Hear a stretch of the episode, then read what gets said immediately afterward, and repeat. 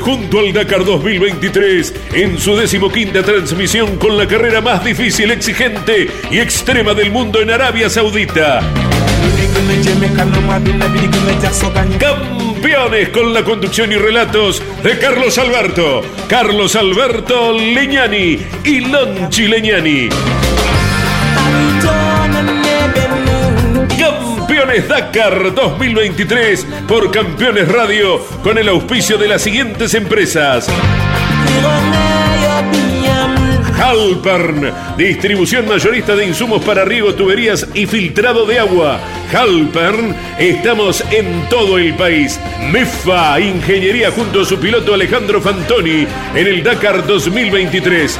DuPont Argentina para su producto Kevlar 7240 Team, Club Atlético Boca Juniors, Indumentaria Bodacius, Tanques OLM y Pablo Vera Motorsport junto a su piloto Manu Andújar en el Dakar 2023.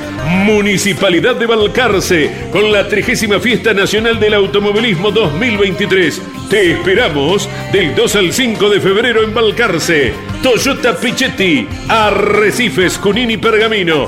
Con Arpesa, alimentos saludables para todo el mundo.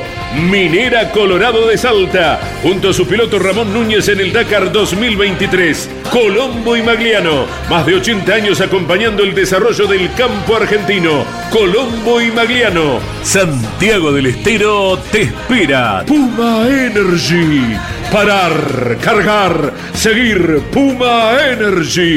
Colcar. El secreto del éxito es estar bien acompañado. Colcar Moreno. Rocker, Soxy Puma Lubricantes. Sile Agro junto a su piloto David Sile en el Dakar 2023. Río Uruguay Seguros. Asegura todo lo que querés. Audi RSQ e-tron. Listo para desafiar los límites del Rally Dakar 2023. Mendoza Turismo. El Greco. Confitería, restaurante y roticería de primera. Avenida Rivadavia 5353. El Greco 49010681 49013918. Campeones Dakar 2023. Llevamos la pasión a tus sentidos.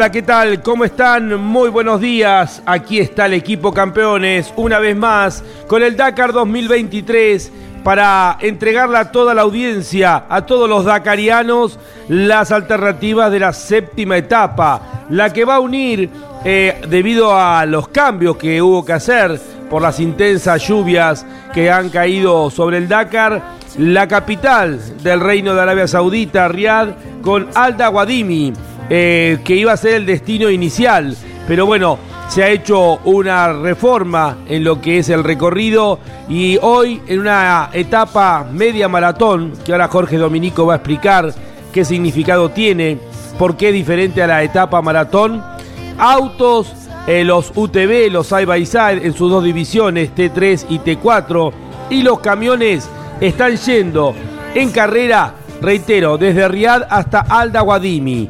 Son 861 kilómetros el recorrido. Ayer fueron más de 900, es decir, casi 1800 kilómetros de recorrido en las últimas dos etapas, lo que la transforma en desgastante, exigente em, para todos los competidores. Y tendremos 333 kilómetros de carrera. Lo dicho, lo anticipamos en el programa de anoche de Campeones, en el resumen, a través de Radio Continental y Campeones Radio ha sido suspendida para el día de hoy la etapa para motos y cuatriciclos por eh, decisión de la organización a raíz del agua, sostienen algunos. Para otros fue una excelente excusa al ver tan agotados a los competidores de estas dos divisiones. Se ha decidido que vayan directamente en tramo de enlace, uniendo eh, Riad con Alda Guadimi. Ahora vamos a ver cuántos son los kilómetros por carretera, pero lo concreto es que hoy los pilotos de motos y de cuatriciclos no van a tener actividad. Eh, como dijo Alejandro Fantoni ayer en la nota que escuchaba, que escuchábamos y que nos hizo reír mucho eh, luego de todas las peripecias que vivió en el día de ayer. Por suerte mañana no corremos, eh, dijo, dijo el piloto que representa a MEFA Ingeniería, el de San Lorenzo, Santa Fe, Alejandro Fantoni. Vamos a ir desarrollando, ya tenemos ganador en la categoría autos, ya ha terminado el especial de 333 kilómetros. También ya han llegado los primeros autos dentro de la categoría T3. Lo mismo también dentro de la categoría T4. Todo ha sido muy rápido para tratar de que tengan un poco de descanso y también ya han arribado los primeros eh, camiones. Les adelantamos en la categoría autos. El ganador del día de hoy es el local. Yacid Al-Raji con la Toyota ha ganado la etapa del día de hoy esta es la noticia más importante que podemos adelantarles. Obviamente les vamos a contar de Carlos Sainz, acerca de si sigue en carrera o no. También eh, algunos accidentes que ha habido, eh, especialmente en la categoría autos. Eh, Eric Fanlon lo va a ampliar Mariano Riviere, Jorge Dominico y Andrés Galazo. Ha perdido el conocimiento en uno de los tantos golpes, algo que se viene repitiendo y que ayer fue tema de conversación en, la, en el programa de la noche de campeones. Estamos eh, junto a Andrés Galazo, que ya está arribando. Andy Galazo ha tenido un retraso en el waypoint número uno, pero ya está llegando el querido Andy. Jorge Dominico, ¿cómo estamos? Muy buenos días.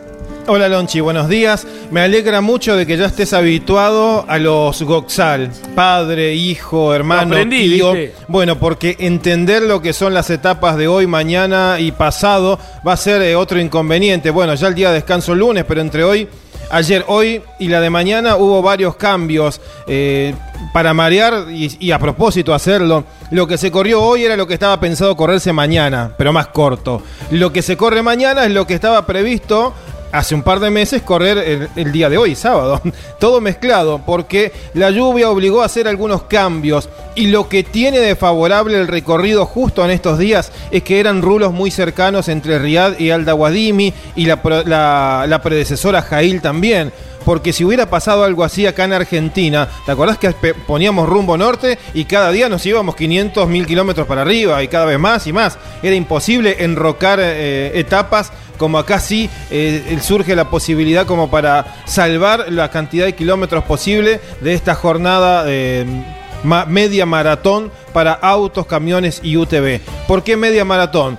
Se resolvió que el, campamento de Aldawadim estaba tan inundado como para instalar los camiones pesados de asistencia que se quedaron todos en Riad. Entonces esta noche nadie va a tener mecánicos ni elementos mecánicos para reparar. Pero a los autos que corrieron la etapa de hoy, auto, UTV y camión, se les permitió en la ruta hacer un mini campamento chiquitito como para poder tener alguna resolución mecánica después de lo que sucedió hoy. Pero si tenés una rotura mayor, en la jornada de hoy y caso Van Loon, por ejemplo, va a ser muy difícil que se pueda reenganchar mañana. Tal vez haya que esperar un día más. En la etapa media maratón significó hoy que salieron del campamento, los servicios quedaron ahí en Riad.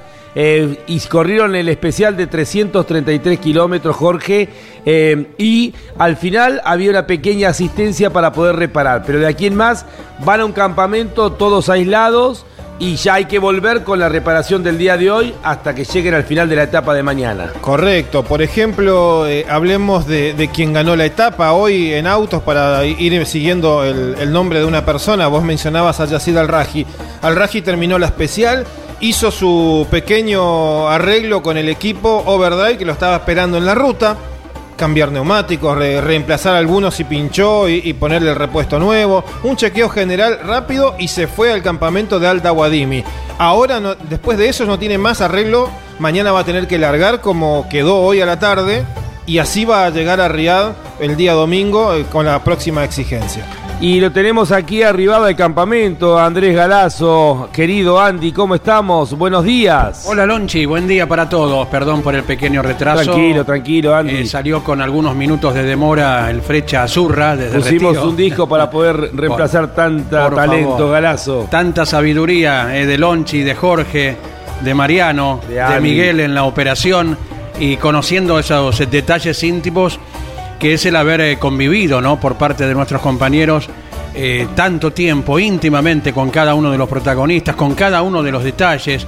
Hay tantas aristas reglamentarias en esta carrera y por eso eh, es bueno saber de cómo se maneja la situación de aquí en más. Veremos en el devenir de la carrera, en la semana que está faltando todavía, si hay alguna otra, otra circunstancia fortuita, ¿verdad?, que obligue alguna modificación de etapa o a la anulación, como en este caso, de los más esforzados pilotos aún, como son los que van en las dos y en las cuatro ruedas en motos y en cuatriciclos. ¿eh? La producción general está a cargo de Mariano Riviere que se va multiplicando. Ya tenemos, no un Riviere, tenemos tres en el Dakar. Hay un binomio de mujeres que están corriendo en la categoría eh, de, de Dakar Classic.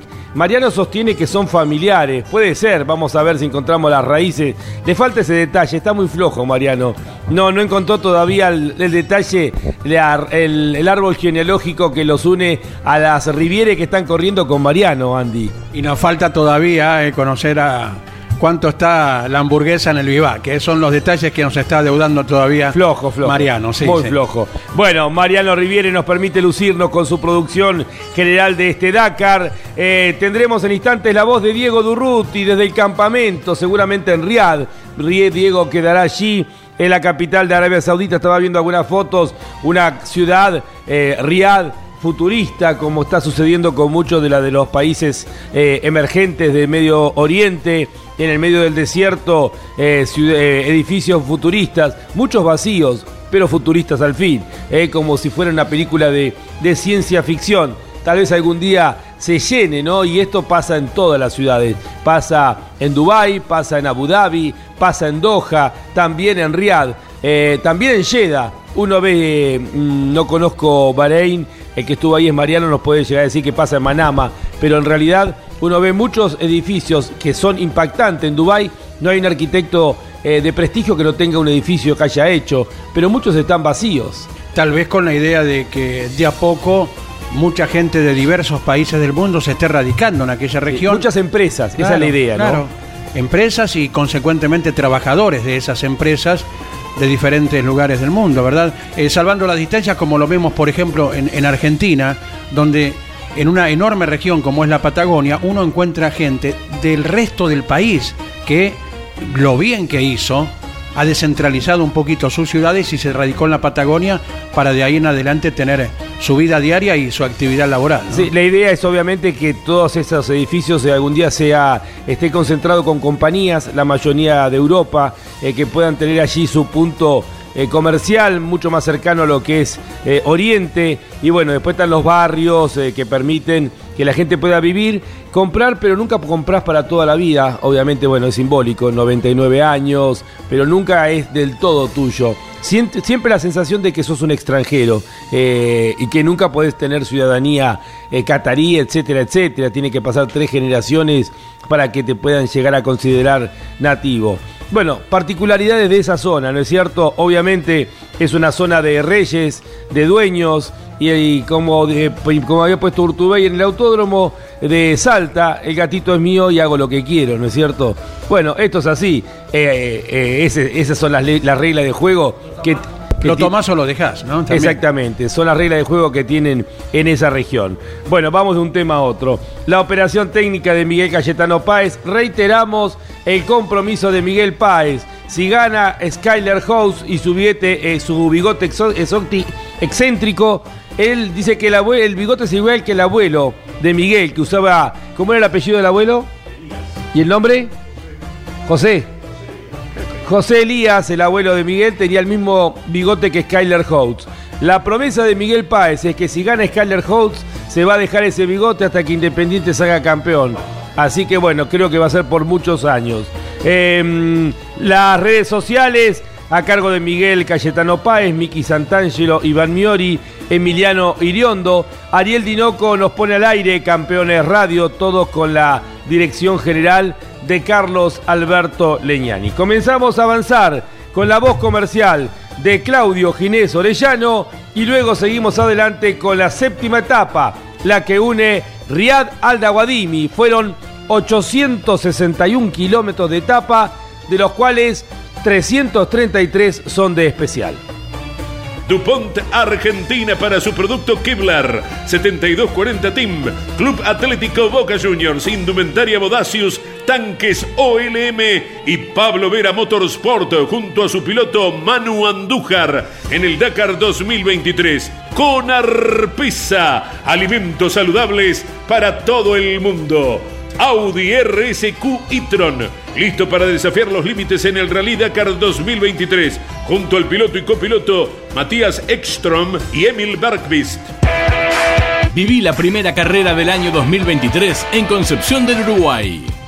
TC Mouras, TC Pista Mouras y Fórmula 3 Metropolitana. El 20, 21 y 22 de enero disfruta del automovilismo junto a la Fiesta Nacional de la Playa. Entradas en venta en Ticketek y locales de multipago. Gran Premio Rus Seguros.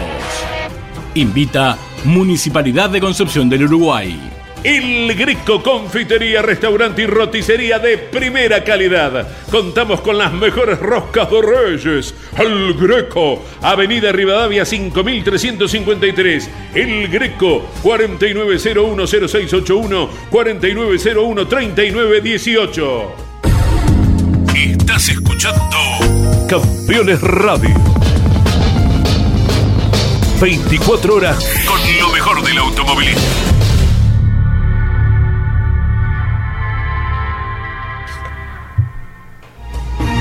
Seguimos avanzando en esta séptima etapa del Dakar 2023. Estamos hoy al final de la mitad de las etapas corridas. Mañana será la octava etapa y luego recién vendrá el día de descanso. Alda Guadimi está a unos 300 kilómetros al oeste de Riad, es decir, hemos ido hasta Riad, la capital, se ha reformado lo que era eh, el recorrido y han quedado los servicios en Riad por las intensas lluvias Evidentemente el terreno ahí en Aldaguadimi con la gran cantidad de agua caída no era el mejor.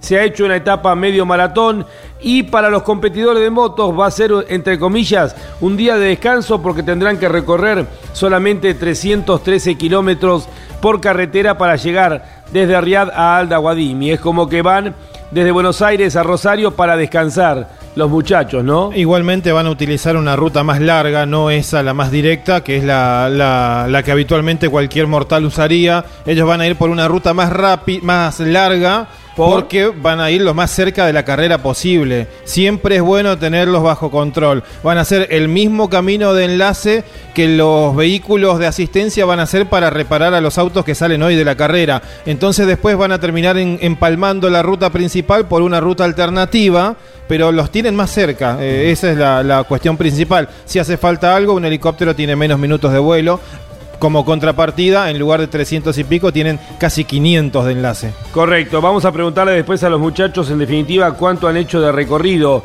en el caso de las motos y los cuatriciclos. La ruta más rápida debe ser autopista, todo esto, Jorge. Sí, sí, hay, grandes autopistas. Hay una combinación sola para ir hasta Aguadimi por autopista, que es seguramente la que vos mencionabas. Correcto, son 313 kilómetros. Ese sería el recorrido más corto, pasando eh, por algunos pueblos que estamos viendo, hay McDonald's, así que hay de todo. Pueden, eh, pueden comer lo que quieran los muchachos. ¿Ha visto que había hamburguesa nomás también? Viste que había hamburguesa también, ¿eh? Eh, bueno, tenemos, hay de todo. acá, si querés, ande una lista de restaurantes, te la puedo dar también. ¿Sí? Eh, sí Pero con el greco estamos cubiertos. No, por eso, no, no, no. Estamos, estamos de sobra. bueno, pero lo concreto es que después nos van a contar los motociclistas cuál es el recorrido que les dieron a ellos. Eh, el más corto es de 313 kilómetros, dirección oeste. Hay poca información de Alda Guadimi. ahí tiene más de 200.000 habitantes, no mucho más que eso. Y por eso vamos a meternos de lleno en lo que tiene que ver con la carrera. Atención, pronóstico del tiempo en Alda Guadimi para el día de mañana. Hoy, en estos momentos, eh, los competidores están llegando a esa etapa media maratón que están teniendo justamente reitero, en Aldaguadimi. Nos da 10, 15 grados la temperatura en estos momentos con lloviznas. ¿eh? Atención, eh, lloviznas reciben a la maratón del Dakar. Eh, ahora se figura el tiempo 13 grados, ha bajado un poco la temperatura, 13 grados y eh, parcialmente nublado.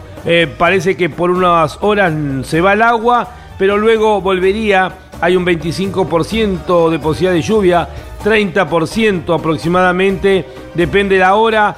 Eh, así que bueno, puede ser que esta noche o mañana por la mañana cuando estén saliendo los competidores desde el campamento de Alda Guadimi con dirección a Riad nuevamente, tengan la alternativa de un poco de agua eh, como eh, otra de las variables, lamentablemente, que tiene la carrera en estos días. en Riad, donde está el campamento, donde seguramente tendremos a Diego Durruti dentro de un rato, en estos momentos está lloviznando, 11 grados de temperatura. Complicado el tiempo, ¿eh? bueno, estamos en el invierno eh, de Medio Oriente, 11 grados de temperatura en estos momentos que son allá las 3 eh, y 20 de la tarde, así que ha sido un día desapacible, eh, está lloviznando, 11 grados de temperatura, esto es en estos momentos lo que está viviendo el campamento que se ha quedado allí en Riad. Luego pareciera que va a ir desapareciendo la lluvia, pero bueno, el agua pareciera ir avanzando junto con el Dakar. Vos sabés que una vez, eh, por todo esto de, la llegada del Dakar a Arabia Saudita, eh, las condiciones también con las que se hicieron los acuerdos con Arabia Saudita, eh, alguna vez se llegó a mencionar desde el organizador el geográfico, desde los árabes, que el Dakar pueda cambiar de fecha y no se corra en enero. recuerdo ahora por la etapa y la época, ¿no? Pero es, es, un, es un ícono del Dakar tal vez supongo que cuarenta y pico de años de historia pueden valer más que eh, la misma cantidad eh, expresada en millones de euros, o no. No, no, pero aparte. Pero ¿sabés cuál es la, es la época del año donde tiene tanta repercusión la carrera, donde no hay otros eventos fuertes. No, no, la, única cosa que estaría afectando y por lo cual se planifica esto a largo plazo. La última vez que yo fui a Arabia, el mes del Ramadán era mayo. Pero eh, el calendario es lunar eso quiere decir que se va cambiando mes a mes, año a año va cambiando la época eh, del mes. Eh, prácticamente y a grandes rasgos, cada año es casi un mes antes el Ramadán. Este año está tocando... ¿El Ramadán cuántos días son? Eh, es un mes. Vamos a contarle a la, audiencia de campeones que es el Ramadán. y esta vez se está acercando para el año 2023, va a ser de marzo a abril.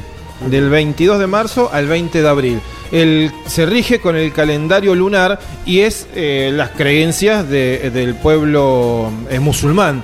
Es el mes especial, es un mes que se dedica particularmente y se ofrenda a la oración, en donde, para entenderlo fácilmente, entre las principales cuestiones, se trabaja muy poco porque hay mucha oración durante el día. No se come desde que sale el sol hasta que entra el sol.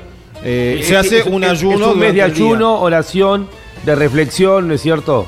Y sucedió que cuando tocó, por ejemplo, Ramadán en junio y estaban haciendo la hoja de ruta del Dakar, era imposible prácticamente que los enviados eh, tuvieran alguna asistencia. A veces iban a una estación de servicio y estaba cerrado una semana.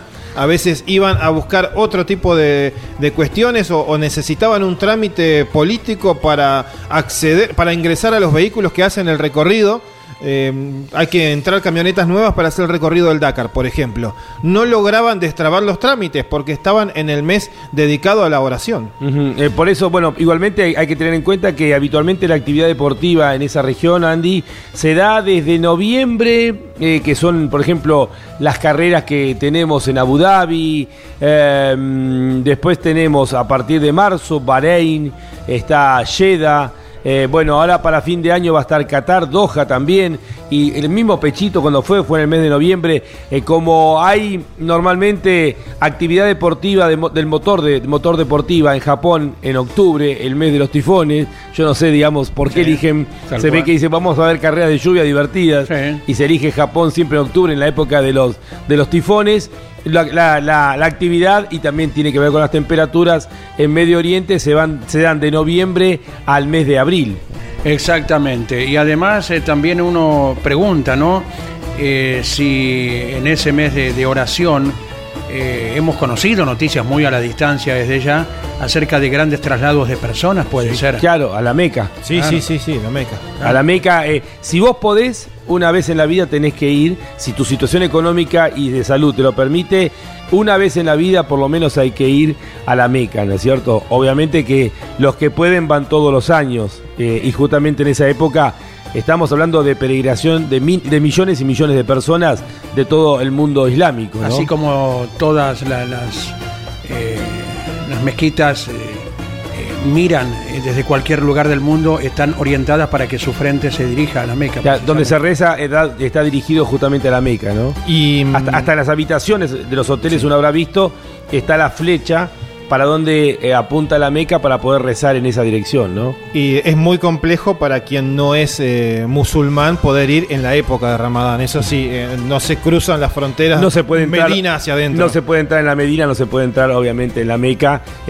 nosotros somos impuros para ellos y no podemos ingresar, obviamente, ¿no? Bueno, el planteo alguna vez surgió esto. ¿Qué pasa cuando el Ramadán coincida con el Dakar? Sí. Las proyecciones son a largo plazo, hay mucho para pensar. En el 2029 va a ser la segunda quincena de enero cuando comienza el Ramadán, así que de acá el 29. aparte, Jorge, la realidad, hay, hay, transformaciones. Como hay lugares donde se sigue rezando a la hora que exactamente corresponde cada oración. Caso de Egipto, por ejemplo, que me ha tocado en el aeropuerto, eh, cuando uno pasa los bolsos y todo, justo en el momento de oración, se paró todo, se pusieron a rezar. Cuando terminó el momento de rezar, bueno, siguió la actividad eh, lo mismo sucede en Arabia Saudita, pero también hay otros países cercanos, como los Emiratos Árabes Unidos, donde uno cumple con la oración. Pero eh, de hecho hay lugares para rezar, hasta dentro del autódromo hay lugares para rezar, todo. Pero uno lo acomoda también a sus actividades. Cumple con su obligación religiosa de rezar los cinco rezos diarios y de, pero, de, eh, pero lo acomodás también a tu, a tu labor de, trabajo, ¿no? Sí, nosotros lo hemos compartido en, eh, en la primera visita a Arabia Saudita. Eh, en todos los lugares en donde el Dakar se iba instalando también tenía su sector exclusivo para, para la oración.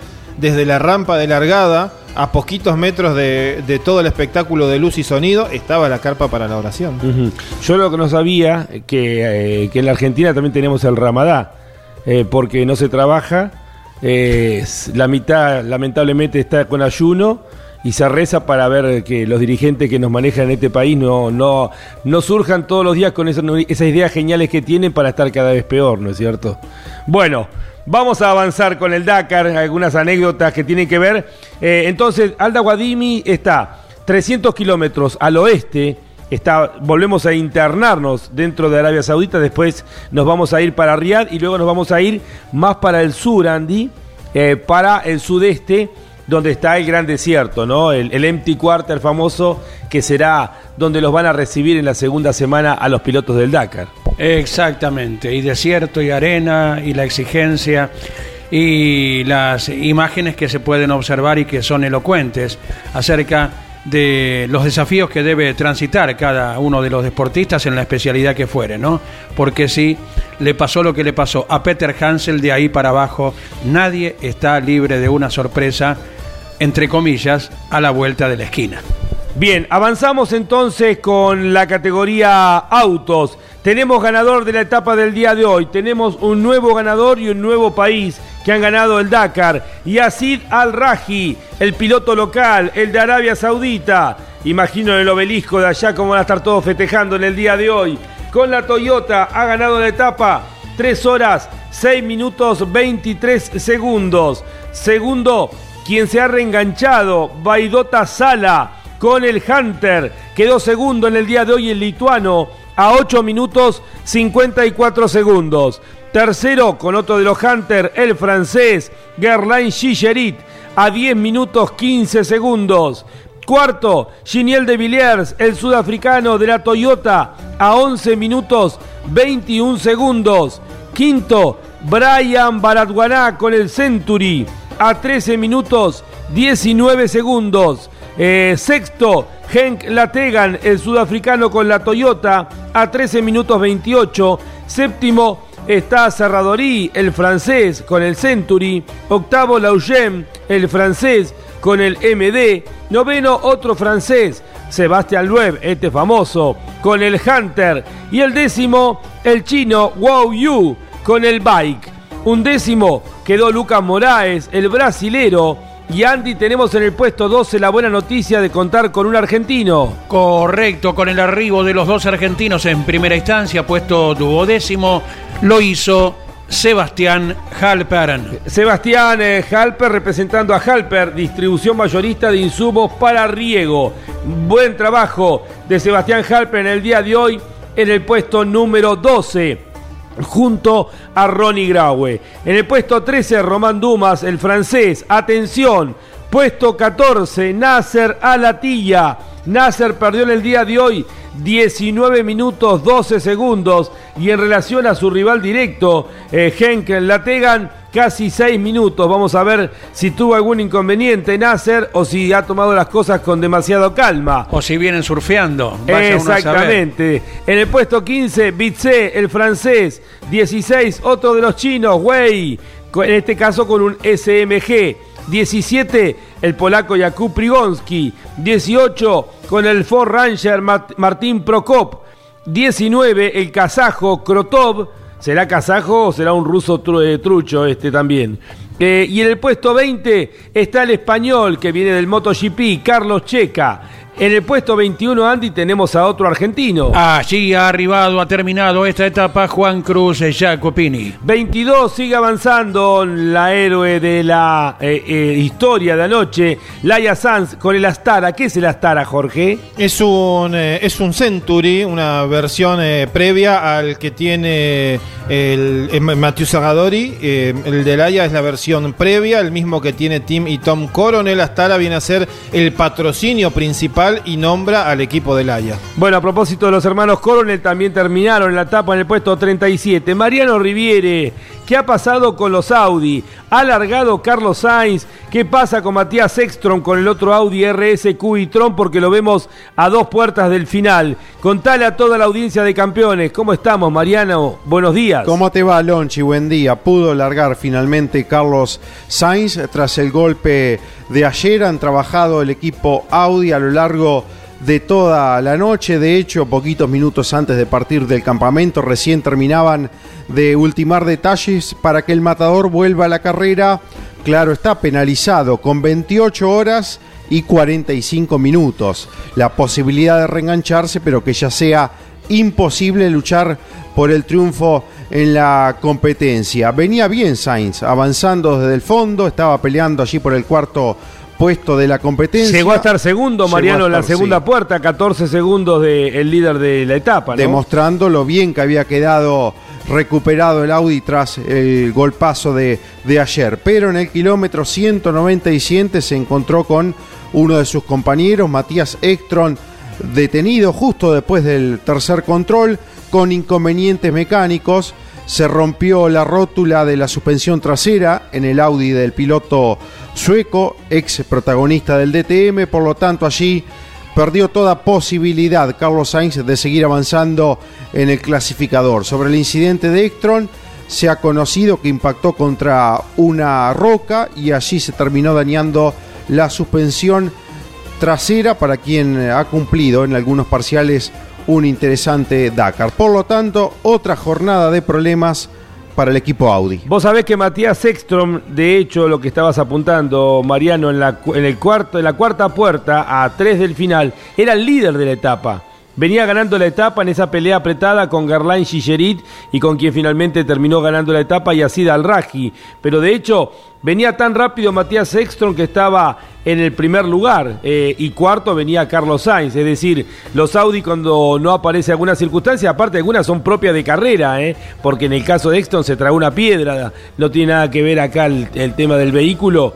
Bueno, pero venía ganando la etapa. Claro, sí, sí, sí, viniendo ahí adelante y cumpliendo un gran eh, trabajo en, la jornada hasta que apareció ese inconveniente mecánico. Lo de Carlos Sainz lo detallábamos ayer, la posibilidad de volver a la carrera.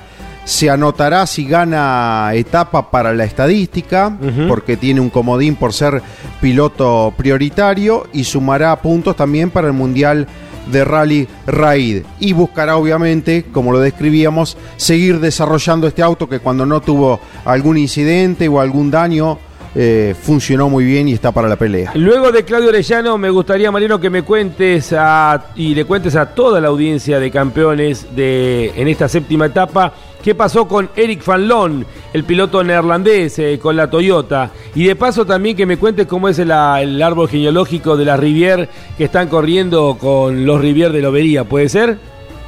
Sí, sí, cómo no. MIFA Ingeniería junto a su piloto Alejandro Fantoni en el Dakar 2023. Toyota Pichetti, más de 25 años en el país con venta postventa, con la mejor atención y precios. Toyota Pichetti, Arrecifes, Junín y Pergamino. Río Uruguay Seguros, asegura todo lo que querés. Colombo y Magliano. Más de 80 años de servicio en negocios agropecuarios, mercado agroganadero, ventas particulares, remates de cabaña, televisados y físicos, cereales, corredores, acopiadores de granos, campos, compraventa y arrendamientos. Contáctenos a través de nuestro sitio web www.colomboymagliano.com.ar. Rocar, Soxy Puma Lubricantes, Sile Agro, junto a su piloto David Sile en el Dakar 2023. Disfruta todo el año. Santiago del Estero te espera para relajarte y cargar energías en termas de Río Hondo. Viví todos los mejores momentos en la tierra de encuentros. Santiago te espera. Termas es vida. Campeones Radio. Escúchanos desde cualquier rincón del mundo. En campeones.com.ar Andy, en instantes vamos a ir con los mensajes de los oyentes que se comunican a qué número. Claro que sí, en esta mañanita de sábado, eh, cada uno con su actividad, mucha gente tal vez eh, sin eh, compromiso laboral nos va siguiendo. El número es el 11 44 75 0000. Es el número cuando estamos en Campeones Radio solamente. ¿eh? 11 44 75 0000. Le recordamos que hoy estamos en horario especial de campeones de los días sábados por Radio Continental de 17 a 18. No estamos por la noche, estamos de 17 a 18 hoy con el resumen de la séptima etapa. Mañana en el clásico horario de campeones de los días domingos de todo el año, desde las 8 de la mañana hasta las 15 horas transmitiremos la novena etapa del Dakar 2023. Reitero, mañana de 8 de la mañana a 15 eh, horas. Bueno, Mariano, ¿qué pasó con Eric Van el piloto neerlandés? El susto de la jornada hasta aquí lo ha protagonizado con su Toyota en el kilómetro 99 de la especial. Allí ha tenido un vuelco, un fuerte golpe, inclusive le ha provocado, indica el parte de la organización, pérdida de conocimiento parcial para Eric eh, Fanlon. Fue atendido una vez que había recuperado ya, que estaba consciente por el servicio médico de la carrera y a su vez, debido a los dolores cervicales, fue trasladado por el helicóptero de la organización hacia un hospital para ser sometido a nuevos estudios. Recordemos que Fanlon y su copiloto Sebastián de la estaban ocupando el puesto 11 en la general cumpliendo con un buen trabajo. Venían remontando, recordamos que habían tenido problemas al comienzo de la carrera y que bueno, venían remontando. Otro golpe seco y otra pérdida de conocimiento, eh, llamados de atención. Obviamente que en esto la FIA trabaja muy bien con todo el tema seguridad. La evolución es permanente en todas las categorías. Yo siempre digo que hoy las dos categorías más peligrosas para mí son el rally y la moto, ¿no? El MotoGP el, rally es un milagro que no pase nada. La, las células de supervivencia son increíbles porque vas corriendo con elementos contundentes alrededor. Pero atención porque ayer lo vivimos con Peter Hansel, eh, que no recuerda qué pasó en el momento del accidente. Eh, no recuerda ni antes ni durante y después cuando se cuando él recupera la memoria lo ve a su navegante tirado en el piso fuera del auto, ¿no? Claro, claro, era lo que hablábamos, ¿se acuerdan cuando fue el tema de Barrera Bord? Eh, por lo que hemos escuchado a lo largo de los años, que la persona que pierde el conocimiento eh, borra un poco antes y un poco después del suceso que originó esa pérdida de conocimiento. Pero Barrera Bord, por ejemplo, que se comentó, había sufrido esa situación.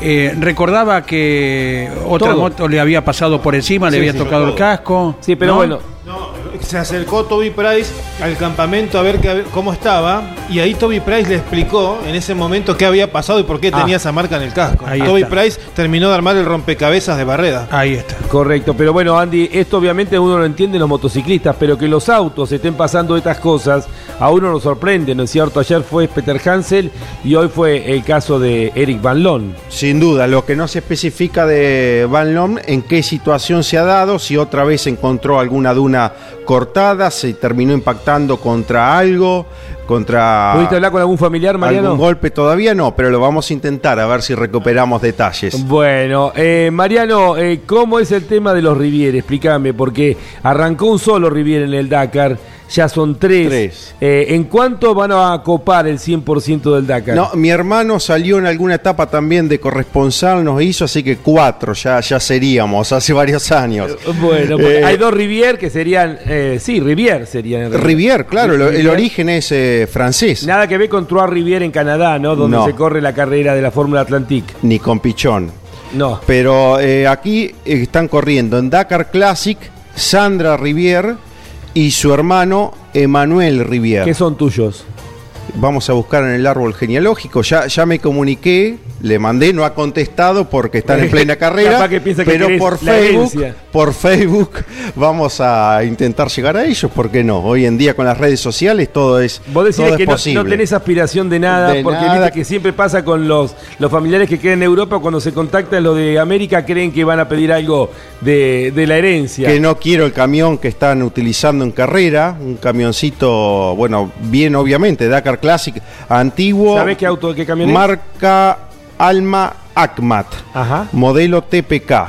Classic Track y media baja, pero no detalla el año. Eh, ¿Usted de dónde viene? ¿De qué parte de Francia? De en las inmediaciones, hay un pueblito muy chiquito de cercano a París. Ah, bueno. Pero tendría que, son de tendría que detallar a ver de a dónde son estos, es esta gente. Mira el camioncito que, que utilizan Lonchi. Número 905. ¿Y por qué le pintaron lobería? Ustedes la, copan toda.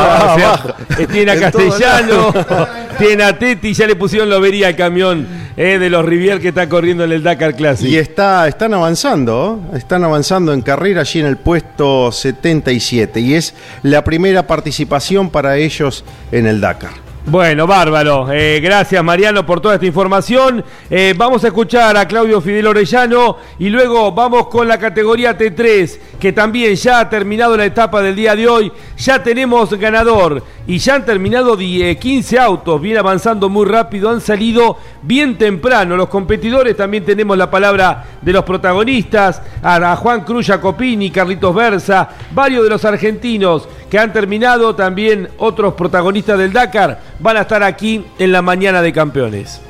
Halpern, 20 años cuidando el recurso más valioso que tiene la naturaleza, el agua.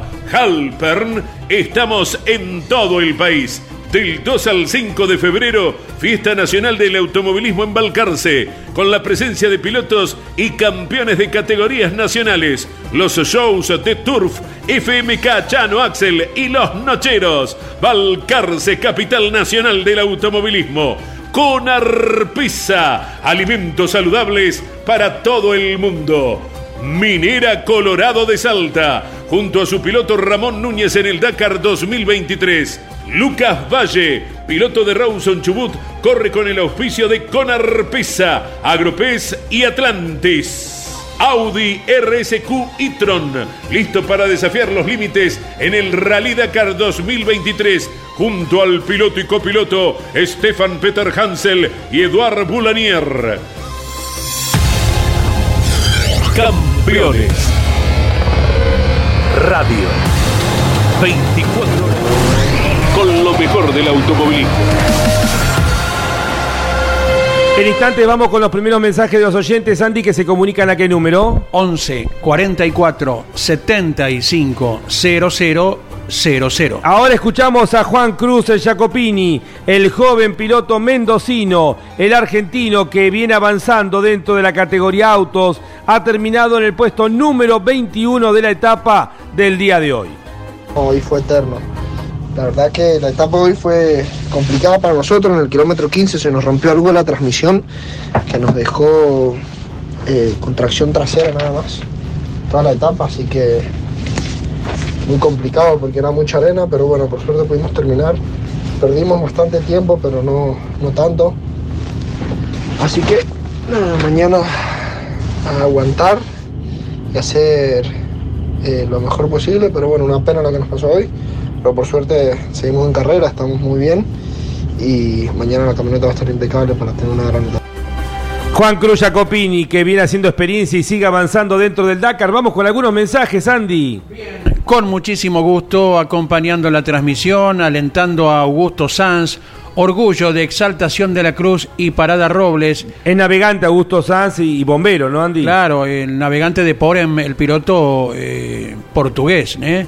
Escribe desde Exaltación de la Cruz y Parada Robles, Juan. Eh, campeones, hola, buen día. Me imagino que están disfrutando del catering del Greco, ¿no? Lo paladea con nosotros desde San Carlos Centro. Leandro es quien escribe. Buen día, trabajando en la cocina desde temprano y escuchando el Dakar. Arriba, campeones. El mensaje viene desde el Uruguay. Daniel Abona, eh, ahí sacamos su nombre. Abrazo Daniel y en instante vamos a contarles cómo van los pilotos uruguayos. Claro, claro. Hola campeones, ¿cómo están? Soy Joel Kaufman, ingeniero mecánico especializado en motorsport. Vamos, el Audi híbrido, dice con dos motores de la Fórmula E y un motor a combustión 2,0 TFSI del DTM envía abrazo, no le faltó ningún ah, dato. Eh, eh, podríamos contactarlo, Mariano, al ingeniero eh, Joel Kaufman, especialista en motorsport y bueno, se ve que un apasionado de los vehículos de la electromovilidad, para que nos cuente un poquito más, porque hay gente que está preguntando acerca de cómo funciona el Audi híbrido. Tendremos la próxima semana directivos de Audi que, con los cuales estaremos contactando, porque obviamente es una apuesta fuerte. Sería mucho más cómodo para algunas marcas correr con los vehículos convencionales. Audi ha hecho punta. Aparte de que pronto va a estar dentro de la Fórmula 1 con la nueva, la, nueva reglamentación, bueno, también eh, Audi ha hecho una apuesta importantísima dentro del Dakar con los autos eléctricos, así que vamos a tomar contacto. ¿De dónde es el ingeniero Joel Kaufman? De Tucumán. Bárbaro, uh, bueno, y tenemos el tucumano, el joven chiquito tucumano, nunca me acuerdo el nombre, diseñador de McLaren, otro orgullo argentino que hizo el McLaren de Sena. Vamos, Andy. Correcto, ahí estamos. Hola, campeones. Dice el comentario de Lonchi sobre el Ramadán con la situación argentina, dice, me dio vergüenza ajena. Soy Miguel de Mercedes y agradece la lectura del mensaje. Bueno, lo entiendo, Miguel, por supuesto que da vergüenza la situación que tiene en estos momentos el país. A mí también me da vergüenza ajena cómo estamos y me, indigna porque no puedo creer que con la riqueza que tiene nuestro país, con los recursos humanos y naturales que tiene nuestro país, ver la gente revolviendo basura y durmiendo en la calle, tengo, coincido contigo, a mí también me da vergüenza ajena. Bien, ¿alguno más, Andy? Tenemos más, sí, hasta donde guste, señor Lonchi. Buen día. Eh, felicitaciones por el trabajo. Les consulto, ¿qué es de Lucio Álvarez que no está en este Dakar? Gracias, saludos a toda esa gran mesa de trabajo. Marcos, desde Casilda, provincia de Santa Fe. Gracias, Andy. Gracias, Miguel Cayetano Páez, que Miguel hace de todo. Eh, ¿Qué posición sería de la selección argentina Miguel Páez? Porque está como operador técnico, nos tira datos, está en las redes sociales. ¿Qué, qué jugador sería? El Cuti Romero. El Cuti Romero, bueno. lo, eh, te ve, lo ves cerca al Cuti Romero y, piantás para la otra punta. Exactamente. ¿eh? Bueno, Esteban Palazzo es el joven diseñador. Tuvimos la posibilidad de hacer una charla riquísima. Aquellos que quieran disfrutarlo, está en las redes eh, de campeones. creo que está en YouTube de las charlas que hacíamos por Instagram durante la pandemia. Esteban Palazzo, este brillante diseñador argentino, uno de los tantos orgullos, como obviamente tenemos a un consagrado como Horacio Pagani, eh, a, Sergio Rinland, ingeniero Sergio Rinland, eh, esos argentinos que brillan por el mundo. Por eso cuando este hombre decía me da vergüenza a mí también, y coincido plenamente, porque con el talento que tienen en nuestros argentinos, nuestra gente, que tenga primero que buscar alternativas en otras partes del mundo, que gracias a Dios la consiguen por su talento, y que bueno, los mediocres nos gobiernen, eh, realmente a uno lo pone muy mal. Ojalá algún día esto cambie. y Esteban Palacios, este jovencito que ha diseñado eh, varios autos de McLaren y que eh, ha hecho el McLaren el modelo eh, justamente un joven argentino, Esteban creo que no llega a 40 años de edad y es uno de los brillantes ingenieros y diseñadores que desde Tucumán eh, ha triunfado en Inglaterra. Correcto, Lonchi. Para complementar aquella pregunta de Marcos de Casilda acerca de Lucio Álvarez con muy ah, buen criterio, eh, lógicamente es el tema presupuestario. Muchos oyentes eh, lo han recordado a Lucio Álvarez que se ha desempeñado tan bien, gran piloto mendocino, pero sin el presupuesto correspondiente. Lo explicábamos ayer, Lucio corre cuando económicamente puede, él se solventa directamente, esta es la realidad evidentemente no ha sido un buen año y Lucio que había vuelto en el Dakar del año pasado, creo, o el anterior, había vuelto y bueno, lamentablemente no ha podido correr este año. Seguramente, ni bien pueda, va a estar eh, compitiendo eh, Lucio Álvarez, uno de los máximos referentes que tenemos en la categoría autos. Claudio Orellano y seguimos avanzando con eh, más protagonistas. Tenemos la palabra de los pilotos, también la clasificación en la etapa para las categorías T3 que son los eh, UTV, los eh, prototipos ligeros, que también ya han terminado la etapa allí en Alda Guadimi. Venía Santiago del Estero. Disfruta del spa termal más grande de Latinoamérica. Conoce el estadio más moderno de Argentina. Santiago te espera. Audi RSQ e-tron, listo para desafiar los límites en el Rally Dakar 2023, junto al piloto y copiloto Carlos Sainz y Lucas Cruz. DuPont Argentina para su producto Kevlar. 7240 Team Club Atlético Boca Juniors Indumentaria Bodacius Tanques OLM y Pablo Vera Motorsport junto a su piloto Manu Andújar en el Dakar 2023 Puma Energy Rally Team. Calidad para la exigencia más salvaje Colcar, concesionario oficial Mercedes-Benz. Colcar, el secreto del éxito es estar bien acompañado. Acceso a este kilómetro 35 Moreno. Para estar informado las 24 horas, ingresa a www.campeones.com.ar. Una cita obligada para conocer lo que está pasando. Bien, avanzamos ahora con algunos de los protagonistas. Este es uno de los esforzados, de los más esforzados pilotos argentinos que está compitiendo. Corre con la indumentaria para eh, preservar, eh, difundir que hay que cuidar a el jaguareté eh, una especie que está cerca de la extinción, lamentablemente, que corre peligros, y Carlos Berza, el piloto de presidencia Roque Espeña Chaco, que él mismo atiende su propio cuatriciclo. Sigue avanzando en carrera y lo escuchamos aquí en Campeones al Yaguareté, Carlos Berza. La verdad que un gusto poder compartir unas palabras. Eh, estamos batallando duro este Dakar. Realmente eh, viene bastante pesado hasta el momento, pero venimos bien. Yo de mi parte vengo entero físicamente, el cuatriciclo también. Eh, mucho frío hizo hoy, hoy la verdad que eh, tuvimos una etapa larga y un día largo, ¿sí? casi 900 kilómetros en total con los enlaces y los últimos 150 kilómetros me agarró lluvia, así que llegué mucho frío al campamento, pero bueno, estoy. Y estamos, estamos noveno, quedamos eh, en la etapa de hoy, vamos a estar así en la clasificación general seguro. Y, bueno, vamos a ir sumando todos los días un poquito más.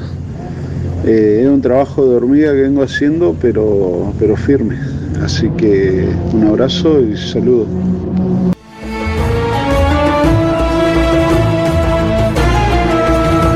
La palabra de Yaguareté, que obviamente eh, Jorge, como cada una de las competencias, las tiene que pelear y muchísimo, ¿no? El año pasado fue el único cuatriciclo que llegó al final con la modalidad de Malemoto, o ahora patrocinado, Originals by Motul. Y terminó quinto en la general, inclusive. Claro, en la general de todos los cuatriciclos. Y hoy, eh, con el retraso de Vila Vázquez, que era el otro cuatriciclo que estaba corriendo en, la mismo, en el mismo sistema y modalidad, Queda eh, Carlitos Versa con su ritmo, siendo el único. Anoche realizaba un posteo en redes sociales, mostraba el neumático delantero liso ya por el centro. Eh, además, los enlaces eh, los enlaces te consumen de más los neumáticos siempre en el cuatriciclo eh, que, no tienen neumáticos pensados para ese tipo de, temperatura y consistencia como ir kilómetros de asfalto. Bueno estaba liso en el centro y dice Carlitos bueno ya es hora de ir cambiando neumáticos mientras otros los cambian todos los días Carlitos mira ya está había terminado alguno que, alguno que tira alguno no es cierto algún neumático lo pueda llegar a agarrar. Las historias que hay del día de descanso Lonchi el día de descanso buscan buscan neumáticos los muchachos. KTM te, saca la suspensión entera, con los frenos, con todo, con los cables. ¿Y se los piden otros? Los tiran y, están alrededor revoloteando. Eh, las aves negras revoloteando para ver en qué momento KTM tira las piezas. Que, o un neumático recontra usado por, por KTM sirve para entrenar todo el año a un piloto normal. Te diría, eh, lo que era Sudamérica y el campamento al otro día a la mañana, cuando todos estaban yendo, siempre había un rastrillaje. Eh, Andy. A, todo nivel sucede eso, ¿verdad? Hasta en el altísimo del Dakar. Y me hace acordar a una anécdota. y yo tengo otra también. hace, de esto eran principios de los 80, a mi cuñado Norberto se le ocurrió comprar un Sport 1050 y disputó unas cuantas carreras. Inclusive nosotros un día por no abandonar la labor específica con campeones, teníamos carreras en Las Flores. Aquí se disputaba una competencia de dos pilotos y mi cuñado me había invitado. Lógicamente que eh, había que saltar algunos escollos para ver si uno tenía la aptitud correspondiente, pero de movida le dijimos que no, porque teníamos carrera en Las Flores ese fin de semana. Pero aquí viene la cosa, que quien nos cedía neumáticos que él ya no usaba y que para mi cuñado Norberto eran, ¿sabes qué, no? Eran Esas brillosas donde te podés peinar, eh, usarlas como espejo, ¿no? Eduardo Bouvier Así que nos íbamos hasta Luján y lo estoy viendo a Eduardo Bouvier desde el taller ponerlas en el piso, darle un empujón a la goma y en la otra punta del recorrido ir acomodándolas en la Volkswagen Combi que tenía mi cuñado y bueno, utilizarlas después más adelante. Así que 40 eh, años después el reconocimiento al siempre vigente Eduardo Bouvier, hoy un gran restaurador de automóviles. Em, y otra tengo yo con Víctor Rosso. Víctor Rosso cuando se fue con esa inconsciencia propia de Bichín, que por eso ha logrado grandes cosas también, ¿no? De encarar. Víctor Rosso fue campeón con creo que 21 años en la Fórmula Renault, fue era Fórmula 4 creo todavía. En el año 80. y durante mucho tiempo fue el campeón más joven, Bichín, 20, o 21, 20 tenía porque ese, por sí se podía correr a los 18, después bajó ese récord Gustavo Necian, después Esteban Guerrieri.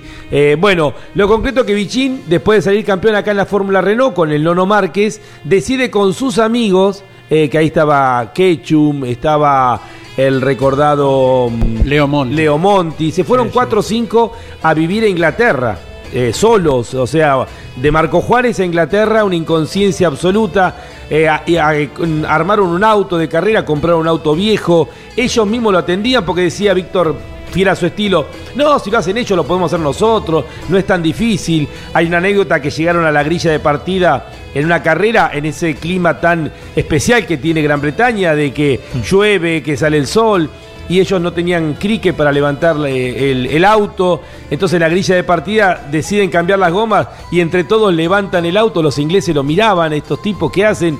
O sea, no tenían crique, entonces levantaban el auto, el tren delantero y unos cambiaban la goma y los otros, bueno, con bichina dentro del auto. Esas cosas, bueno. Y dice que, que en esa época la Fórmula 1 tenía pruebas libres, pruebas habilitadas en cualquier circuito. Entonces ellos iban a probar o a ver las pruebas porque sabían que cuando terminaba la actividad, los mecánicos que habían usado zapatillas nuevas y que les daban obviamente, las dejaban tiradas en el fondo de los boxes. Entonces ellos iban rápido, como buenos sargentos, pillos, y se probaban las zapatillas nuevas que habían dejado los mecánicos, a ver cuáles eran los números que les iban. Se llevaban obviamente uno puesto y otro más, cada uno para poder tener y sobrevivir en Europa, ¿no? Algo absolutamente increíble. y cuando Lonchi iba contando la anécdota, Yo digo, iban a buscar las gomas de los Fórmula 1 que no le servían para los autos. No, no, no, no. Las zapatillas. ¿Por dónde venía el asunto, no? Las zapatillas. Bueno, y en esa época giraban todos juntos. El Silverstone, un Fórmula 4, un Fórmula 3. Esto lo ha contado Mancilla, lo ha contado Rosso. Y que de repente por al lado te pasa un Fórmula 1, un McLaren a otra velocidad, pero estaban habilitadas las pruebas de todos los, eh, todas eh, las divisiones juntas, ¿no? Mira cómo son las cosas que el mismo Víctor Rosso eh, tiene guardados videos donde ha compartido pista con Ayrton Senna y con Michael Schumacher, nada menos. Así es. Jorge Luis dice que Miguel Páez es eh, el Rodrigo de Paul. Mira. ¿Eh? ¿Eh? qué bien le van a quedar los bigotes a Miguel si gana Skyler House, ¿no? Bueno, vamos a escuchar a Claudio Orellano y luego sí, tenemos para contar mensaje de oyentes, clasificación de la categoría T3, donde Michel Gutrier, el piloto de Estados Unidos, ganó la etapa del día de hoy. Tenemos la palabra de los pilotos argentinos. Les pido, eh, tómense los, los, próximos minutos. Si van a tomar mate, van a, vayan a calentar el agua. Pero no se pierdan los próximos minutos para escuchar a Alejandro Fantoni. Alejandro Fantoni es un personaje de punta a punta. Eh, hemos contado ya acá la anécdota. Alejandro está corriendo en cuatriciclos. Su objetivo es terminar la carrera. Se ha golpeado, tiene la cara golpeada, tiene, está todo, todo lastimado por todos lados. Él cuando vio el fixture del Mundial en el mes de marzo dijo, Argentina va a llegar a la final. Y como iba a correr a Arabia Saudita y había una semana de diferencia, dijo yo voy a sacar eh, eh, los pasajes, me voy antes, saco las entradas por la FIFA y sacó para cuartos, semifinal y final convencido que Argentina llegaba. Amortizó bárbaro el pasaje. Lo ¿Eh? concreto es que se vio la final, salió para nosotros a través de aquí del programa diario. Bueno, Alejandro Fantoni la va padeciendo la carrera y escúchenlo, ayer nos agarró un ataque de risa, no podíamos seguir con, con Andy, con Jorge, con Mariano, eh, porque como cuenta lo que está viviendo, lo que vivió la etapa del día de ayer, hoy está descansando eh, con ese tramo de enlace. Pero les pido por favor, no dejen de escuchar dentro de un rato, vamos a tener la nota con Alejandro Fantoni, ya lo vamos a tener en vivo, a este personaje de San Lorenzo, Santa Fe, que nos cuenta todo lo que le pasó en la etapa del día de ayer. DuPont Argentina para su producto Kevlar. 7240 Team, Club Atlético Boca Juniors, Indumentaria Bodacius, Tanques OLM y Pablo Vera Motorsport junto a su piloto Manu Andújar en el Dakar 2023. Río Uruguay Seguros, asegura todo lo que querés con Arpisa, alimentos saludables para todo el mundo. Vení a Santiago del Estero. Disfruta del spa termal más grande de Latinoamérica. Conoce el estadio más moderno de Argentina. Santiago te espera. Tu pasión por el automovilismo no descansa en la semana. Campeones Radio. Campeones Radio. 24 horas con lo mejor del automovilismo. Seguimos con el Dakar 2023 con la séptima etapa, la que unió Riad con Alda Guadimi. Nos hemos internado 300 kilómetros al oeste, más al centro de Arabia Saudita. Andy, algunos mensajes de los oyentes. Gracias a todos los que nos escriben, los, que nos dedican un tiempo justamente para escribirnos, que lo hacen a qué número, Andy? 1144 75 Seguimos recorriendo todo el país y el mundo, Andy. Qué lindo es escuchar la transmisión del Dakar, me siento feliz porque soy fanático del automovilismo y en especial del rally. Soy navegante. Aquí estoy con el mate escuchándolos en mi negocio Niki Competición en General Madariaga y esperando del 24 al 26 de febrero por el Campeonato Argentino de Rally y el Mar y Sierras. Muchas gracias Niki, que además también es bombero voluntario y lo abrazamos por su abnegación a él y a todos los servidores públicos de nuestra Argentina. Buen día, otra etapa junto a campeones. Abrazos grandes desde Salta, Mario Contino consulta en qué emisora puedo escuchar Continental en Salta, lo averiguamos y luego te avisamos, eh, Mario Contino, pero la aplicación Campeones Radio no tiene límites y llega a cualquier rincón del planeta Tierra y aledaños. Hola campeones, aquí reenganchándome a la transmisión después de dos días complicados de trabajo, los escucho atentamente, saludos desde Córdoba, Fede Larrea. Tiene penalización, ¿no, Fede Larrea, por reengancharse, Lonchi? Obvio, obvio que sí, Fede. Bueno, eh, un abrazo grande a Fede, que es compañero de bicicleta cuando vamos a Altagracia. Este año le voy a fallar, se nos casa el Tete. Este año le voy a fallar en la carrera de Altagracia del TN. En la apertura del campeonato en el Oscar Cabalén. Pero te voy a mandar a comer gratis, Andy. ¿eh? Así que bueno, eh, pero le voy a fallar a Fede en la apertura del campeonato del TN. Sí estaremos en la segunda en Río Gallegos. Ya seguiremos con más mensajes. 11 44 75 0000. Su inquietud, su crítica, su anécdota, todo está a disposición para que se exprese. 11 44 75 0000. Pero además porque lo disfrutamos mucho. Esta, ayer lo decíamos anoche, esta transmisión del Dakar, que es una carrera obviamente diferente, única, es un placer. Nosotros estamos acá con el mate, como ustedes. Es como si tuviéramos una linda charla de amigos, de que nos une esta pasión del Dakar y poder compartirlo con todos ustedes. Acá, bueno, obviamente estamos con la comida del Greco, lo que ha quedado, eh, también con lo que nos han dejado, mejor dicho, eh, también con el mate. Eh, bueno, charlando y disfrutando lo que es la séptima etapa. Hoy llegamos a la mitad de carrera y por otro lado también las novedades permanentes que entrega la competencia. Vamos a entregar ahora los números de la etapa en la categoría T3, los denominados eh, prototipos ligeros. Esto arranca en su momento, los UTV era una sola categoría, pero claro, algunos querían eh, prepararlos más, eh, reformarlos y otros querían seguir corriendo con los vehículos originales. Eh, y entonces Jorge Dominico se termina armando dos divisiones, porque al comienzo eran los side by side, los UTV. Después terminaron derivando en la categoría T3, que son prototipos que arrancan de la base de un auto de serie. Y después terminaron generándose estos eh, prototipos, algunos muy lindos, otros muy feos, como el del que viene ganando, Guilhem de Mebius, pero lo concreto es que se armó esta categoría que es mucho más rápida que la T4, pero también mucho menos confiable. Y en el caso de los T4 obviamente se mantiene el espíritu de los UTV que uno puede ver en la costa eh, por estos días y, eh, y se los modifica y se los adapta para correr el Dakar. Además la cantidad que son, el interés que ha eh, la manera de resolver para muchos o una continuidad o un ingreso al mundo del rally raid. Una continuidad para aquel motociclista o piloto de quad que ya está cansado de las operaciones porque cada, cada hierro, cada caída casi siempre termina en fractura. Terminó siendo una salida laboral, una, alternativa para los pilotos de moto, Jorge. Además de eso, después está el que ingresa al mundo del rally raid y hace sus primeras armas en velocidad en el UTV. Además de eso, arrastra otra cosa. Acá necesitas un navegante. La cantidad de, de navegantes que se empezaron a buscar por todo el mundo. Por eso es que hay llamados a esta región. están los argentinos que una vez que quedan bien parados, quedan con, una, con un buen currículum en Europa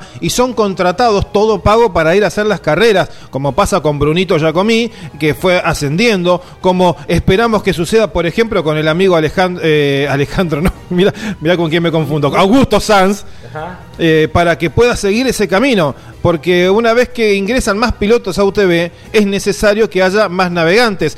La categoría T2, que era la de los autos estándar, muy popular aquí en Sudamérica y que siempre tiene al menos algún japonés que quiere ganar con una Toyota Land Cruiser, que es la, el, producto estándar, y poder llevar el mensaje a Japón de que ellos han ganado nuevamente con ese auto. Solamente dos hay este año. Claro, sí, sí tiende a desaparecer la división. La categoría de los autos más grande, la que está luchando la general, tiene 67 anotados en el primer día en la rampa de largada. Los UTV entre las dos categorías son más de 90. No, por eso es un crecimiento impresionante, exponencial. Y también hay muchas mujeres que han elegido esta división para poder participar. Es, es muy bienvenido que cada vez tengamos más participación femenina dentro del Dakar. Creo que es la disciplina donde hay mayor cantidad de mujeres compitiendo dentro del deporte motor.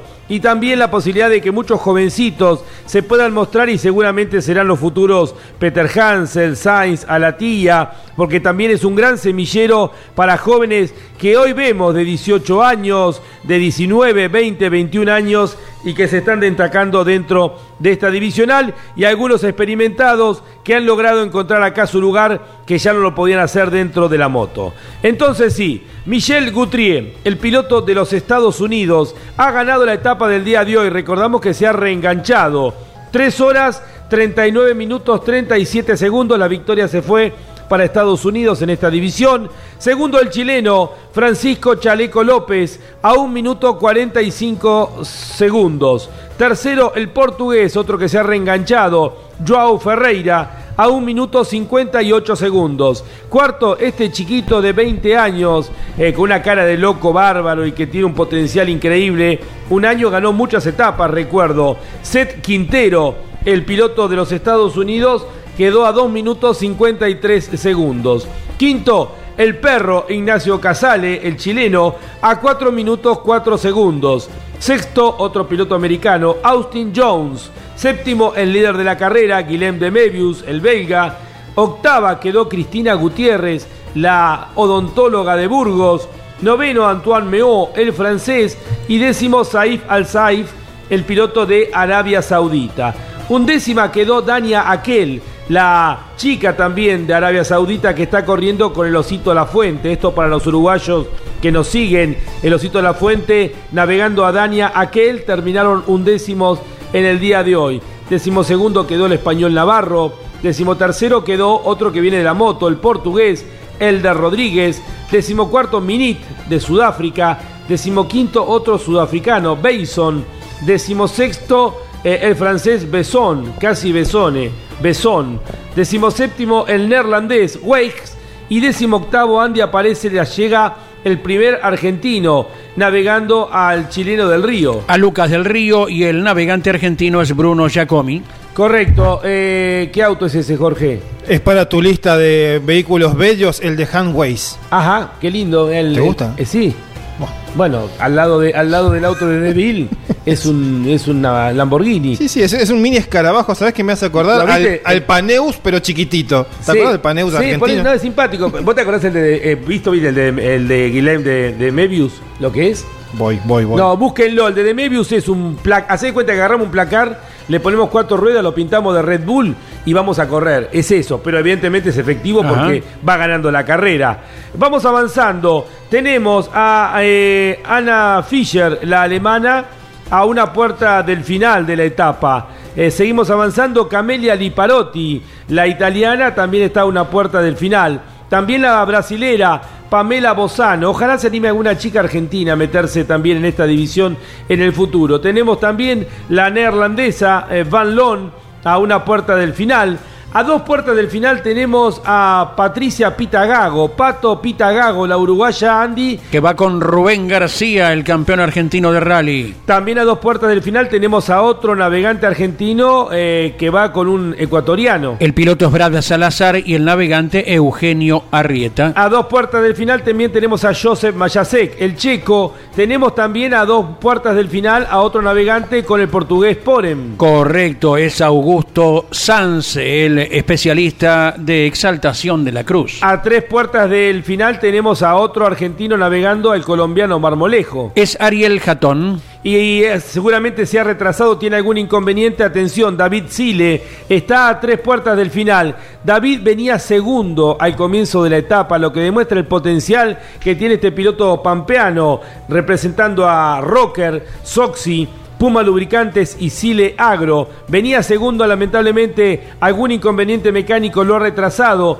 Ha pasado cuatro puertas, perdiendo casi dos horas. Está a tres puertas del final. David Sile, el piloto de Colonia, 25 de mayo en La Pampa. Navegado por el cordobés Sebastián Cesana. Y esto que decía Jorge Dominico, ¿no? la calidad de los navegantes argentinos. Lo decíamos ayer haciendo una comparación. Vieron que muchas veces contratan a los técnicos argentinos para dirigir distintos equipos de Sudamérica. Bueno, acá también fíjense ustedes que tenemos un argentino navegando a un chileno, otro argentino navegando a una uruguaya, otro navegando a un ecuatoriano.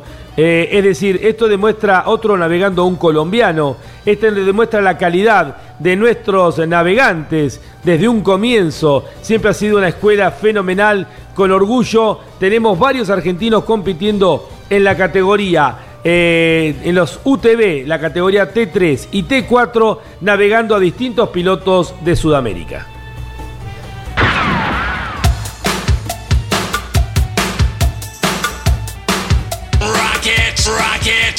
Rockets, rockets.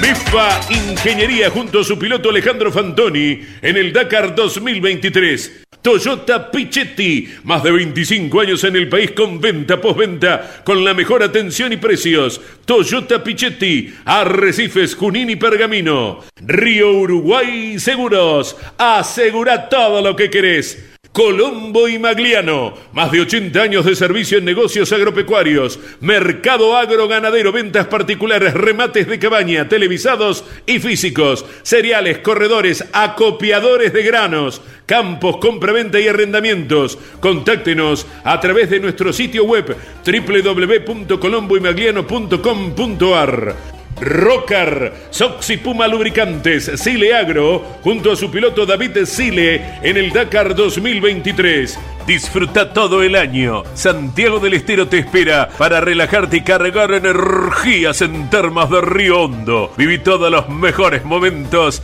en la tierra de encuentros. Santiago te espera. Termas es vida. Campeones Radio. Escúchanos desde cualquier rincón del mundo. En campeones.com.ar Andy, saludamos al eh, colega Sebastián Elías, cuenta también alguna anécdota vinculada a esto de conseguir eh, los elementos que dejaban otros. Él colaboraba en el taller de Ernie Gonela y asistieron algunas carreras a Sergio Guar, a Sergio Guarnacia debe ser.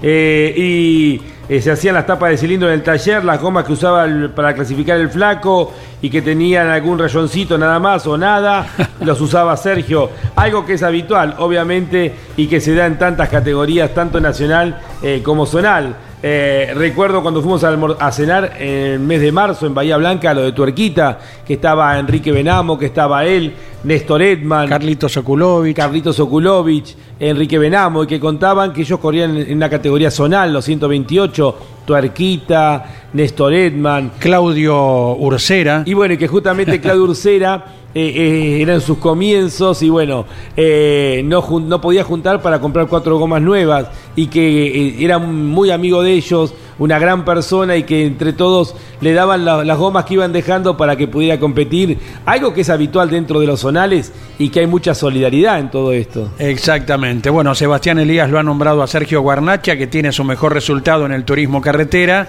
año 2001, escolta de José Luis Di Palma en Olavarría. Qué memoria, Más adelante en el tiempo, bueno, fue la, apertura del circuito en Olavarría? No, en el 98 fue la apertura que ganó, José, claro. Que José ganó con la primera que se corrió en Olavarría, después creo que volvió a ganar ahí. Claro, 2001. Ganó en el 98, venía ganando Marcos Di Palma en el 98, hizo un trompo entrando a la recta principal y José que venía pegadito aprovechó la ocasión y dijo esa fue la primera que se corrió el Teceno La Barría. En el circuito sudamericano, hoy el hermano Emiliosi, así se llama, ¿verdad? Y bueno, Guarnachia en el 2001 fue escolta de José Luis Di Palma, el mismo Sergio Guarnachia que hoy, junto a Ricky Joseph, llevan adelante el equipo donde Lucas Granja fue campeón del Top Race Series. Recientemente también tienen actividad en el Mouras. Así que toda gente que sigue eh, vinculada de un modo y otro a la actividad. Así es. Andy, vamos con algunos de los mensajes de los oyentes y luego sí lo prometido. Les pido que se sienten a disfrutar la nota de Alejandro Fantoni que nos va a contar todas las peripecias que tuvo en el día de ayer. Es muy generoso en los calificativos para nuestro equipo desde la provincia de Misiones, eh, Armando Valiente. Me da mucha nostalgia escucharles porque desde chico lo hacía con mis tíos cuando miraba el TC2000 por ATC y lo transmitía a campeones. Gracias Armando Valiente, un abrazo enorme y esto es lo lindo, las vivencias que tiene el público el principal destinatario del espectáculo que nosotros tratamos de reflejar del mejor modo. Eh, hemos tenido el privilegio de transmitir la mejor época del TC2000 en el momento culmine de la categoría, una multitud en cada una de las carreras, las eh, máximas figuras que tenía la categoría. Obviamente que Nobleza Obliga había mucho trabajo también por parte, incluido del equipo campeones, para que esto pasara. Eh, por eso uno cuando a veces hace siempre las comparaciones y cuando uno hace una crítica siempre es constructiva desde la experiencia que uno tiene, ¿no es cierto? Uno ha visto muchas categorías en su punto más alto, luego verlas lamentablemente en algunos casos muy caídas y a uno le da bronca porque, bueno, se ha, le ha dedicado mucho tiempo, esfuerzo a esas categorías y, bueno, eh, con orgullo hemos transmitido sin ninguna duda la mejor época del TC 2000. Andy, ¿alguno más querés leer? Podemos, podemos avanzar ahí para, bueno, para todos los gustos, Lonchi. Buen día, empujando a los pilotos argentinos, especialmente al Jaguarete Versa, que viene compitiendo solito con su quad en la división original Baimotul. Gran abrazo, nos envía Alejandro desde el barrio de Caballito. Soy Miguel Ingaramo de Villa María. Hoy con mucho calor, ya hace 30 grados cómo quedó Procop en la general. Buena transmisión, abrazo grande. En instantes, Miguel Ingaramo, estamos recordando cómo viene el piloto de la Ford, eh, que tanta gente sigue por lógica. Así es, Miguel. En instantes vamos a entregar la información de la general. En el día de hoy, en la etapa, recién lo decíamos, quedó en el puesto número 18. Martín Procop con la Ford Ranger perdió en el día de hoy 25 minutos 25 segundos en relación a, perdón, 23 minutos en relación a Yacid Al-Raji que fue el ganador. Vamos avanzando entonces. Ahora sí, Claudio Orellano y luego lo prometido. Vamos a disfrutar juntos la nota, la charla, el audio que nos le dejaba ayer por la noche, exhausto, al final de la etapa Alejandro Fantoni, el piloto de Mefa Ingeniería al equipo campeones. DuPont Argentina para su producto Kevlar. 7240 Team Club Atlético Boca Juniors Indumentaria Bodacius Tanques OLM y Pablo Vera Motorsport junto a su piloto Manu Andújar en el Dakar 2023 con Arpisa alimentos saludables para todo el mundo Audi RSQ e-tron, listo para desafiar los límites en el Rally Dakar 2023, junto al piloto y copiloto Matías Ekstrom y Emil Bergqvist. Viví la primera carrera del año 2023 en Concepción del Uruguay. TC Mouras, TC Pista Mouras y Fórmula 3 Metropolitana. El 20, 21 y 22 de enero, disfruta del automovilismo junto a la Fiesta Nacional de la Playa. Entradas en venta en Ticketek y locales de multipago. Gran Premio Rus Seguros. Invita Municipalidad de Concepción del Uruguay.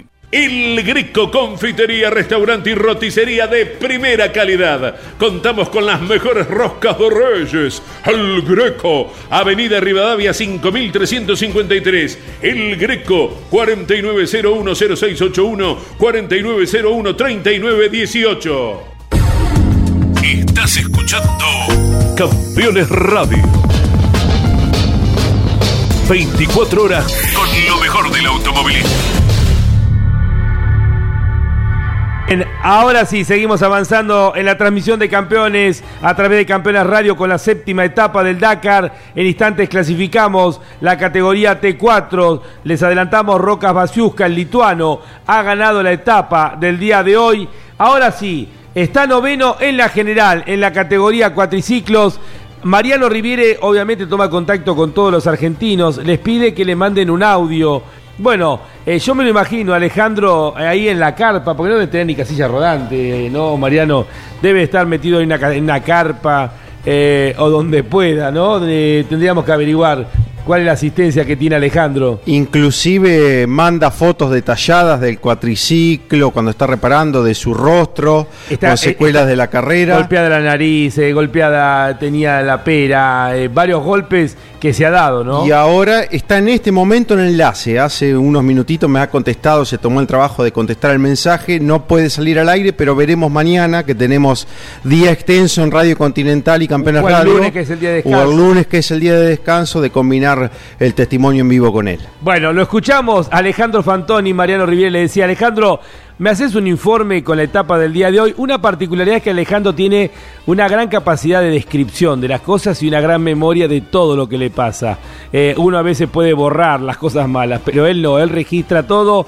Compartimos con ustedes esta, este informe de Alejandro Fantoni, que está noveno en la categoría cuatriciclos del piloto de San Lorenzo Santa Fe.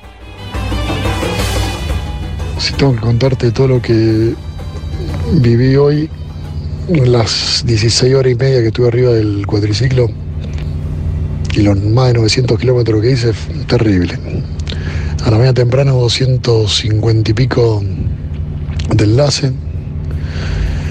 Cuando estoy por largar, este, este, a 10 metros de la largada se apagó el motor y no arrancó más. Perdí como 15 minutos hasta que encontré que era un fusible. Largué, en el kilómetro 18 adelante mío se pegó una torta un, tipo en moto, así que paré a auxiliarlo, llamé al helicóptero, esperé a que venga, ahí perdí otros 15, 20 minutos más y bueno, después era todo una pista rápida, la primera parte de la etapa era muy linda. Cuando voy a cambiar el tanque de combustible, eh, que, hay una llave selectora de bomba, se apagó el motor, así que ahí me di cuenta de que estaba una bomba en corto. Eh, tuve que pasar combustible de un tanque al otro, cambié el fusible, justo vinieron unos árabes a ayudarme.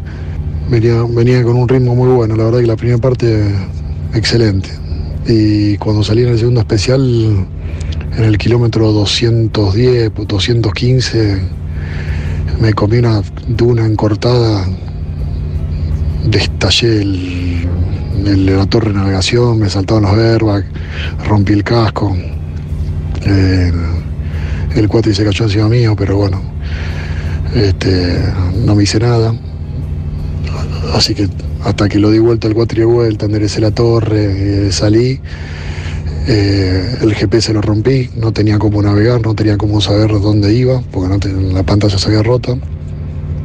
Así que bueno, eh, tuve que seguir huellas, paré donde están los helicópteros a preguntar si podían cambiarme el GPS, me dijeron que no, así que tuve que seguir toda la etapa a ciegas, siguiendo huellas. Me enganché atrás de un camión este, hasta que lo pude seguir. Después, en los últimos 50 kilómetros en una duna, me lo encontré a Carlito Versa. Este, le pedí si podía ir atrás de él y bueno, terminé la etapa con él. Eh, fueron 350 kilómetros de duna, durísimo. Pero bueno, ya está. Y después el enlace 300 kilómetros de enlace hasta Riyadh, lo último con lluvia. Eh, empapado, mojado, no teníamos el GPS, no sabíamos cómo llegar. Pero bueno, por suerte mañana se suspendió y, vamos en enlace, este, no me acuerdo el nombre de la ciudad, que después el otro día tenemos etapa maratón. No doy más. Lo escucho y me sigo riendo, ¿no? Acá noté todas las cosas que le pasó. A ver. Yo escuché, eh, hoy escuché, descubrí más cosas que ayer no había escuchado. Eran tantas, ayer nos abrumó la nota. 16 horas y media arriba del cuatriciclo para hacer 900 kilómetros. Hizo los primeros 250 kilómetros de enlace con mucho frío. Largó, la, eh, largó el especial y a los 10 metros se le, se le paró el cuatriciclo con un fusible. Después, a los 18 kilómetros de la carrera, se encuentra una moto que se pegó una torta. se quedó ahí 15 20 minutos para asistirlo hasta que llegó el helicóptero. Después, en la carga de combustible, se le apagó el motor por un problema con el, que le fallaba la bomba. Después, entre el kilómetro 210 y el 215, se comió una duna ahí le estalló la torre de navegación, el cuatriciclo le cayó encima, le estallaron los airbags. Entre el 210 y el 215 está el fatídico 212 ah, de los Audi. Debe haber sido en ese lugar. No, salió las noticias, Fantoni. Claro, debe haber sido en ese lugar, claro. Capaz que ya venía de noche, ¿viste? Se habían llevado los Audi y justamente tenés razón, en el lugar de, que se pegaron los Audi. Después eh, se quedó sin torre de navegación obviamente no podía navegar, no sabía ni dónde estaba, ni para dónde ir. Eh, bueno, le pidió a los del helicóptero si podía poner otro GPS, le dijeron que no, siguió la huella de un camión. 350 kilómetros de duna detrás de mm, Carlitos Versa, lo encontró por suerte a Carlitos Versa, y dice, y encima después 300 kilómetros con lluvia, llegué empapado, eh, le pasó de todo. Y bueno, la reflexión final, por suerte mañana no hay etapa, no sé dónde vamos, no tiene ni idea dónde iba hoy. Dice, no doy más. Hoy escuché algo más, no había, prestado atención ayer, que cuando se cae le, explotan los airbags, dice, se acciona el airbag que tiene él, que detecta la, desaceleración, pero que se, que se le rompió una parte del casco también. Eso es, también, eso es un detalle complejo, te diré, si no tiene repuesto. Porque todas las mañanas cuando largaste controlan las medidas de seguridad. Sí, seguramente alguno de los. Ya va a conseguir, ya. Algún argentino, algún gaucho de última mano tiene dos, dos cascos, alguno le va a dar. Pero Andy, más cosas no le pudieron haber pasado, ¿no? Eh, faltaba decir, fui a buscar el pedido del Greco y, y no llegó pero porque Andy está masticando, por eso estamos, estamos diciéndolo. Pero más cosas no le podían pasar, queríamos compartirlo con ustedes. Anoche nos causó muchísima gracia. Eh, cada, la otra vez también, cuando hizo una descripción, es muy divertido, Alejandro, porque aparte tiene una memoria para acordarse todo lo que le pasó. Que, bueno, que fue detallando hasta por los kilómetros cada una de las cosas que le fue pasando, ¿no? Cuando decía estallaron la, torre de, eh, navegación. navegación. me acordaba de la canción, estallaron los vidrios de mi corazón, le faltó eso nada más, ¿no? Sí, sí. Pero aparte, ¿cómo termina? Porque después dice, bueno, mañana vamos a ir adelante.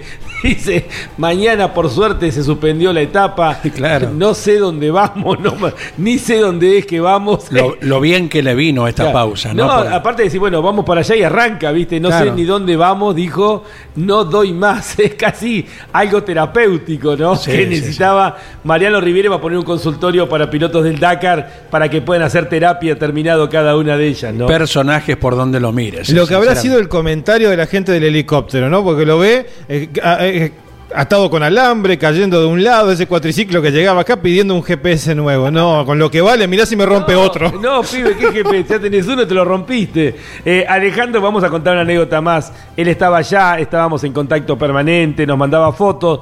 Y le digo, Ale, te voy a pasar el teléfono de Nasser a la tía, le digo yo. Eh, hablale, porque Nasser no, no, no, sabe leer las letras nuestras. Él obviamente escribe el árabe. Sí, hablale eh, en inglés y a ver si lo podés ver. Él estaba en Qatar, en pleno mundial. Bueno, a los dos días me aparece eh, comiendo con Nasser, Nasser enviándome un mensaje, un video de salutación. Hello, friend, ¿viste cómo hace Nasser? Bueno, y él, de ahí en más se engancharon con Nasser y andaban juntos los dos. O sea, se ve que pegaron muy buena onda. Él después se fue unos días a, pasear, eh, Alejandro, antes de, antes de empezar la carrera.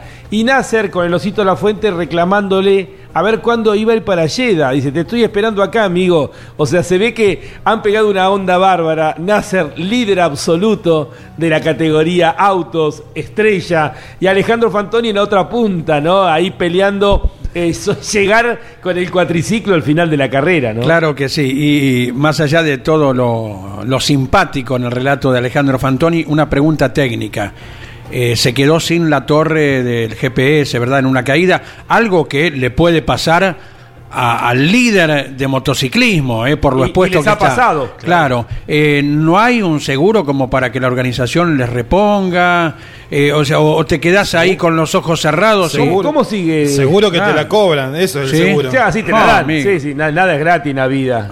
o sea, la realidad que en el mundo real, ah, hasta para ir al baño pagás. Con la inscripción debería estar contemplado que un elemento tan sensible en motos y en cuatri, por ejemplo, pueda tener una reposición. seguramente te dan otro, pero bueno, si querés correr, eh, la tenés que poner. Aunque sea que te den cuotas, 12 cuotas, no sé. la torre de navegación es parte del cuatriciclo, eso sí, lo, tiene cada, cada vehículo. Y la torre tiene las medidas exactas para que entre el tornillo exacto que calza el GPS exacto. Bueno, eso, eso es todo preciso, está todo reglamentado. Pero cuando llegas ahí te cobran por adelantado un fangote por las dudas. Claro, vas dejando. Te lo cobran por adelantado. Que algunos argentinos, me acuerdo, no tenían el seguro antes de empezar. No le alcanzaba una tarjeta porque llegaban al límite, tenían que pasar dos o tres tarjetas solo para pagar el día de la, de la inscripción por adelantado todos los gastos posibles. Me imagino traslado en caso de accidente, de haber varias cosas. Eso, es parte del seguro. Es parte del seguro, correcto. Se tenés por acaso de, de accidentes. De accidentes, etcétera, etcétera. Es como el alquiler de un auto, ¿no? Eh, los franceses, obviamente, que no tienen una espíritu Dakar. Para lo de ellos pasa por otro lado, ¿no es cierto? Los de la organización. Bueno, vamos a escuchar a Claudio César Orellano. Tenemos más mensajes de oyentes que se comunican a qué número, Andy. Es el número 11 44 75 0000. Y también avanzamos con la categoría T4, es decir, con los eh, mm, side by side, los UTV de serie modificados. Tenemos mucho para compartir con ustedes en esta séptima etapa del Dakar, la que unió Riad con Al Qasimi. Halpern, 20 años cuidando el recurso más valioso que tiene la naturaleza el agua. Halpern, estamos en todo el país. Del 2 al 5 de febrero, Fiesta Nacional del Automovilismo en Balcarce, con la presencia de pilotos y campeones de categorías nacionales, los shows de Turf, FMK Chano Axel y Los Nocheros, Balcarce, capital nacional del automovilismo. Con Arpisa, alimentos saludables para todo el mundo. Minera Colorado de Salta, junto a su piloto Ramón Núñez en el Dakar 2023. Lucas Valle, piloto de Rawson Chubut, corre con el auspicio de Conar Pesa, Agropez y Atlantis. Audi RSQ e-tron, listo para desafiar los límites en el Rally Dakar 2023, junto al piloto y copiloto Stefan Peter Hansel y Eduard Boulanier.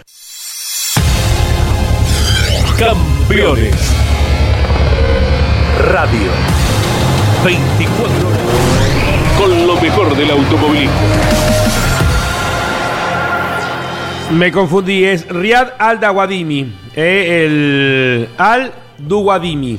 Es el lugar donde están hoy, a unos 300 kilómetros de Riad, la capital del Reino de Arabia Saudita. Ha sido una etapa media maratón. Han salido autos los UTV y los camiones han hecho el especial, al término del especial han recibido una pequeña asistencia y de ahí en más siguen, eh, de ahí en más sí, maratón. Esta noche dormirán las tripulaciones solas, eh, al igual que las motos y cuatriciclos que hoy fueron en tramo de enlace y mañana sin asistencia, hoy en el campamento, deberán cumplir esta etapa hasta llegar a Riad, que es el final de la octava etapa, la del día de mañana que estaremos transmitiendo a partir de las 8 de la mañana por Radio Continental y Campeones Radio. Andy, avanzamos con algunos mensajes de los oyentes que se comunican a qué número? 11 44 75 0000.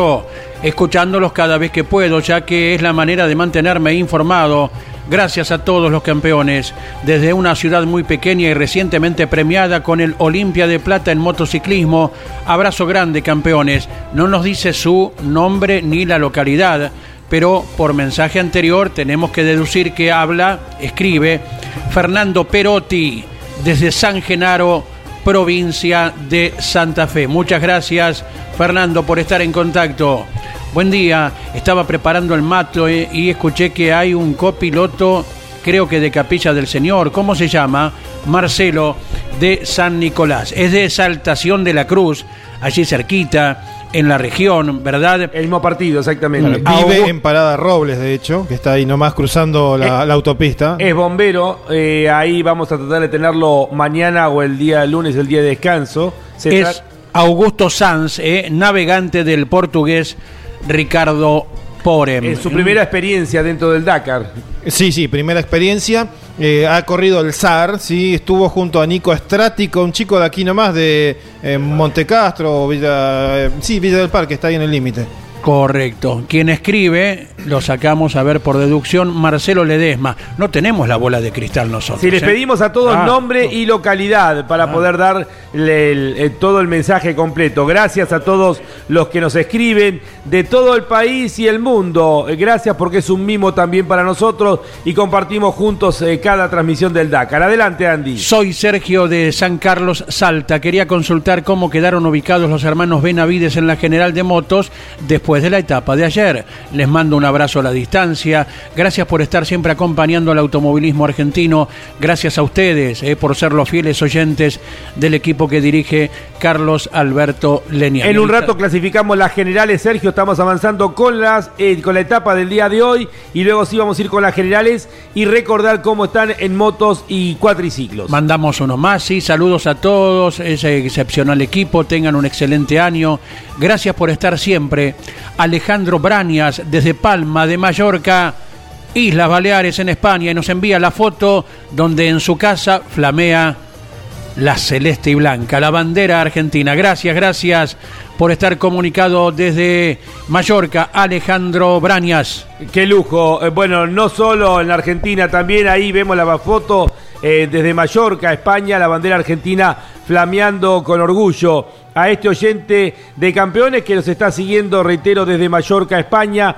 Quiero saludar también a Rafa, ahí en Villa Mercedes, San Luis, nos manda la foto, se ve el termo, eh, se ve pan casero, manteca, desayunando, escuchando la transmisión de, transmisión de campeones, mientras la mayoría de la tribu duerme, con Camila y Verónica, que me acompañan, escuchamos incondicionalmente a campeones, bueno, Andy, Jorge Dominico, Mariano Riviere, eh, Lonchi Leñani, eh, Diego Durruti, Claudio Orellano, Miguel Cayetano Páez. Gracias por tanta compañía y pide la foto de Miguel Páez con el bigote, con el bigote si llega a ganar Skyler House. Obviamente que la vamos a subir a las redes sociales si finalmente Scarlett House llega a ganar y él va a eh, recuperar el bigote que era del abuelo eh, de José Elías, el abuelo que tenía el mismo bigote que Scarlett House. Miguel Páez ha prometido poner justamente, ponerse ese bigote, dejarse ese bigote hasta que Independiente salga campeón. Hay que ser valiente, ¿no? Diego Durruti en Riad para dejarse un bigote como el de Skyler House. ¿Cómo estás, Diego? Buenas tardes para vos. ¿Qué tal, Lonche? Sí, totalmente valiente. Y yo ahora soy hincha de Skyler House. Quiero que gane, quiero que gane porque lo quiero ver a Miguel con el bigote. Yo también, vos sabés que me pasa lo mismo. Aparte, como la promesa es completa, dijo que hasta que Independiente vuelva a salir campeón, vamos a verlo por lo menos, calculo yo, con 20 años con ese bigote. Sí, sí, sí, totalmente, totalmente. Y no se lo debería cortar hasta que eh, Independiente salga campeón. Claro. Creo que ahí está la promesa. Ahí, ahí, ahí está la promesa, así que bueno, y la gente va a pedir la foto en las redes sociales. Bueno, eh, ¿cómo está la cosa ahí en Riad? Eh, sigue el frío, la lluvia, las complicaciones. Para ustedes, eh, bueno, por lo menos quedarse ahí en Riad es eh, tomarse un respiro. Eh, pero bueno, según el pronóstico, ahora vos no lo vas a ampliar, ahora tenemos 14 grados de temperatura. Allá son en estos momentos las eh, 5 menos 20 de la tarde. Bueno, ¿cómo está la cosa por el campamento, Diego? Mira, Lonchi, así es, ¿no? Está fresco, eh, co- coincido con los 14 grados, lo, lo puedo sentir, está nublado, está nublado, hoy ama- el día amaneció, eh, amaneció nublado, pero bueno, había un poquito de sol, que eso eh, calentó un poquitito el ambiente cuando acá amaneció en el, en el vivac. Y bueno, obviamente un, un campamento diferente, ¿no? Porque eh, no hay ningún tipo de competidor, eh, ya se han ido en esta media maratón hasta al Guadimi, pero bueno, eh, se está mm, algunas cosas que eh, se estaban eh, por hacer, porque recordamos que acá teníamos que venir el domingo, eh, bueno, se están adelantando, ahora está el, VIP, que en el día de ayer no estaba, ahora está colocado, la zona de merchandising también ha sido montada, ya se están vendiendo y venden a rolete todo tipo de cosas. Así que un día distinto, ¿no? Obviamente tenemos comunicación respecto a cómo viene la carrera, con los buenos trabajos de, de- los dos eh, bueno, argentinos que solamente han competido en el día de hoy, como Jacopini y Harpen. También la gran sorpresa, Lonchi, imagino que ya lo habrán hablado de Lucas Moraes, este piloto brasileño, eh, tremendo lo que está haciendo, debutando en el Dakar y, y peleando ahí eh, por el podio, eh, gran expectativa está creando. Aparte, más, y una cosa que, no es no es poco común, que sea un piloto brasileño, ¿no? porque el Dakar cuando fue a Sudamérica siempre tuvo ese ese berretín de querer eh, eh, involucrarse en el mercado brasileño, de meterse y bueno, no podía. Y bueno, justamente ahora eh, una, una, legión de pilotos, porque son varios, no solamente de Morales, sino que en diferentes categorías, en motos, en cuatriciclos, en, en side by side, hay muchos brasileños. así que está, está bueno justamente para, para ese país como para que empiece a, tener, relevancia en el Dakar, porque bueno, ellos también tienen sus propias competencias, ¿no? que son muy, pero muy fuertes. y bueno, y acá tuve la posibilidad de hablar con Jordi Viladoms, que seguramente después vamos a escuchar la nota, donde el eh, jefe del equipo KTM, Gas Gas y, y bueno, habla justamente del tema de la dureza de de, la carrera, de, lo dura que viene siendo este Dakar con muy pocas etapas y bueno, justamente de su trabajo como para tener que contener el ímpetu de los pilotos. Eh, ahora vamos a hablar y me gustaría que nos me amplíe la información de Lucas Moraes, sorprendente, este brasilero que, como bien apuntabas, está debutando dentro del Dakar en la difícil, porque es muy cerrado el selecto grupo de pilotos que pueden destacarse en la categoría autos y está ahí peleando para eh, terminar dentro del podio en su debut, lo que sería todo un hito. Eh, me gustaría un poco también que amplíes eso, pero hablabas también del merchandising, no me digas que hay remeras eh, y gorras de Yacid Al-Raji ahí en Arabia Saudita. Mira, no, fui a verlo, sé que está abierto y que está, hay mucha gente comprando, estimo que debe, debe haber alguna del Raji, eh, obviamente más, más que nada hoy se va, se va a vender como si hay, se vende total, porque bueno, ganó la etapa, pero pero bueno, eh, le da un poco de color a, este Dakar, ¿no? que cuando llegó a Sudamérica todo este tipo de cosas no la teníamos, ¿no? porque era, era más con ese espíritu eh, africano, ¿no? el Dakar más, más, era más una aventura, una carrera épica, y bueno, después le fueron encontrando la pata a la sota, y bueno, merchandising, VIP, ¿no? un montón de cosas que eh, eh, empezaron a crecer en, Sudamérica y bueno, se, han fortalecido acá en, en Arabia Saudí con propia por el poderío también económico que hay en esta región, ¿no? Y con respecto a lo de Lucas Moraes, creo que eh, es, un piloto que ya ha competido, él se ha destacado en, en, Brasil, obviamente ha sido campeón nacional de cross country, ha ganado dos veces el rally de que es la prueba más importante que tiene justamente el automovilismo brasileño en lo que es el Rally Ray y una de las más relevantes en la región, ¿no? Es una carrera ya emblemática eh, del automovilismo sudamericano y bueno, eh, se animó el año pasado a hacer sus primeras experiencias en el eh, automovilismo, en el cross country a nivel mundial con muy buenos resultados, ahí ya compartiendo podio con, con Nasser y con Nasser Araticia y con Yaced Arasí, bueno, y ahora está justamente certificando todo lo bueno que se ha hablado de él, de hecho, poco tiempo antes de llegar acá Arabia Saudí firmó con una bebida energizante como eh, patrocinio eh, personal, lo que habla las claras de la relevancia que está teniendo este muy joven muchacho eh, brasileño, ¿no? Obviamente también hay que, hay que ser sinceros, o sea, él está aprovechando la, gran cantidad de deserciones que ha habido justamente de los principales candidatos, ¿no? El, Peter Hans, el Sainz, el, retraso del web, los problemas de Gillerit, o sea, hay un montón de cosas que lo ha beneficiado justamente para, para ascender en el clasificador, clasificador general, ahora está tercero por segundo día consecutivo. Y bueno, eh, tiene que ser, creo que ya, se daba por hecho que con llegar a un top 10, así que bueno, creo que eh, de acá en más debe correr tranquilo, no con una carrera que ya está liquidada, lo hablábamos en el día de ayer, es una carrera que ya no, no, tiene ningún tipo de emoción porque eh, hoy, le prestó el protagonismo Nasser al Rashi, pero con la diferencia que tiene, gana caminando. Y bueno, Lategan, también un piloto que comenzó retrasado en las primeras etapas, también se benefició de los abandonos y ahora está justamente compartiendo el podio con, con Nasser y con eh, Moraes. Los 19 minutos que perdió hoy Nasser con Al Rajid. Y, bueno, y los 6 minutos que perdió con Lategan es simplemente eh, un ritmo tranquilo que está tomando el líder de la carrera.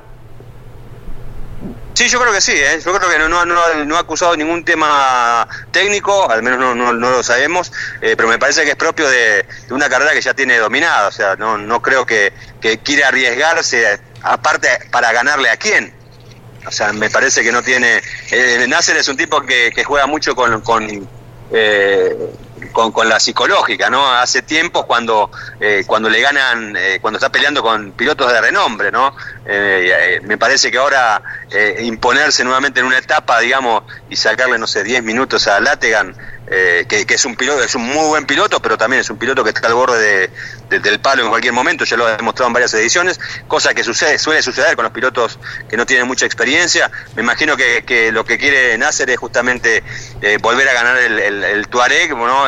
y bueno, que, quede para sus vitrinas y, y, tal vez no, no arriesgarse tanto, ¿no? Porque el Dakar es el Dakar, pero si tiene la posibilidad de correrlo tranquilo, seguramente lo va a hacer. Y acelerará en el patio de su casa, que según lo que decía él, es el empty quarter. Eh, Diego, eh, ayer hablábamos mucho de que la etapa del día de ayer, con toda la guerra psicológica de declaraciones que hubo antes del día de ayer, es como que sintieron los tres máximos referentes, eh, como son Nasser, bueno, Peter Hansel, eh, Carlos Sainz. Obviamente acá tenemos que incluir dentro de los mm, grandes pilotos a Sebastián Loeb, pero los que estaban peleando la carrera, eh, que sintieron que ayer era la etapa de ir a todo nada y que, bueno, termina sacando de carrera a los dos representantes de Audi.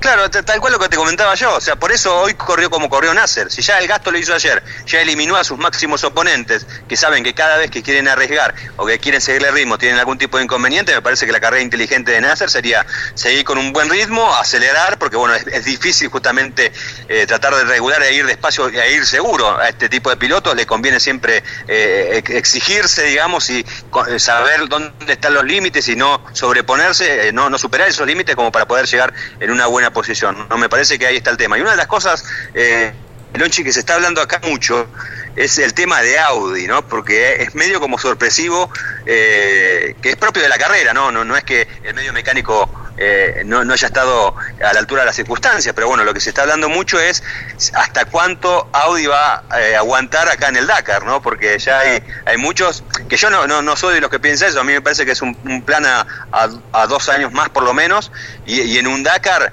eh, vos no ganás en el debut con un auto nuevo y con una tecnología nueva, ni siquiera en la segunda carrera. O sea, esto hoy Toyota domina después de haber desarrollado un montón Hilux. Eh, eh, lo mismo pasó con Peugeot. Cuando llegó Peugeot, parecía que se comía a los chicos crudos y le costó tres años ganar. ¿no? Y me parece que Audi va a pasar lo mismo. Ahora eh, lo que se están replanteando aparentemente es el programa deportivo, porque Audi llega justamente al Dakar solamente con un montón de kilómetros, que es buenísimo para la evolución, pero ni siquiera con una carrera ni, en modo competitivo, porque cuando corrió contra eh, cuando, el Marruecos, lo corrió fuera de la clasificación general en una categoría Open, porque justamente todavía no había cuestiones del reglamento técnico que no estaban aún definidas, y eso también es como que le resta, digamos, eh, el desarrollo en competencia que es tan eh, eh, que vale tanto para una carrera como esta. Así que aparentemente lo que se están replanteando es cómo va a ser el programa deportivo de aquí en más, ¿no? Si lo vamos a ver al Audi siguiendo, corriendo en más competencias como para llegar bien preparado ¿no? al próximo Dakar y bueno, tomarse revancha. Eh, claro, eh, aparte se va hacia las, energías limpias, o sea que en realidad el tiempo le va a jugar a favor a Audi cuando el resto de las marcas desembaquen en, lo que van a ser la electromovilidad. Eh, Audi tendrá una experiencia, pero también esto que vos decís, que le juega en contra, hoy hay un campeonato del mundo que permite ir desarrollando los vehículos durante el año y ellos hasta aquí no han aprovechado esa oportunidad.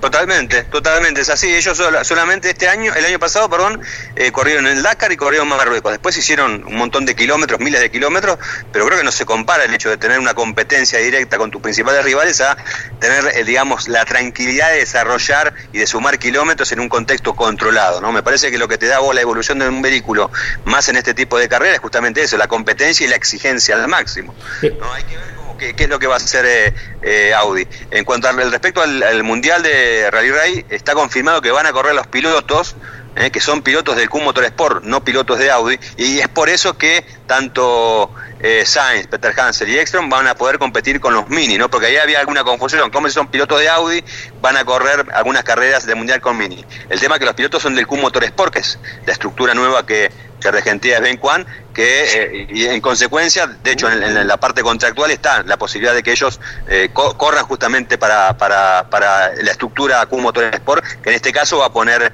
eh, a los mini T1 Plus para, para que los pilotos estén en actividad más que nada. Y paralelamente se seguirá con el desarrollo de, del Audi eléctrico. Que es lógico también, como decimos de los autos, también hay que, los pilotos tienen que tener también otro ritmo durante el año. Diego, como pasó con Lionel Messi, que parecía otro Messi en este mundial, con otro temperamento, eh, otro tipo de declaraciones, eh, aquella situación de ir a increparle al técnico de los Países Bajos que había estado boqueando antes, ah, digamos un Messi diferente al que habíamos visto en los otros cuatro mundiales. también estamos viendo otro Nasser Alatilla diferente en este Dakar, porque ha planteado ayer, después que eh, que se golpeó Peter, Peter Hansel, eh, ha dicho que fue un error del piloto y el navegante. El día anterior dijo que no era el Toyota el que marcaba la diferencia, sino que era él. Es decir, eh, mucho más argento en su forma de actuar, ¿no? Es como que tanto estar con argentinos pareciera que lo hemos, lo hemos cambiado un poco a Nasser. Puede ser, es probable, probable. Igual Nasser siempre, siempre suele tirar este tipo de indirectas, ¿no? O de, directas a veces, ¿no? Pero me parece que, es parte de la carrera. Creo que si no fuese, vos imagínate, Lochi, si no tuviésemos esas declaraciones de Nasser, lo que sería esta carrera. Claro, por lo menos tenemos algo de que hablar, porque si, si no es, es un desastre, es una carrera que ya está prácticamente, salvo que pase algo eh, rarísimo, es una carrera que ya se definió hace tres días. ¿No? Y, menos mal que lo tenemos a Nasser boqueando, porque si no sería bastante aburrido. Eh, con respecto al tema de las quejas que él decía, eh, cuando le agregaron los 11 caballos a los... Eh, a los Audi por el tema del EOT, de este equilibrio de tecnología, de equivalencia de tecnología, perdón, quedó claro que fue justamente una, una, fue por propia voluntad que lo dijo, Toyota estaba totalmente en contra de esa declaración, tengo entendido que hablaron justamente con Nasser, y no solamente Toyota habló con Nasser, sino también la gente de las vías, y se lo pusieron bien claro, la próxima vez que decís algo así, te echamos de la carrera. Así que yo creo que en, cuanto al tema de la reglamentación, eh, no, no vamos a tener ninguna otra declaración eh, así eh, deslumbrante de Nasser. Tal vez sí haga alguna directa e indirecta con los pilotos, pero en cuanto al tema del reglamento, dudo que vuelva a hablar. Tal vez lo citen en la comisión asesora y fiscalizadora, entonces, Diego.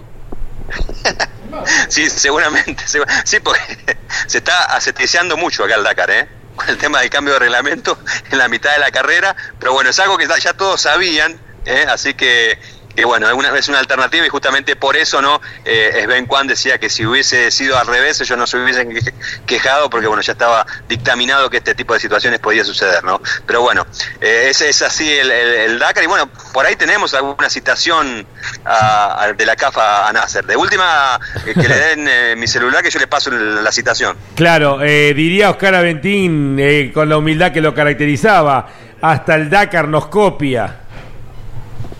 sí, totalmente, totalmente. Sí, sí, sí, así es. Eh, eh, Diego, eh, ayer hablábamos de un tema que no sé si se ha charlado ahí en el campamento. Obviamente que usted, vos estás con los máximos especialistas de este tipo de carreras. ayer Peter Hansel fue impresionante cuando dijo que él no recordaba lo que pasó antes del golpe ni durante el golpe y cuando él lo primero que recuerda es ver a su acompañante fuera del auto tirado en, eh, en, la arena, eh, que sabe que voló muchísimo eh, y de hecho Carlos Sainz dijo que él vio cómo voló y que le impresionó cómo voló el auto de Peter Hansel y dice nosotros hemos volado seguramente muy parecido, tal vez tuvieron tiempo de tocar un poquito el freno y al haber caído diferente dañó más el auto que el físico de los competidores, pero los dos también sostuvieron que venían a una velocidad, venían en el aire, literalmente, venían volando, dijeron, ¿no? Eh, hay una evolución de los autos también con esto de la potencia que es diferente, cómo es el comportamiento y la, velocidad, esto de tener la potencia permanentemente en los autos eléctricos, hoy lo vimos con Ballón que también perdió el conocimiento, está habiendo una evolución eh, por demás de los autos que inclusive hasta está por encima de lo que puede soportar el físico de un ser humano. Eh, mira, yo no creo que sea tanto así, me sí, eh, obviamente el, tema de, la velocidad de los y el torque básicamente de los autos eléctricos es, es una gran ventaja, más en este tipo de carreras, ¿no? Pero me parece que también se dio en, la circunstancia, el hecho de tener, de, volar, de usar como una rampa, no una duna, creo que eso ayudó muchísimo y eh, bueno, puede ser que haya sido un error de, conducción de, Peter Hansen y bueno, al venir Sainz pegado, estaban tirando los dos juntos, era lógico que esto podía llegar a pasar. Eh, yo creo que de todas formas la, FIA, más que nada, porque bueno, la FIA está muy atenta a, las cuestiones técnicas y a las cuestiones de seguridad, va a evaluar eventualmente lo que pasó, ¿no? Y si necesita poner alguna limitación, seguramente la va, la va a poner, ¿no? Me parece que el Dakar está transitando por una, una etapa de transición en cuanto a tecnologías, tenemos la tecnología propia de, del vehículo de Audi, que para algunos es híbrido, en mi caso yo pienso que es un vehículo eléctrico porque la, potencia de las ruedas vienen de los generadores eléctricos y no del motor de propulsión que, se usa para darle la energía a estos impulsores. Eh, y después, bueno, tenemos muchos autos con biocombustible, ¿no? Eh, hay desarrollos con hidrógenos, hay una, cuestión tecnológica que está, que está en avanzada permanente y bueno, yo creo que en algún momento va a haber que, que hacer... Eh, eh, detener un poco la pelota y ver hacia dónde se sigue, porque es, como que estamos medio desorientados, cuál es la tecnología del futuro. Y en cuanto a prestaciones, no sé si tanto, eh, porque vos fíjate que te están limitando el, el, tema de las velocidades también. O sea, no pueden, eh, en las motos, por ejemplo, hasta 160 kilómetros por hora, cuando eh, uno está viendo las imágenes ¿no? de los pilotos, los motoristas, los motociclistas o los de quads, haciendo señas como que quieren que el vehículo corra más y como que le pegan como si fuese un caballo, porque quieren acelerar más. Me parece que ahí la, la limitación está poniendo la FIA en todas las categorías, ¿no? justamente por el tema de la seguridad. Eh, lo de Peter Hansel, eh, ahora a las 6 de la tarde nuestra vamos a, va, a charlar con la prensa y ahí creo que vamos a tener más precisiones respecto al tema de la pérdida de conocimiento, pero efectivamente es lo que, lo que se comentó y lo que, lo que se publicó y, e informó, que tuvo una, una pérdida de conocimiento eh, seguramente causada por, por el impacto ¿no? de, eh, de, de, esa, de ese accidente, ¿no? de ese incidente. Sí, hay que ver cuánto G fue el impacto, ¿no? Un golpe en una duna que voló muchísimo. Dentro de una hora es la conferencia de prensa del equipo Audi. Eh, Diego, bueno, ¿cómo está el campamento en estos momentos que almorzaste? Ya seguramente has merendado. Eh, ¿Cómo está el campamento? y bueno, obviamente esperando mañana la vuelta de todos los competidores en esta reformulación que hubo que hacer debido a las lluvias. Sí, no, sí, tal cual. El campeonato, eh, o sea, convengamos que está todo nublado acá y es medio desolador, porque todavía hay, hay barro. No soy muy fanático del barro yo ni de la lluvia, pero bueno, es como medio desolador. A eso le sumamos que no hay pilotos, eh, que obviamente están los responsables de los equipos, y bueno, ahora bueno, lo vamos a tener obviamente a Carlos Sainz, hay algún piloto que ha abandonado obviamente. Eh, después es se está armando, bueno, como te decía, el tema del VIP. Hoy en el, almuerzo fueron albóndigas con puré que estaban espectaculares. Eh, no sé qué nos, nos deparará el chef eh, a la noche, pero bueno, eh, ese es, estamos ya acostumbrados, ¿no? tuve, afortunadamente tuve en Jail, tuve la buena fortuna de que una, un colega me trajo una hamburguesa de McDonald's ¿eh? de, un, de un, McDonald's que estaba en el medio de la nada, así que eso, con eso cambié un poco la, la, rutina de la comida, pero bueno, eh, de acá lo que resta del Dakar seguramente va a ser todo lo del restaurante. Eh, ¿A cuánto están del corazón de Riad y, qué podés contarnos de la ubicación del campamento y si has tenido oportunidad de ver algo de Riad? Sí, no, el campamento está muy cerquita del aeropuerto, está muy cerca del aeropuerto, a las afueras justamente de, la ciudad de Riyadh. Eh, estamos muy cerca de lo que vendría a ser como una, una zona de, eh, del conurbano, digámosle así, eh, de, de, de Riyadh. no estamos tan cerca del centro, centro, como fue en su momento, donde el primer Dakar, que, que, el campamento estuvo ahí justamente en Riyadh, casi en pleno centro, sino estamos mucho más alejados ¿no? Estamos eh, muy cerca también de lo que fue creo el año pasado, que era en la Universidad de la Mujer, estamos a 10, a, menos, a 5 kilómetros más o menos de ahí. Esto es, una zona, eh, tenemos muy cerquita la autopista, bueno, que, conecta obviamente la parte de, las afueras de la ciudad con el centro, eh, así es más o menos la ubicación de este, de este campamento. Bárbaro. Bueno, Diego, eh, queremos agradecerte este informe, este contacto con toda la audiencia de campeones, contando, bueno, las novedades ahí en Riyadh, donde ha quedado todo el campamento del Dakar, eh, mientras hace esta media etapa maratón en Alda Guadimi. Estamos eh, tomando contacto más tarde. Gracias, Diego, por todo este informe para campeones. Bueno, un abrazo grande, Lonche, y un saludo a todos los chicos ahí en el estudio. Eh, Diego Durruti, desde el campamento en Riad, un informe completo de las últimas novedades del Dakar, terminada la séptima etapa. Campeones Dakar 2023 por Campeones Radio con el auspicio de las siguientes empresas. Halpern, distribución mayorista de insumos para riego, tuberías y filtrado de agua. Halpern, estamos en todo el país. MEFA, ingeniería junto a su piloto Alejandro Fantoni en el Dakar 2023. DuPont Argentina para su producto Kevlar 7240 Team. Club Atlético Boca Juniors, Indumentaria Bodacius, Tanques OLM y Pablo Vera Motorsport junto a su piloto Manu Andújar en el Dakar 2023. Municipalidad de Balcarce con la 30 Fiesta Nacional del Automovilismo 2023. Te esperamos del 2 al 5 de febrero en Balcarce. Toyota Pichetti, Arrecifes, Junín y Pergamino. Con Arpesa, alimentos saludables para todo el mundo. Minera Colorado de Salta, junto a su piloto Ramón Núñez en el Dakar 2023. Colombo y Magliano, más de 80 años acompañando el desarrollo del campo argentino. Colombo y Magliano. Santiago del Estero te espera. Puma Energy. Parar, cargar, seguir. Puma Energy. Colcar. El secreto del éxito es estar bien acompañado. Colcar Moreno. Rocker, Soxy Puma Lubricantes. Sile Agro junto a su piloto David Sile en el Dakar 2023. Río Uruguay Seguros. Asegura todo lo que querés. Audi RSQ e-tron. Listo para desafiar los límites del Rally Dakar 2023. Mendoza Turismo. El Greco. Confitería, restaurante y roticería de primera. Avenida Rivadavia 5353. El Greco 49010681 49013918. Campeones Dakar 2023. Llevamos la pasión a tus sentidos.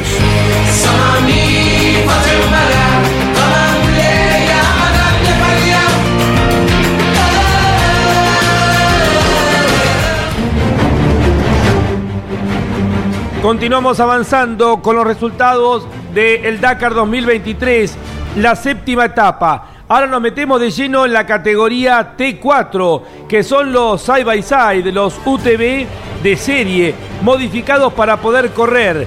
La victoria fue para el lituano Rokas Basiuska, este chiquito de 21 años, uno de los tantos eh, promesas que tiene el Dakar. Eh, bueno, obviamente destacándose en esta división. Rokas Basiuska ganó la etapa del día de hoy. Su tiempo, 3 horas 45 minutos 34 segundos. Quedó segundo el brasileño Cristiano Batista a 1 minuto 3 segundos. El cuarto lugar es para el piloto eh, de, eh, este es de, también creo que de Arabia Saudita, a ver. Sí, a ver, cuarto eh, Seaidán, Yacid Seaidán, el piloto de Arabia Saudita a 2 minutos 51 segundos. Quinto quedó el menor de los Goxal con solamente 18 años. Eric Goxal ha terminado quinto la etapa del día de hoy. La diferencia fue de 3 minutos 6 segundos. Sexto quedó ubicado con el vehículo 401 Marek Goxal, el papá de Eric, a 4 minutos 10 segundos. Sexto quedó Gerard Farresguel, el español. Séptimo, Michal Goxal, el otro piloto polaco. Octavo Andy tenemos al mejor argentino. Se llama Jeremías González Ferioli con la navegación de Gonzalo Rinaldi. Quedaron a 6 minutos 21 segundos en la etapa.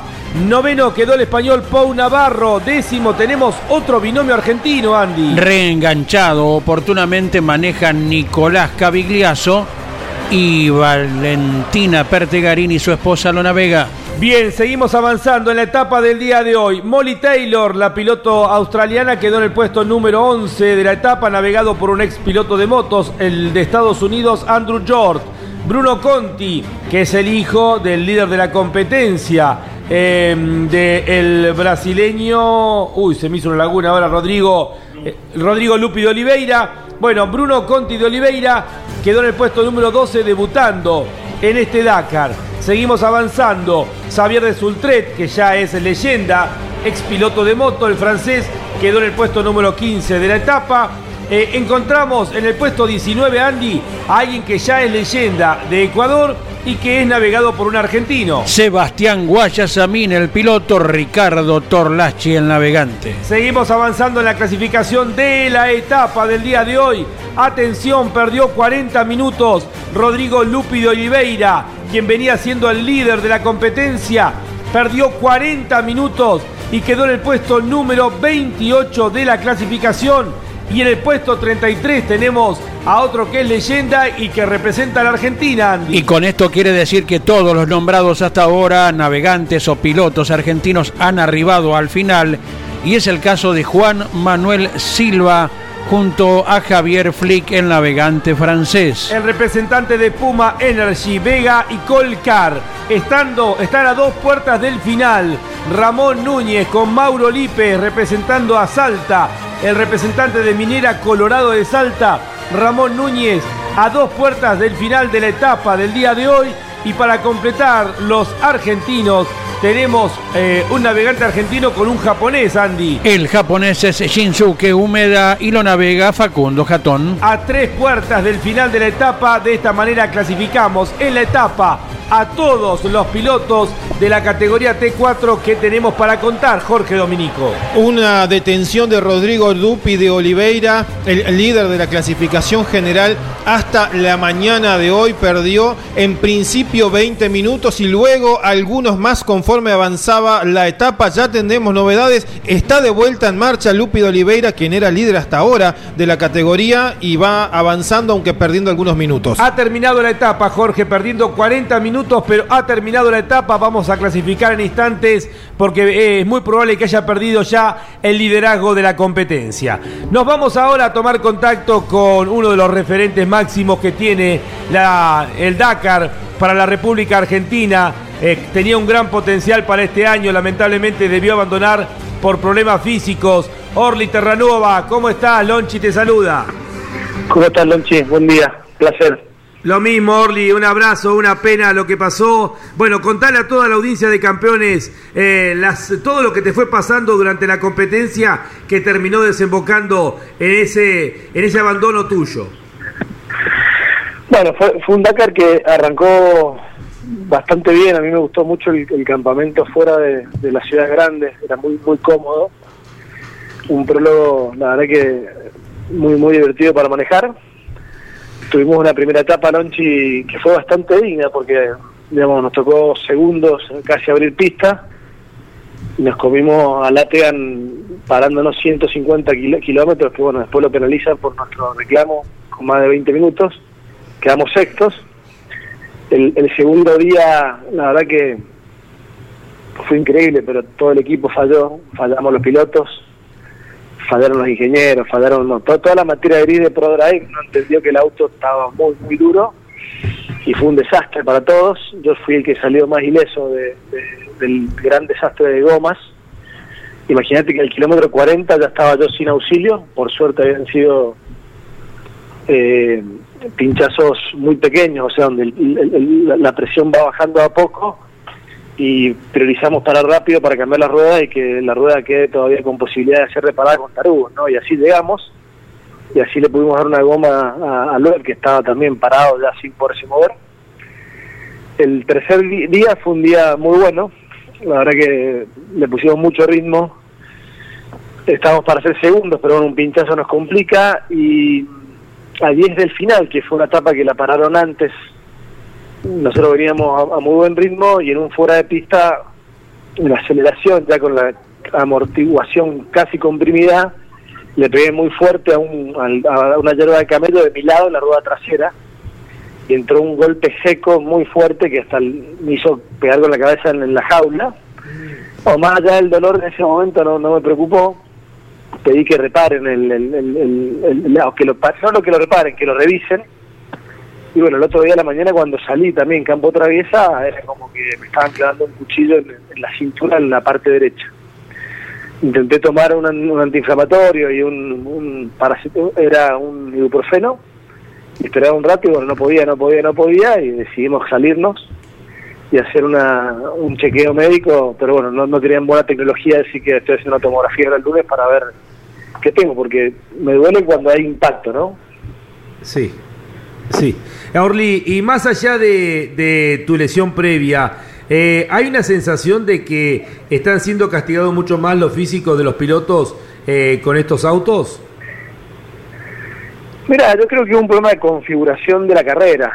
Eh, cuando vos le pones tres o cuatro etapas eh, con mucho fuera de pista, eh, con dunas sucias, ¿no? Donde no son dunas eh, de cruce de dunas normales, sino que son, te diría, dunas o arena y, y, y y plataformas, y son kilómetros, kilómetros así. Es una, una situación donde el cuerpo va golpeando, golpeando, golpeando, y el límite es, son dos cosas, ¿no? Lo que uno aguante físicamente y la suerte de, un casino de no comerte como le pasó a Audi o a Loeb, ¿no? que, que volcaron, o a Yacine que rompió. Es decir, son etapas configuradas muy raras. Yo creo que te diría que se aproxima el, letargo de lo que es la carrera en Arabia Saudita, porque ya no hay mucho más para, para indagar y se hace muy monótono así la carrera, ¿no? Y a veces no es conducción, sino que es suerte o, o ganas de jugártela, porque los autos aparte están andando muy rápido las suspensiones, como vos sabéis, las ruedas son más grandes, así que se va muy veloz. Pero claro, el resultado es que vamos quedando afuera, ¿no? Y, la carrera se va se va bajando. Está bien que, digamos, el, que va con ventaja es el que menos arriesga, por ende le pasa menos cosas y los que van atrás son los que más arriesgan. Fíjate, luego que ha intentado, digamos, por todos lados ir anticipando, ir, ir adelantando como va arriesgando y va sin problema. Pero él se va manteniendo, ¿no? o Carlos o Peter Hansen.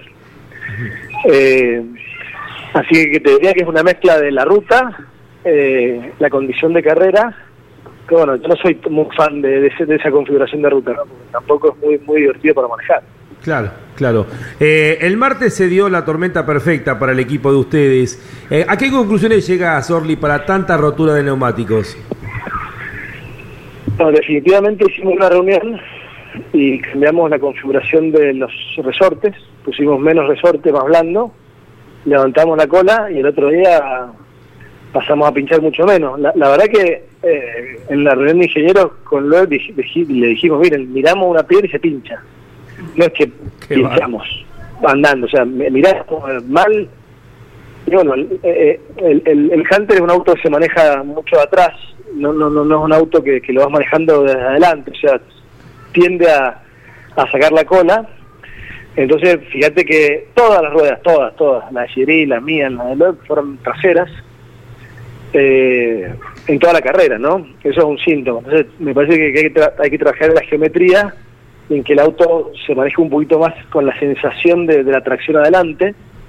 Y bueno, yo por qué te decía que me parece que cerramos todos, porque, digamos, Marruecos también fue una, una alerta para todo el equipo por la cantidad de pinchazos. Y claro, yo después me iba a parar, cuando estaba parado, veía las Toyotas pasar y iban muy blanditos, muy tranquilos y no pinchaba. Es una cuestión de una configuración, ¿no? La verdad que, lo que sufría en la rueda, no trabajaba mucho el, spring, el resorte, y ese cambio no significó que el día siguiente eh, anduviéramos todos mucho mejor. Está claro que el auto cuando no tenemos un problema empuja y va, va muy bien que es una referencia, pero bueno, está una carrera que, que tampoco el auto más rápido es el que gana a veces, ¿no? Es, una faceta de suerte, de mucha conducción, de, mucha cabeza, de, de, entenderla. Pero bueno, nosotros yo entendí que la etapa 2 iba a ser muy complicada de rueda y aún así no podíamos pasar porque se pinchaba. Claro, claro. Eh, Orly, ¿cómo vas a seguir con el tema físico que obviamente es la gran preocupación de todos? Bueno, me, hago, una, me hago una tomografía en, Mendoza, ahora la tengo ya el, miércoles a la, mañana. Es, raro porque el, dolor aparece cuando hay un impacto, digamos, vertical o, cuando el auto sacude, eh, sobre todo los, impactos cortos. Yo, traía ya una producción en las lumbares eh, y un bloqueo, pero esto me parece que es distinto porque no no no no no no, no es un dolor como el que tenía antes. Así que bueno, me voy a hacer ver Eh, y con eso arma, armaré un plan, veré.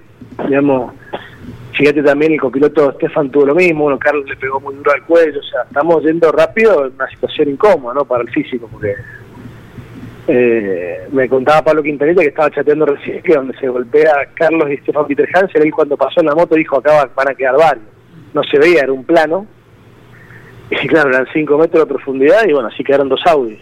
Pero para volver lo mío, chequearme, ver el diagnóstico y bueno, afrontar, ¿no? Correcto. Eh, y ver si hacemos Ruta 40, el Rally de México, que es una linda carrera, ¿no? Sí. O sea, tal vez tenga que limitar la actividad de este año para la recuperación, Orly. Bueno, eh, tengo que ver qué, qué hay y cuál es el plan, ¿no? Hasta hoy estoy medio ciego, ¿no? Correcto. Eh, están acá conmigo en los estudios de campeones Andy Galazo, eh, Jorge Dominico, que quieren hacerte alguna consulta. Hola, Orlando. Buen día, abrazo grande, siempre muy descriptivo, con todos los detalles, todo queda registrado, ¿verdad? En la computadora a bordo del piloto, de lo que ha pasado. Y más allá de los cambios de recorrido, ¿ha sido muy distinto lo que transitaron este año respecto a los Arabia Saudita anteriores? No, la, primera etapa fue una etapa muy linda, equilibrada, linda para manejar, equilibrada, con cambio de terreno, no, no era monótono, tenía de todo. La segunda te diría que era un desafío de entenderla, de comprender cómo era la etapa, cómo eran los kilómetros. Eh, para mí el principal cambio de la carta, sobre todo este año, fue el que no existían esos 15 minutos a los 250 kilómetros, a los 40. Las neutralizaciones eran de dos minutos, tres, no, no existían. Entonces uno tiene que plantear la carrera física y estrategia de otra manera. Y, ya se ponía en, marcha ese gran cambio en esa etapa, ¿no? De 430 kilómetros. Y claro, era muy de bajo promedio de velocidad y mucha piedra. A mí me gustaba, la verdad el, el, error fue, fue nuestro equipo, de configuración. La tercera etapa también, una etapa muy bonita para manejar, pero ya empezamos a entrar en la monotonía del final de esas, esos mares de, arena sin fuera de pista donde estás siempre haciendo lo mismo. O sea, no, no, no, no, no cambia nunca. Y ahí ya empieza a ponerse un poco monótono.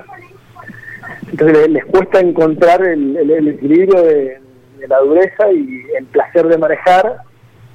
Eh, y creo que ahí es un problema, ¿no? En, la transición de Europa a Marruecos, a Mauritania, a Mali y Senegal, te marcaban distintas situaciones de carrera con distintos pisos y etapas que les cuesta encontrar a Arabia Saudita, como también pasaba en la Argentina, ¿verdad? Y en Chile o en Perú, acuérdate que arrancábamos por ahí en, en etapas de Rally nos íbamos a, los mejores cañones de ríos y técnicos con caminos para pasar las dunas hacia Ambalaya, a Chile y terminar en, en, lugares técnicos. Bueno, a mí es personal cuando se pone muy monótona la etapa durante 350 kilómetros no cambia nada, empieza a poner un poquito, se empieza a poner un poquito aburrido, ¿no? no, no Porque aparte es como una lotería eh, si van 10 metros más a la derecha o a la izquierda, porque no, no, hay un momento que no, hay suspensión que aguante, ¿no? Cuando golpea atrás. Jorge.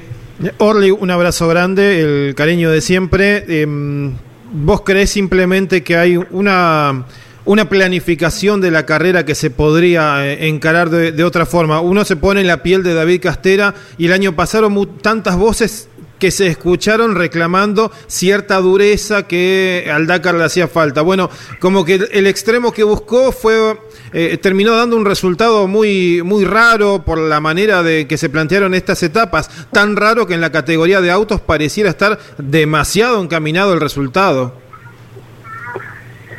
Sí, me parece que el problema radica en, en que les está pasando lo mismo que hace una carrera solo en Perú, ¿no? Te quedas sin eh, no sé, hagamos un asado y solamente hay entraña. Y bueno, la, verdad que un año está bien, el segundo por ahí está bien, pero después querés también un vacío, un, matambrito, ¿viste? querés tener un poquito más de... Una tirita.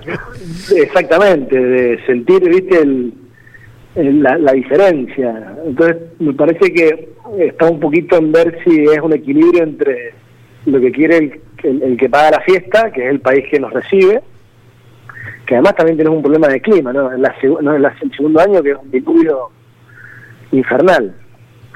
Eh, y, lo que necesita la carrera para tener ese equilibrio de, etapas y de, eh, te diría, mixtura, ¿no? Que sea un poquito más variable y que no se ponga tan monótono. Pues bueno, ahora van a entrar en el empty quarter, que es también, es como una carrera de Dubái. Yo he ido a correr el Abu Dhabi de Challenger y vos estás en un hotel seis estrellas y, la carrera no, espera más allá de, estar los 100 kilómetros en las dunas haciendo lo mismo, un día para un otro lado, un día para, para el otro y así. Bueno, en lo personal, ¿eh? Sí, sí. A mí me gusta un poquito más el cambio, ¿no? El saber que hay tres piedras y hay que manejar. La navegación no fue un desafío, definitivamente, no, no, había grandes desafíos. Eh, entonces, es como que estamos de encontrar el equilibrio. Bueno, espero que que, lo puedan encontrar porque no, es fácil tampoco, ¿no? Eh, Orly, en esto que dabas como ejemplo, el dueño de casa es Arabia Saudita, eh, que arma un lindo evento y que tiene plata para comprar lo que quieran. Eh, el parrillero es ASO y ustedes son los comensales. Eh, obviamente que ustedes piden otras cosas. ASO cobra muy bien por hacer el asado y bueno, y es lo que tiene Arabia Saudita. ¿Qué imaginás puede pasar en el futuro? ¿Se van a mantener? ahí sí, ahí nos faltó lo más importante, que son la, audiencia, ¿no? Claro. Los tipos que después están yendo a una concesionaria a comprar la moto, la rueda, la suspensión, sí. o definen tal o cual lubricante, o entienden que tal marca ha sido, digamos, pionera y, cuando va a la concesionaria y va a hacer un cheque, elige. Claro. ¿Y, qué sensación tenés, Orly? Eh, ¿Qué puede pasar con la carrera? Porque obviamente Arabia Saudita va a ofrecer cada vez más plata para que se queden ahí eh, ustedes quieren otra cosa, eh, ASO se debe sentir muy cómodo económicamente. ¿Qué sensaciones tenés que va a pasar, Orly?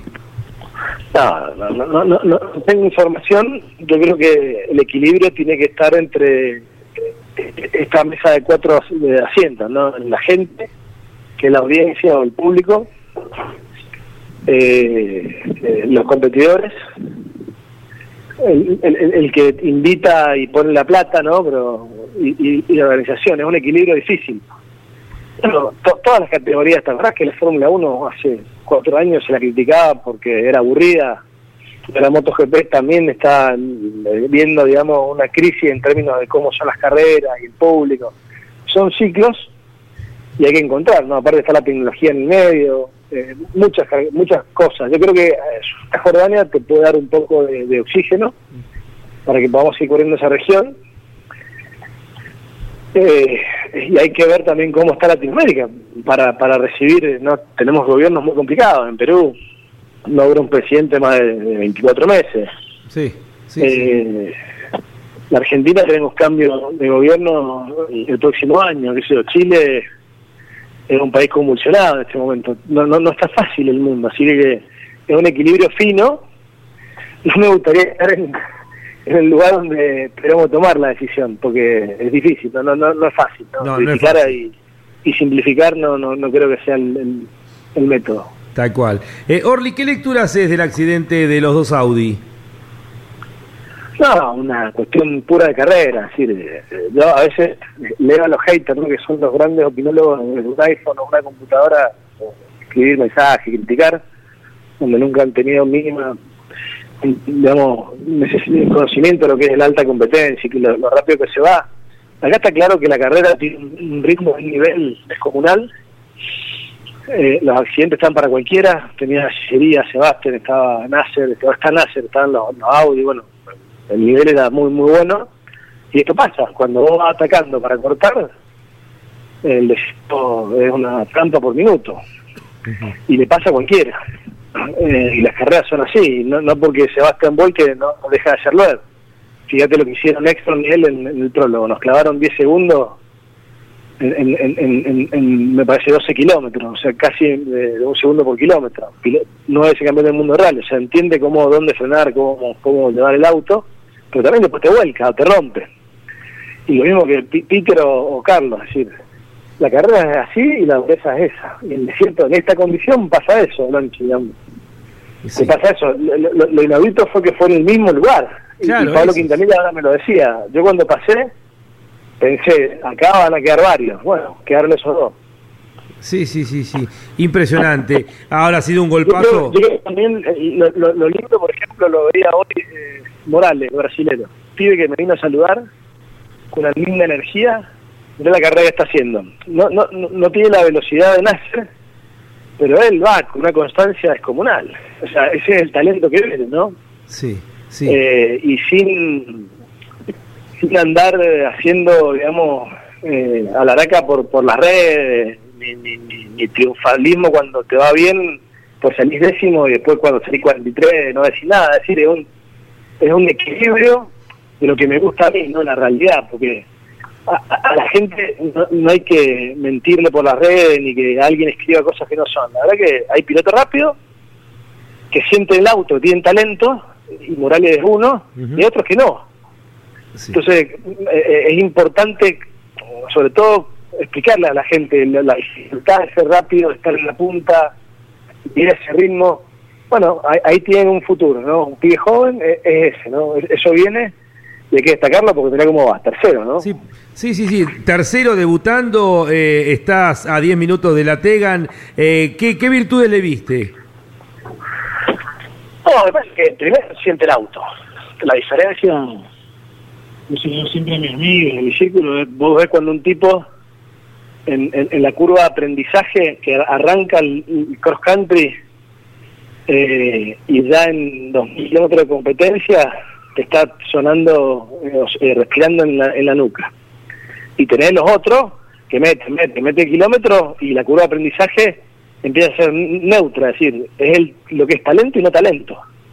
Yo siempre digo, bueno, vos tenés tres tipos, Luer, Nasser y, Carlos, que tienen un talento innato, están un escalón técnicamente por encima, y vos estamos los otros, que podemos tener días muy buenos, pero que no tenemos ese, ese toque mágico como tuvo Messi cuando nació, y después están los otros que van más lentos. Bueno, Lucas tiene ese talento y la curva de aprendizaje es descomunalmente, digamos, rápida y no se detiene. Entonces, el, aprendizaje que es eh, la distancia que, que, va cortando en tiempo por kilómetro, y claro, e, ese, ese chico cada día que pase va a ser más rápido y va a tener más experiencia, como también el Latigan, ¿no? eh, que es un tipo, me contaba Alex, que, que él los vio en los test de Toyota, que el tipo siente el auto, o sea, un, un, privilegiado. Sí.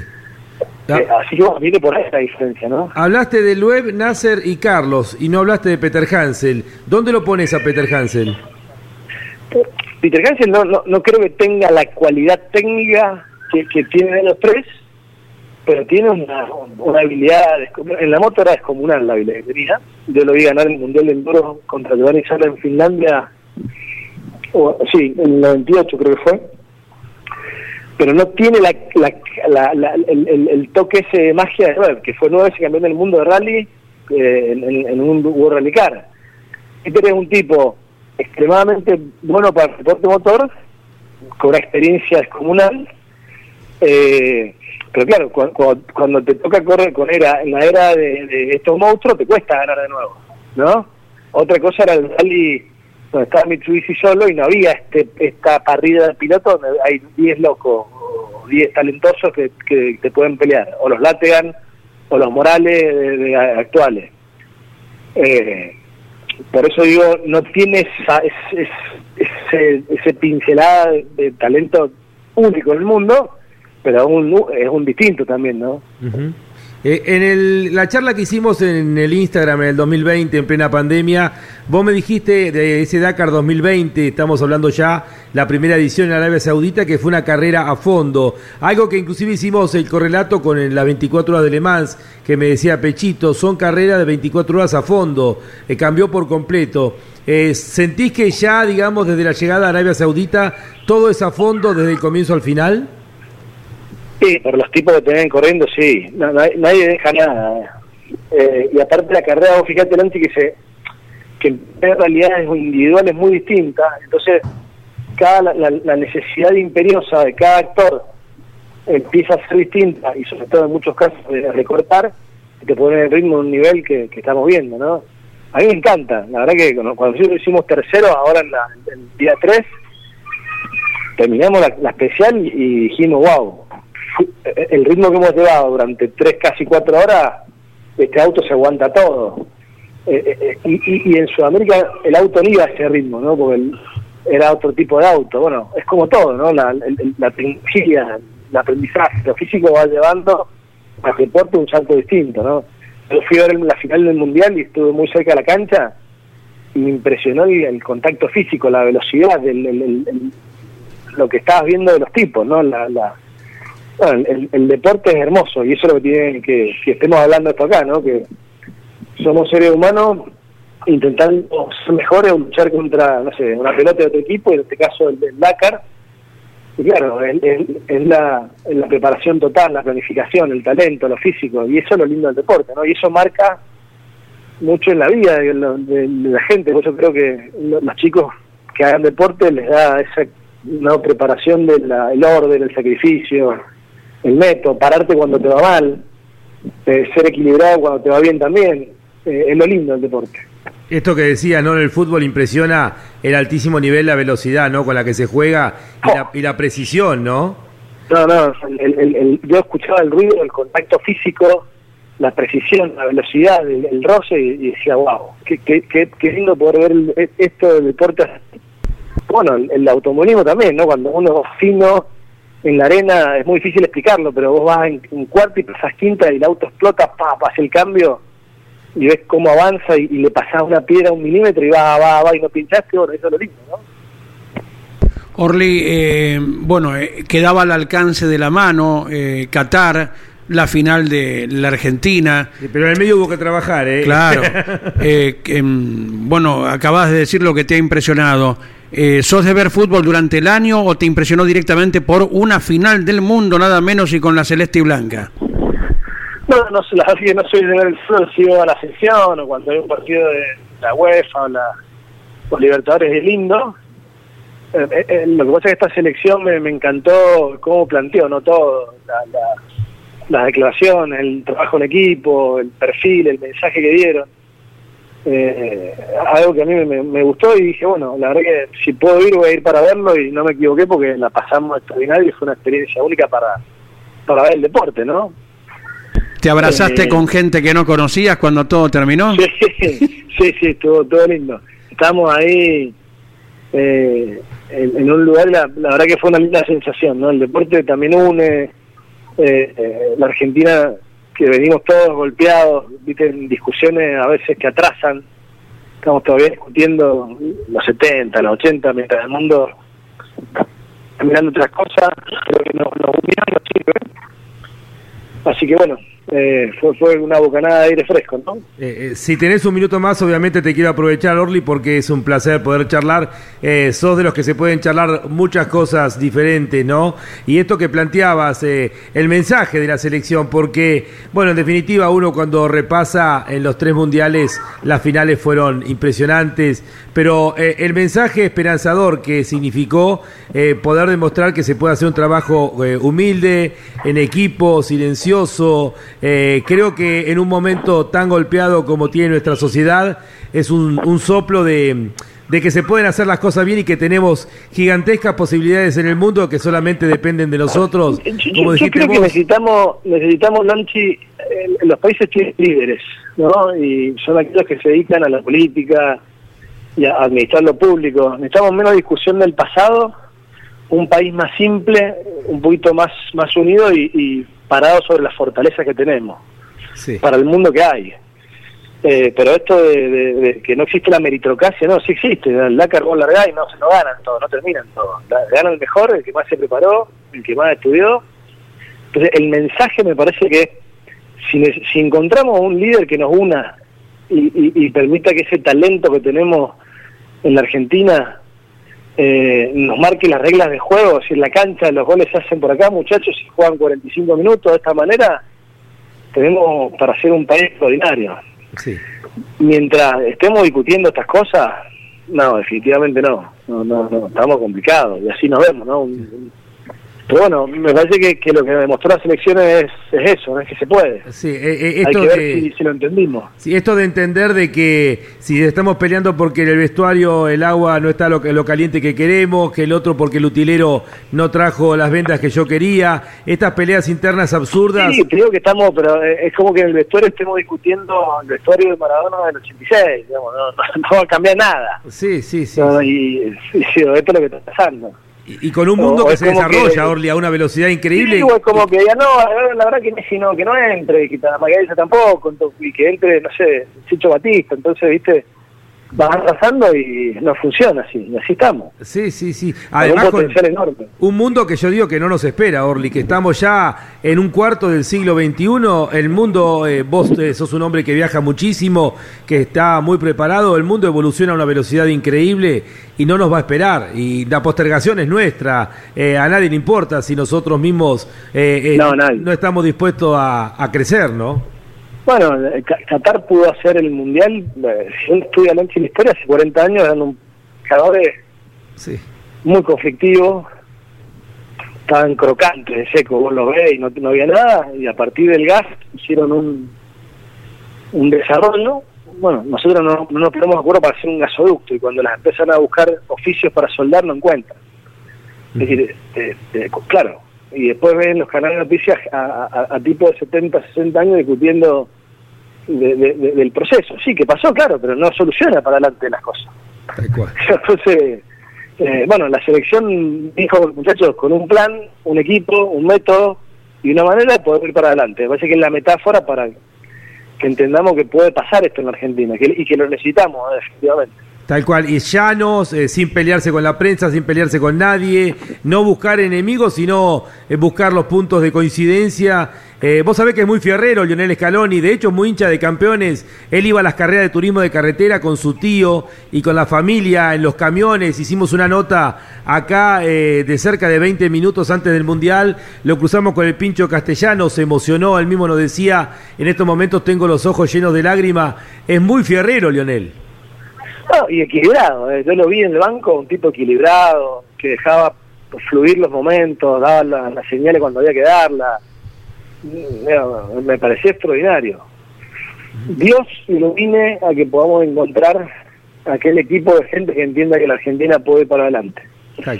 Eh, Depende todo ¿eh? también. Tal cual, y, que no nos desanimen, hemos, tenemos muchos efectos, pero también tenemos muchas virtudes que en muchas partes del mundo admiran esa pasión. Bueno, un, para, darte una metáfora, por ejemplo, Juan Grabois en un país normal sería un chico asistido, digamos, todos los meses del Estado porque mm, haciendo lo que hace en un país normal no, no, no puede ganar plata, no puede administrar nada. Y en la Argentina un dirigente, digamos, que opina de la realidad.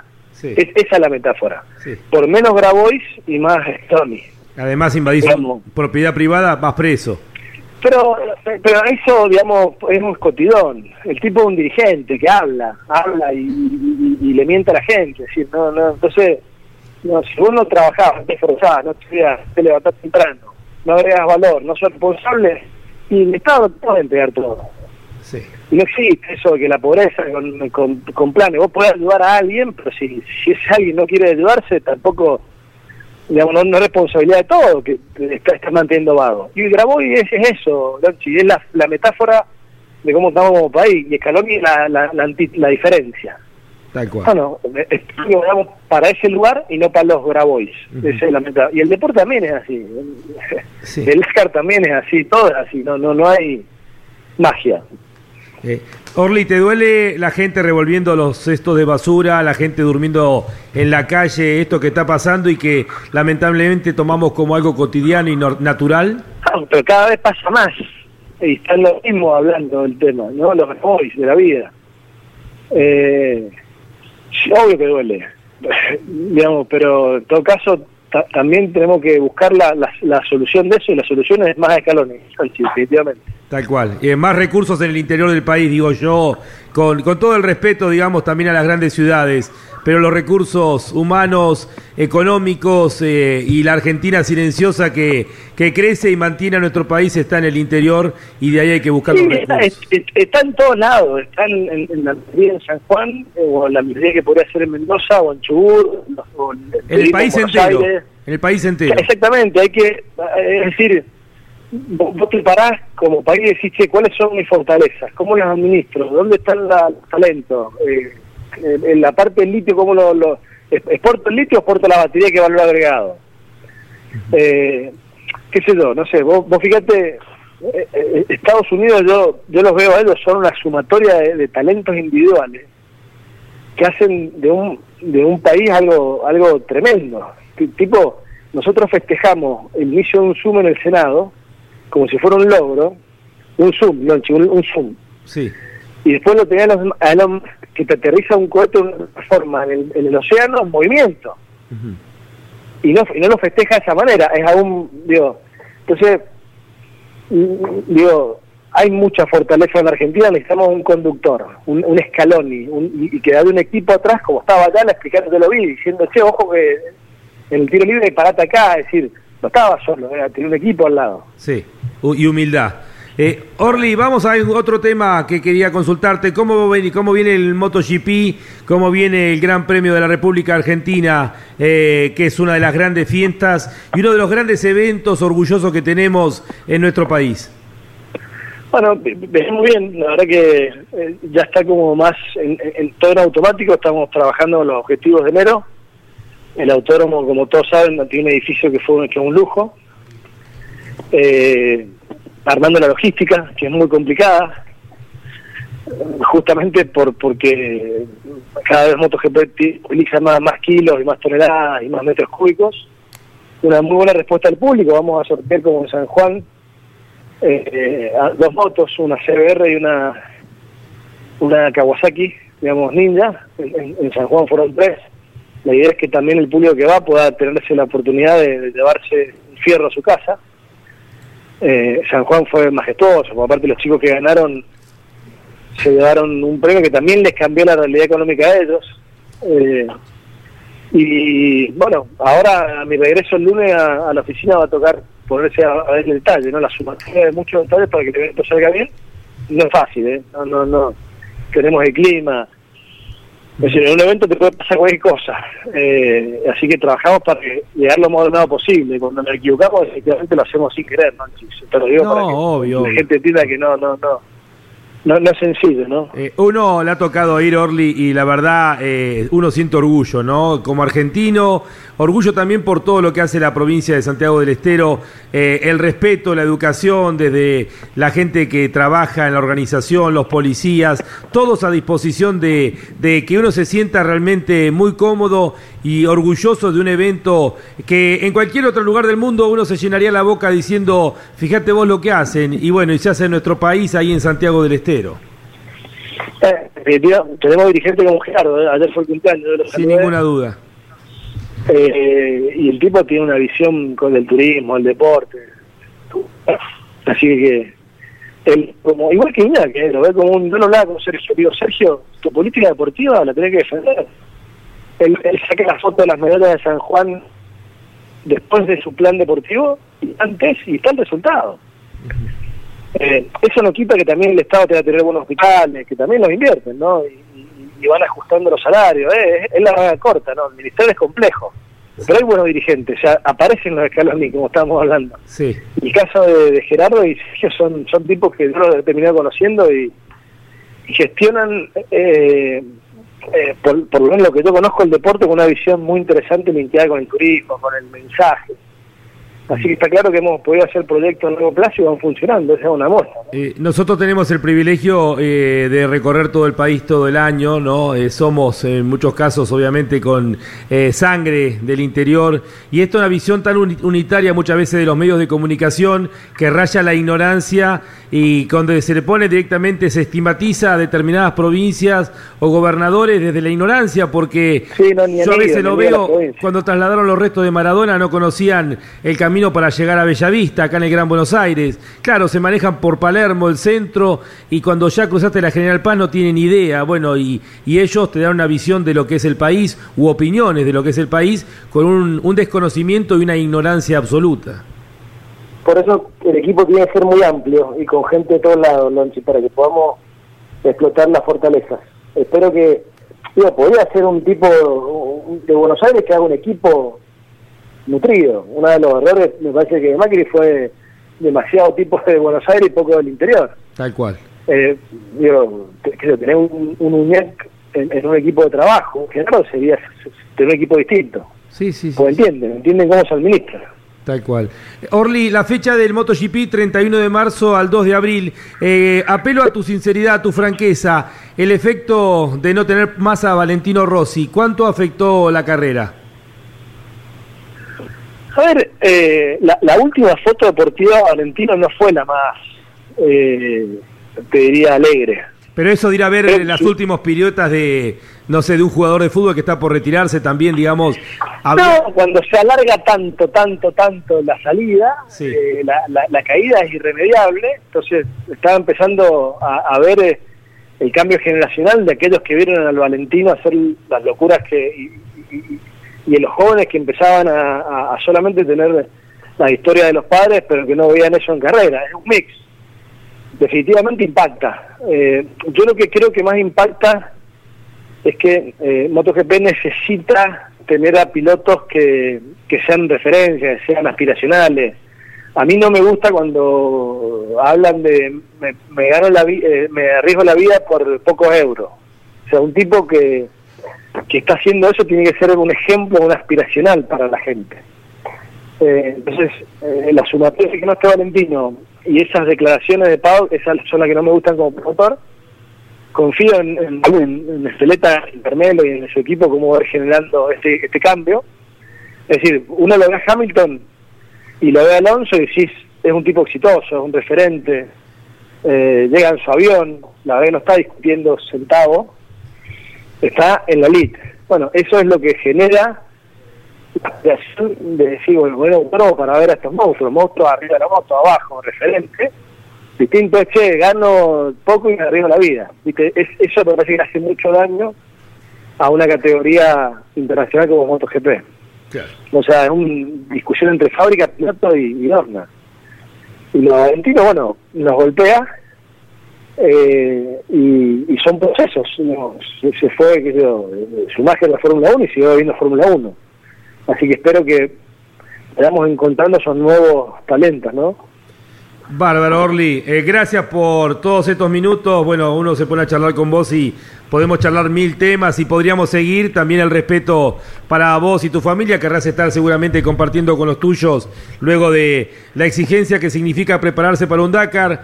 Nobleza Obliga eh, mm, creía que si todo salía bien estabas para llegar al podio. Y bueno, hoy... Todos, todos, pero así es el deporte.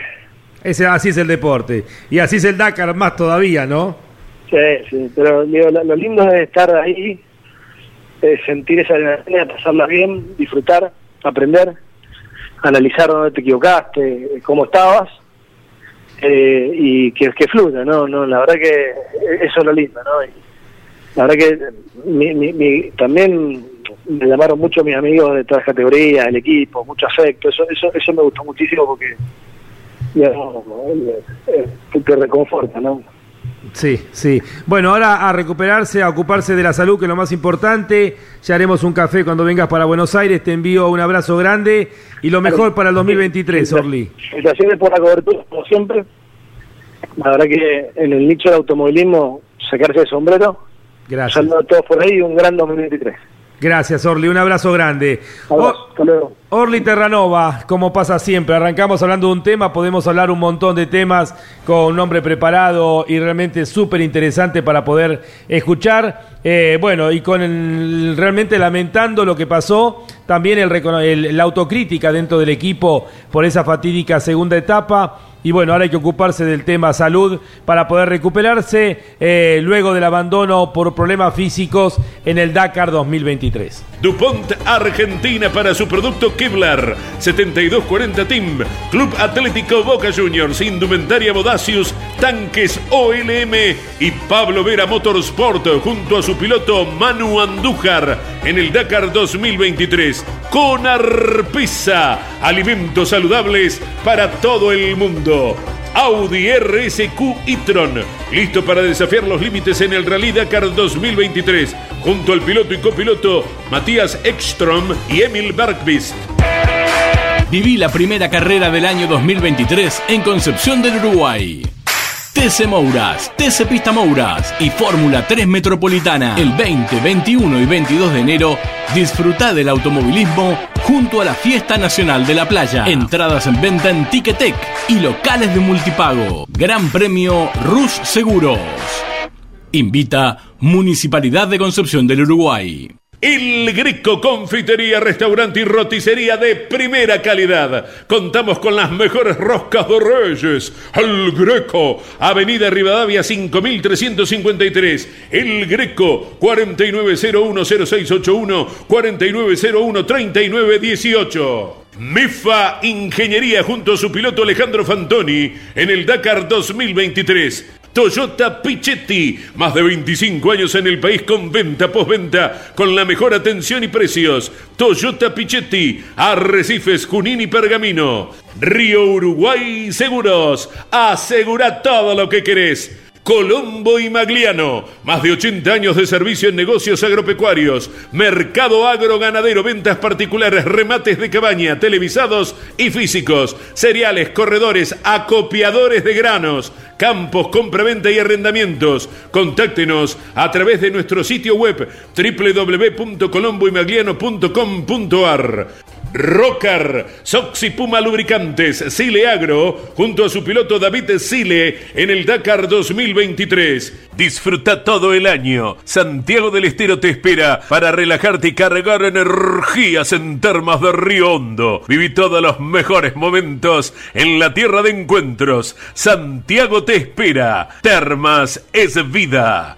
Halpern, 20 años cuidando el recurso más valioso que tiene la naturaleza el agua. Halpern, estamos en todo el país. Del 2 al 5 de febrero, Fiesta Nacional del Automovilismo en Balcarce, con la presencia de pilotos y campeones de categorías nacionales, los shows de Turf, FMK, Chano Axel y Los Nocheros. Balcarce, capital nacional del automovilismo. Con Arpisa, alimentos saludables para todo el mundo. Minera Colorado de Salta, junto a su piloto Ramón Núñez en el Dakar 2023. Lucas Valle, piloto de Rawson Chubut, corre con el auspicio de Conarpesa, Agropez y Atlantis. Audi RSQ e-tron, listo para desafiar los límites en el Rally Dakar 2023, junto al piloto y copiloto Stefan Peter Hansel y Eduard Boulanier. Campeones. Radio. 24 con lo mejor del automovilismo. Les recordamos, les recordamos que estamos de 17 a 18 por Radio Continental en el clásico horario de los días sábados de campeones con el resumen de la séptima etapa, la que unió eh, Riad con Alduguadimi en media etapa maratón. En la categoría camiones ganó Janus Van Kasteren, el neerlandés, 3 horas 35 minutos 10 segundos con el Ibeco. Segundo el checo Ales Lopres con el Praga a 3 minutos 42 segundos. Tercero Martín, Martin Van den Brink, el neerlandés de 18 años, eh, con otro de los Ibecos a 6 minutos 19. Cuarto, Michel Van den Brink, el papá, a 6 minutos 44 con otro de los Ibeco del equipo de Derroy. Quinto, el checo Harslav Baltra, a 6 minutos 51. Sexto, Pascal de Bar, de los Países Bajos. Séptimo, Martín Machik, el checo. Octavo, Teruito Sugawara, el piloto japonés del equipo Hino. Noveno, que es Colin, el neerlandés. Y décimo, Vaidotas Paskevicius, otro de los pilotos, en este caso lituano. Eh, vamos a escuchar a Claudio Orellano y luego comenzamos ya a clasificar las distintas categorías. La general, luego de la etapa del día de hoy. Diego del Estero, Disfruta del spa termal más grande de Latinoamérica. Conoce el estadio más moderno de Argentina. Santiago te espera. Audi RSQ e-tron, listo para desafiar los límites en el Rally Dakar 2023, junto al piloto y copiloto Carlos Sainz y Lucas Cruz. DuPont Argentina para su producto Kevlar. 7240 Team. Club Atlético Boca Juniors. Indumentaria Bodacius. Tanques OLM y Pablo Vera Motorsport junto a su piloto Manu Andújar en el Dakar 2023 Puma Energy. Rally Team. Calidad para la exigencia más salvaje Venía Santiago del Estero Disfruta del spa termal más grande de Latinoamérica. Conoce el estadio más moderno de Argentina. Santiago te espera. Colcar, concesionario oficial Mercedes-Benz. Colcar, el secreto del éxito es estar bien acompañado. Acceso a este kilómetro 35 Moreno.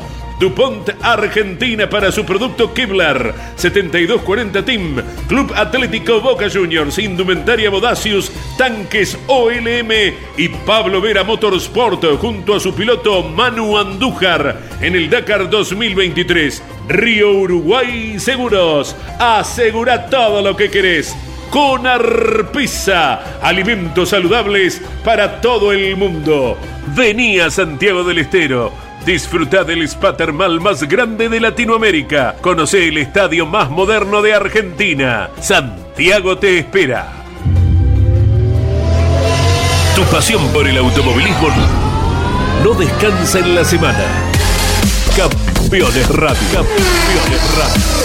24 horas con lo mejor del automovilismo. Mitad de carrera en el Dakar 2023, siete etapas hechas, siete etapas concretadas dentro del Dakar. Esto hay que destacarlo. Eh, mañana será la última de la primera parte de la carrera y el día lunes será el día de descanso. Serán ocho etapas en la primera parte de la carrera, seis en la segunda. En la categoría autos el líder sigue siendo Nasser Alatilla, el catarí que va en busca de su quinta victoria. 27 horas, 26 minutos, 23 segundos su tiempo. Segundo el sudafricano, la nueva generación que viene, Henk Lategan, a una hora, un minuto, cuatro segundos de Nasser. Tercero el debutante, que viene haciendo un trabajo brillante, el brasileño Lucas Moraes, a una hora, 11 minutos de la punta. Cuarto el sudafricano, Giniel de Villiers, a una hora 36 minutos. Quinto, aparece con el Hunter Sebastián Lueb a una hora 54 minutos. Cuando no aparecen los problemas, Lueb muestra toda su plenitud. Sexto, el francés Román Dumas eh, con el Rebellion, es un Toyota. Séptimo, Brian Balguaná, el sudafricano, con el Buggy, el mejor Buggy, el Century. Octavo, Martín Prokop, el checo, para los que preguntaban cómo iba la Ford Ranger, está octava la Ford de Martín Prokop en la general. Noveno, el chino Wei Hain con el Hanwei. Esto también es tracción simple, es un buggy. Para los chinos del supermercado que preguntaban cómo era Wei Hain, bueno, está en el noveno lugar. Décimo, el francés Lionel Baud. Un décimo está el otro de los franceses, Simón Bitze, con un MD. Décimo segundo, otro francés, Mathieu Serradori con uno de con el Century. Décimo tercero, Andy, tenemos en la general al mejor argentino. Se trata de Juan Cruz Jacopini, el joven mendocino. Haciendo un gran trabajo, próximo a meterse dentro de los 10 primeros.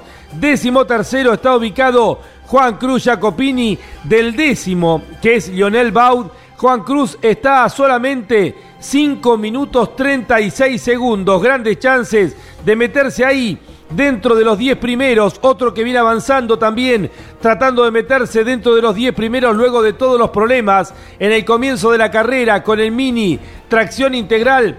Sebastián Halper con Ronnie Graue, Andy, están haciendo un gran trabajo en el puesto 14. Correcto, Sebastián Halper que corre con el apoyo de Halper en distribución mayorista de insumos para el agro. Y tampoco está lejos, está a 26 minutos 12 segundos de quien está en el décimo lugar, Lionel Baud. Decimoquinto está el Emiratí Sheikh Khalid Al-Qasimi. Luego seguimos avanzando, 17 están los hermanos Tim y Tom Coronel de los Países Bajos. Hay imágenes en el Instagram de campeones llegando sin la rueda delantera izquierda, el dúo tan simpático eh, de Tim y Tom Coronel. Los Cocho López de los Países Bajos, Tim y Tom Coronel, especialmente Tom, que ayer mostraba el auto eh, congelado con una capa de la helada que había caído por la noche. Andy, claro, la, cobertura del auto estaba absolutamente escarchada y hasta el propio Tom Coronel le pasaba la mano para que cayera justamente el hielo y, fuera mejor observado. ¿eh? Matías Ekstrom está en el puesto número 19. Eh,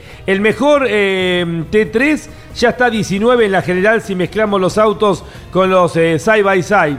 Bueno, en el puesto 19 está Matías Ekstrom como referencia. bueno, a Carlos Checa también que viene avanzando. Carlos Sainz, Garrain Gillerit Varios que han perdido, obviamente, mucho tiempo, pero que siguen en carrera, algunos reenganchados dentro de la categoría autos, donde reiteramos, Nace la latilla, le va llevando una hora, un minuto, cuatro segundos a Henk Lategan. Hasta el momento es 1, 2, 3, 4 para la gente de Toyota, Andy. Y para nuestros oyentes en el Paraguay, en el puesto 33, allí se ubica Andrea Lafarja, la piloto Puma Energy. Juan Cruz Jacopini hoy eh, termina aprovechando el quedo de Eric Van Loon y cede una posición con Bitze en ese grupo tan nutrido de pilotos que están cercanos en tiempo y sobre Sang Wo Yu. Hoy hablábamos de esa etapa y sorprendente posición número 10 en la general. Es un vehículo que tiene una especie de mm, homenaje chino a los Jeep. Es Beijing Jeep, el BJ40. De, ha sido adaptado después de dos intentos con su propio equipo, adaptado ahora por una base de overdrive que le está dando esta regularidad como para mantenerse tal vez en una buena colocación se ha destacado con el décimo lugar en la etapa. Vamos ahora a escuchar a Cristina Gutiérrez, más allá de todos los inconvenientes, la española sigue avanzando, está quinta en la general. No sé qué, decir, eh, sigo sin tener potencia en el coche, no, no puedo competir, estoy un poco frustrada ahora mismo y nada, a ver si, si podemos encontrarlo porque no puedo ni con los T4, así que algo tenemos que hacer porque ahora mismo un poco frustrada. Pero bueno, eh, lo importante es que estamos aquí y mañana creo que etapa maratón inesperadamente, así que no sé, ahora, ahora pensaremos cómo, cómo encararlo. Un saludo.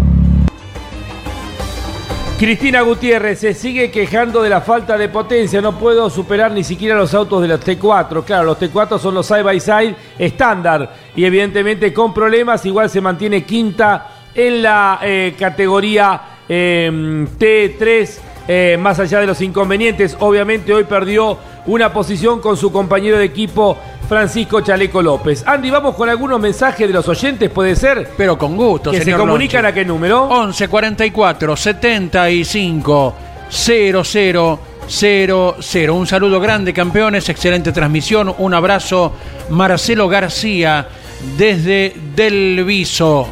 Buen día, gran día, campeones. Inquietud que les traslado. El desafío Ruta 40 será fecha válida por el Mundial de Rally Raid para autos según la FIA y motos según la FIM. A ver quién es que pregunta esto. Eh, Marcelo Tezán desde Villa Regina, Río Negro. Eh, sí, sí, sí, esta vez sí. Eh, en otras ocasiones ha sido mundial solo de motos y cuatriciclos y esta vez por primera vez eh, van a coincidir los dos mundiales, tanto el de la FIM de motos y cuatri como el de la FIA con los autos y UTV. gracias familia campeones por hacernos sentir parte de esta carrera. La vivimos por la aplicación como si estuviéramos allí. Felicitaciones Esteban y Juanse desde Villa del Mar y nos invadió la inquietud. Le preguntamos dónde queda Villa del Mar, en la misma cara que ponen Lonchi, Dominico, Páez y Riviere. Estamos a 25 kilómetros de Bahía Blanca, una localidad balnearia muy chiquita, 300 habitantes, pegado a la base mm, eh, naval de Puerto Belgrano. Eh. Muchas gracias. Eh, seguimos conociendo a nuestra Argentina que es interminable con este nuevo balneario Villa del Mar. Buenos días amigos, soy Sergio de San Carlos, Salta. Quería consultar cómo quedaron ubicados los hermanos Benavides en la general. Luego de la etapa de ayer le hemos contestado eh, al amigo Sergio y lo reiteramos. Eh. Luego de la etapa disputada la víspera, tercero en la general está Kevin y Luciano, que ayer ganó la etapa en motos, está ubicado en el noveno puesto. Les mando un gran abrazo a la distancia, nos dice, gracias por estar siempre acompañando al automovilismo argentino. Vamos con uno más, sí, Lonchi, equipo, saludos y felicitaciones, como todos los años prendida a campeones pero este, mi abuelo y papá en Argentina por la radio y ya escuchándoles desde Estados Unidos mientras entreno para mi próxima carrera por aquí. Gracias Lonchi por tus emocionantes relatos. Escribe, a ver, a ver, ahí lo tenemos, Eduardo Piñeiro. ¿eh?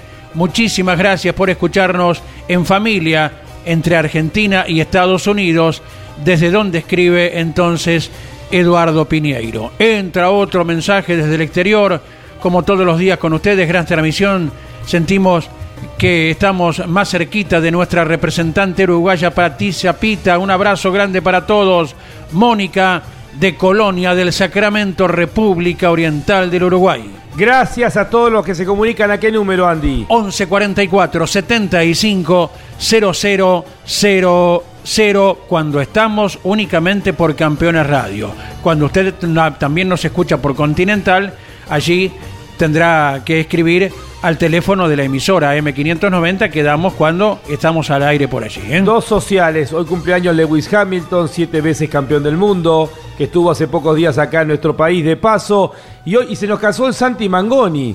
Estaba viendo recién, subió alguna foto, le enviamos un cariño grande a Santiago Mangoni. Esperemos que, bueno, siente cabeza al hombre ahora bueno, Santi, cabeza le sobra, ¿eh? así que un cariño grande, un beso gigante que ya se lo daré personalmente cuando lo vea embalcarse. Se nos ha casado Santiago Mangoni, así que le enviamos un fuerte abrazo desde aquí, desde Campeones. Cambió de camiseta entonces Santiago Mangoni, el balcarceño, no de marca, ¿no? Lógicamente ha confirmado oportunamente su continuidad con el Chevrolet del JP Carrera. Bien, avanzamos ahora en la categoría T3 en los prototipos ligeros en la general.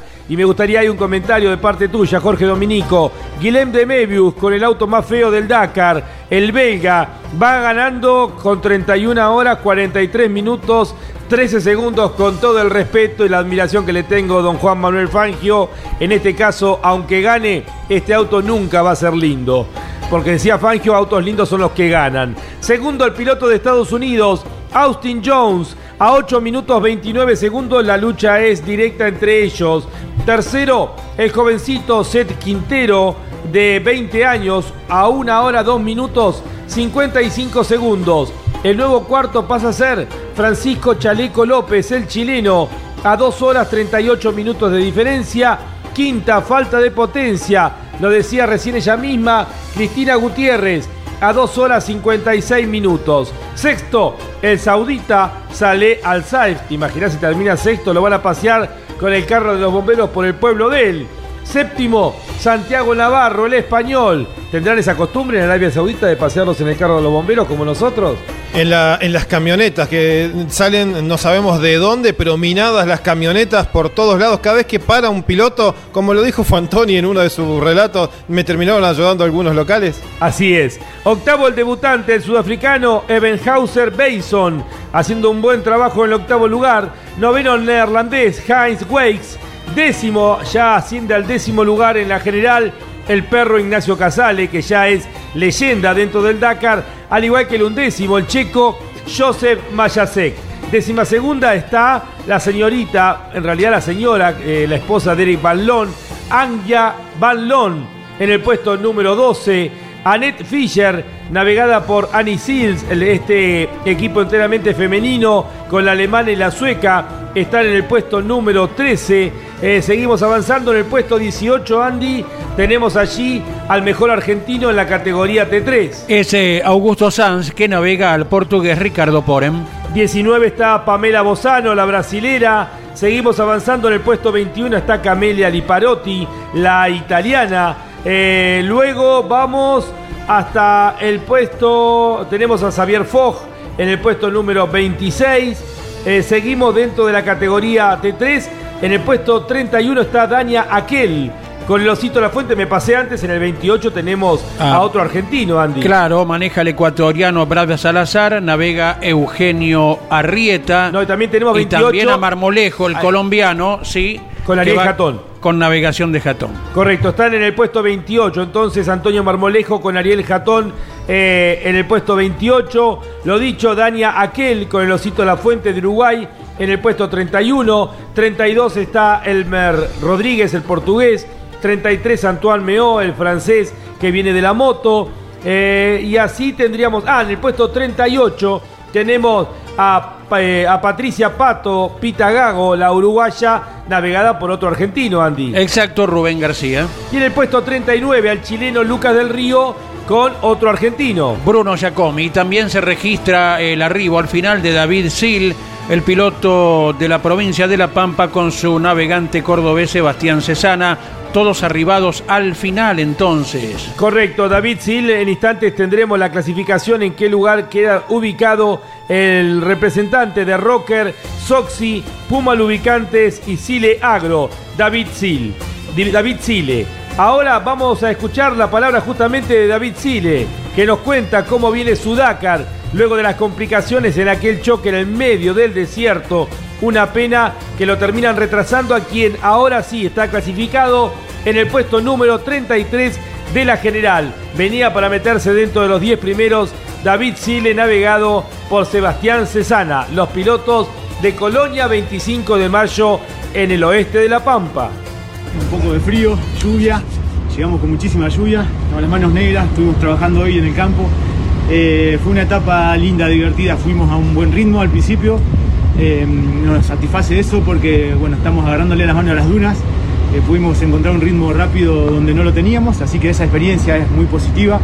Eh, después bueno, nos quedamos sin tracción delantera y la verdad que 100% dunas la etapa fue mm, un poco complicado después.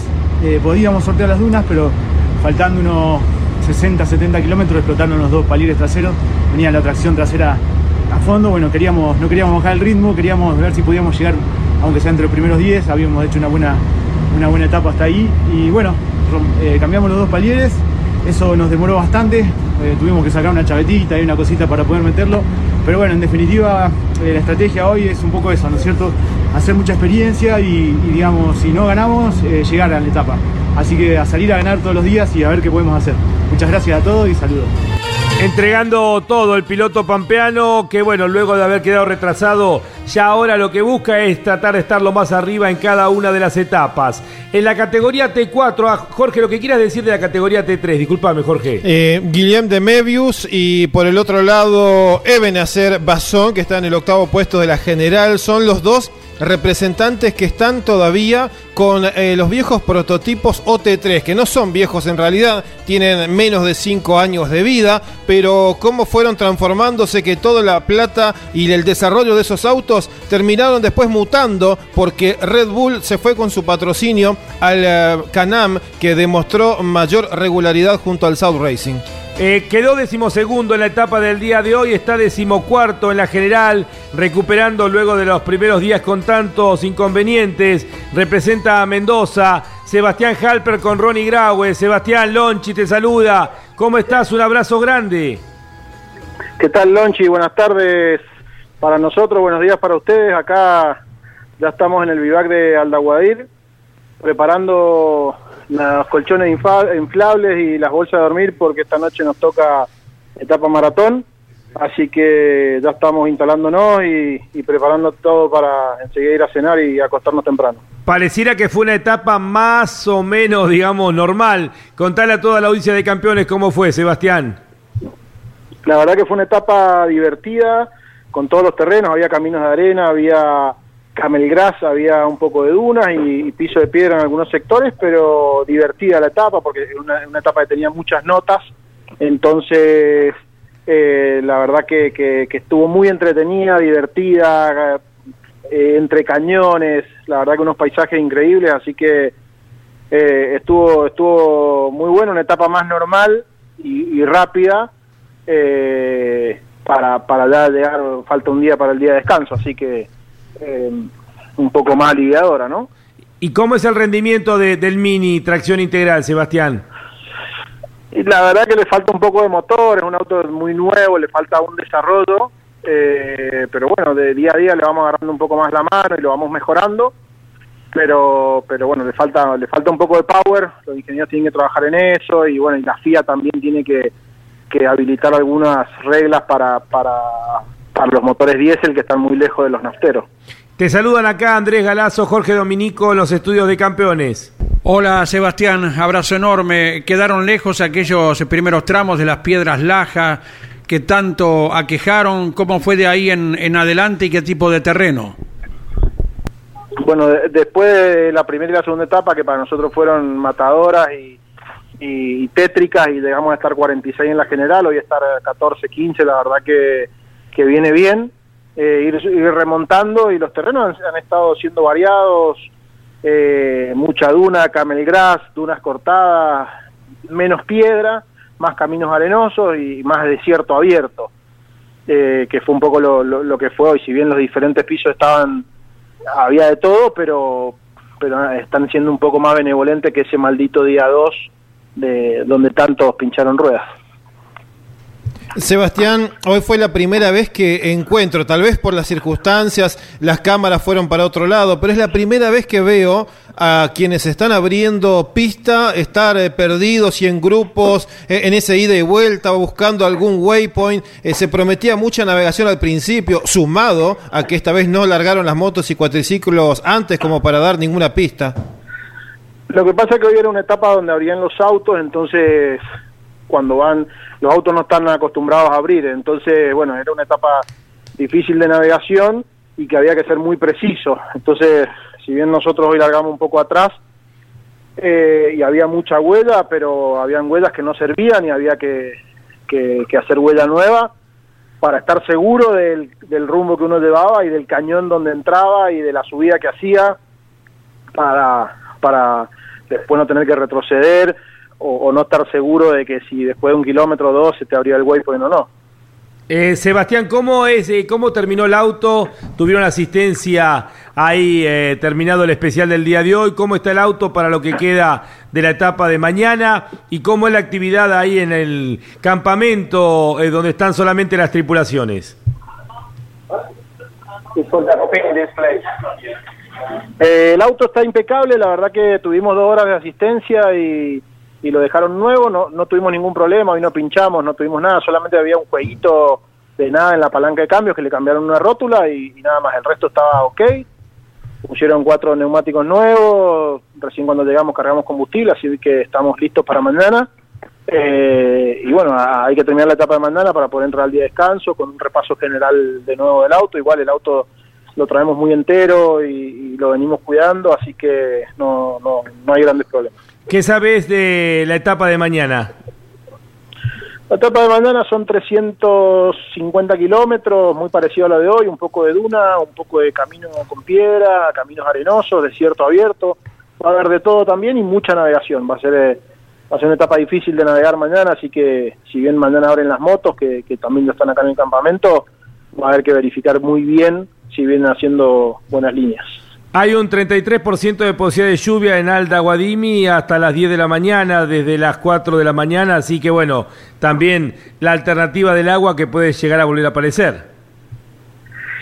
si vuelve a llover se va a complicar mucho para las motos porque hace mucho frío y la verdad que, que, se complica que, que llueva tanto sumado al frío va a estar va a estar difícil aparte de la mañana hay un enlace como de 90 kilómetros eh, entonces, no sé, a lo mejor vuelven a largar los autos primero y las motos más tarde.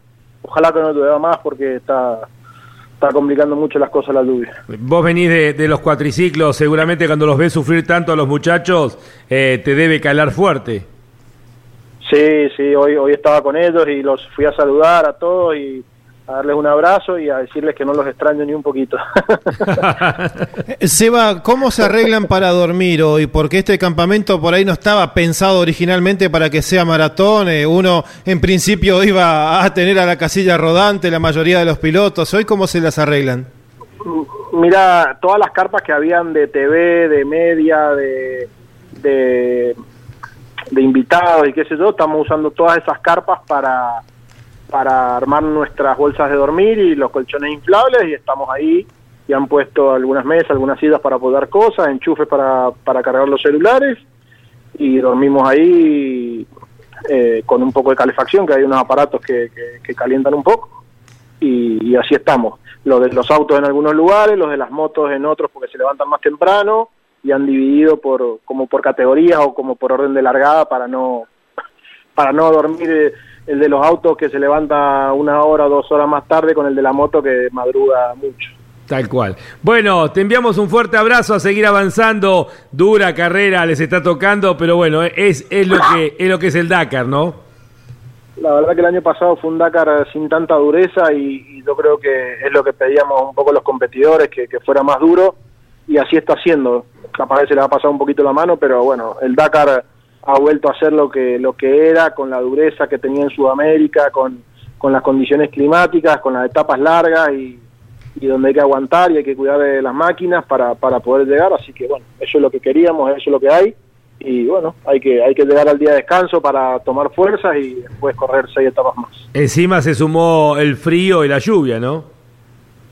Sí, sí, la verdad que este año ha complicado, el clima ha complicado mucho las cosas, eh, sobre todo para la gente de, de las motos y los cuatri que la están pasando muy mal. Abrazo grande, cariños para Ronnie también. Dale, un abrazo grande, que tengan buen fin de semana para todos. Estamos en contacto permanente, aquí sigue el equipo campeones transmitiéndolos, abrazo grande, chao Sebastián. Sebastián Halper desde el campamento, ahí etapa maratón, describía un poco Jorge lo que es justamente la etapa maratón. Van a, dije, vamos a ordenarnos, dijeron, ¿no? Para que esto no se descontrole. Vamos primero los que, los que vamos a dormir un poco más. Claro, si nos organizamos, dormimos todos. Claro, porque te imaginás, te toca uno del camión al lado de uno de la moto. Dice, no, flaco, para que yo quiero dormir un poco más. Y el otro se está levantando a las 4 de la mañana. Eh, mejor que se ordenen, ¿no? Por lo menos por numeración de largada. Claro, con alguna pequeña palabra distinta, pero Jorge Dominico ha dicho la frase que canta tantas veces durante el año. Exactamente, y que creo que imagino también cantarán ahí en el campamento.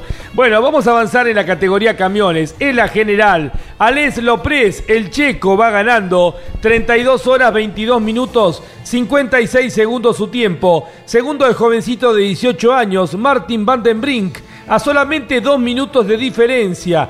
Eh, estos están en otro mundo. Nosotros vamos transmitiendo el Dakar y los checos y los neerlandeses se van matando entre ellos. esa, esa, distancia, 32 horas, eh, ¿cuánto? ¿22? Eh, lo ubicaría 19 en una general de autos. Lo que demuestra que son lentos comparados. Los Kamaz a esta altura estaban metiéndose ahí dentro de los 10 primeros seguro, ¿no es cierto? Y como viene la carrera en auto, estarían más adentro.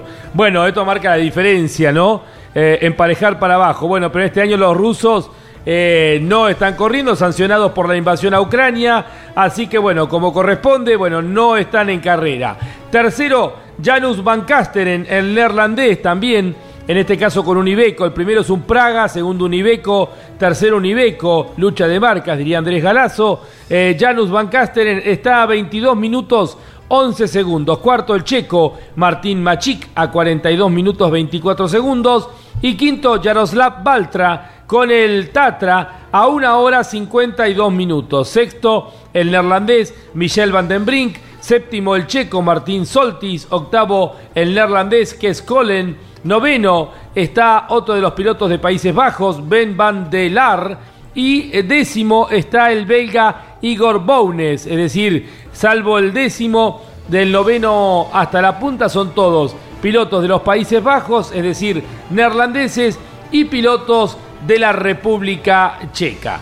Eh, Andy, vamos con algunos mensajes de los más de los oyentes. Vos sabés que, mm, confieso, se me ha traspapelado tal vez, pero hubo un oyente hoy que preguntaba acerca de los pilotos y de los camiones rusos. Recién has tocado el tema, lo subrayaste, Lonchi, otra vez.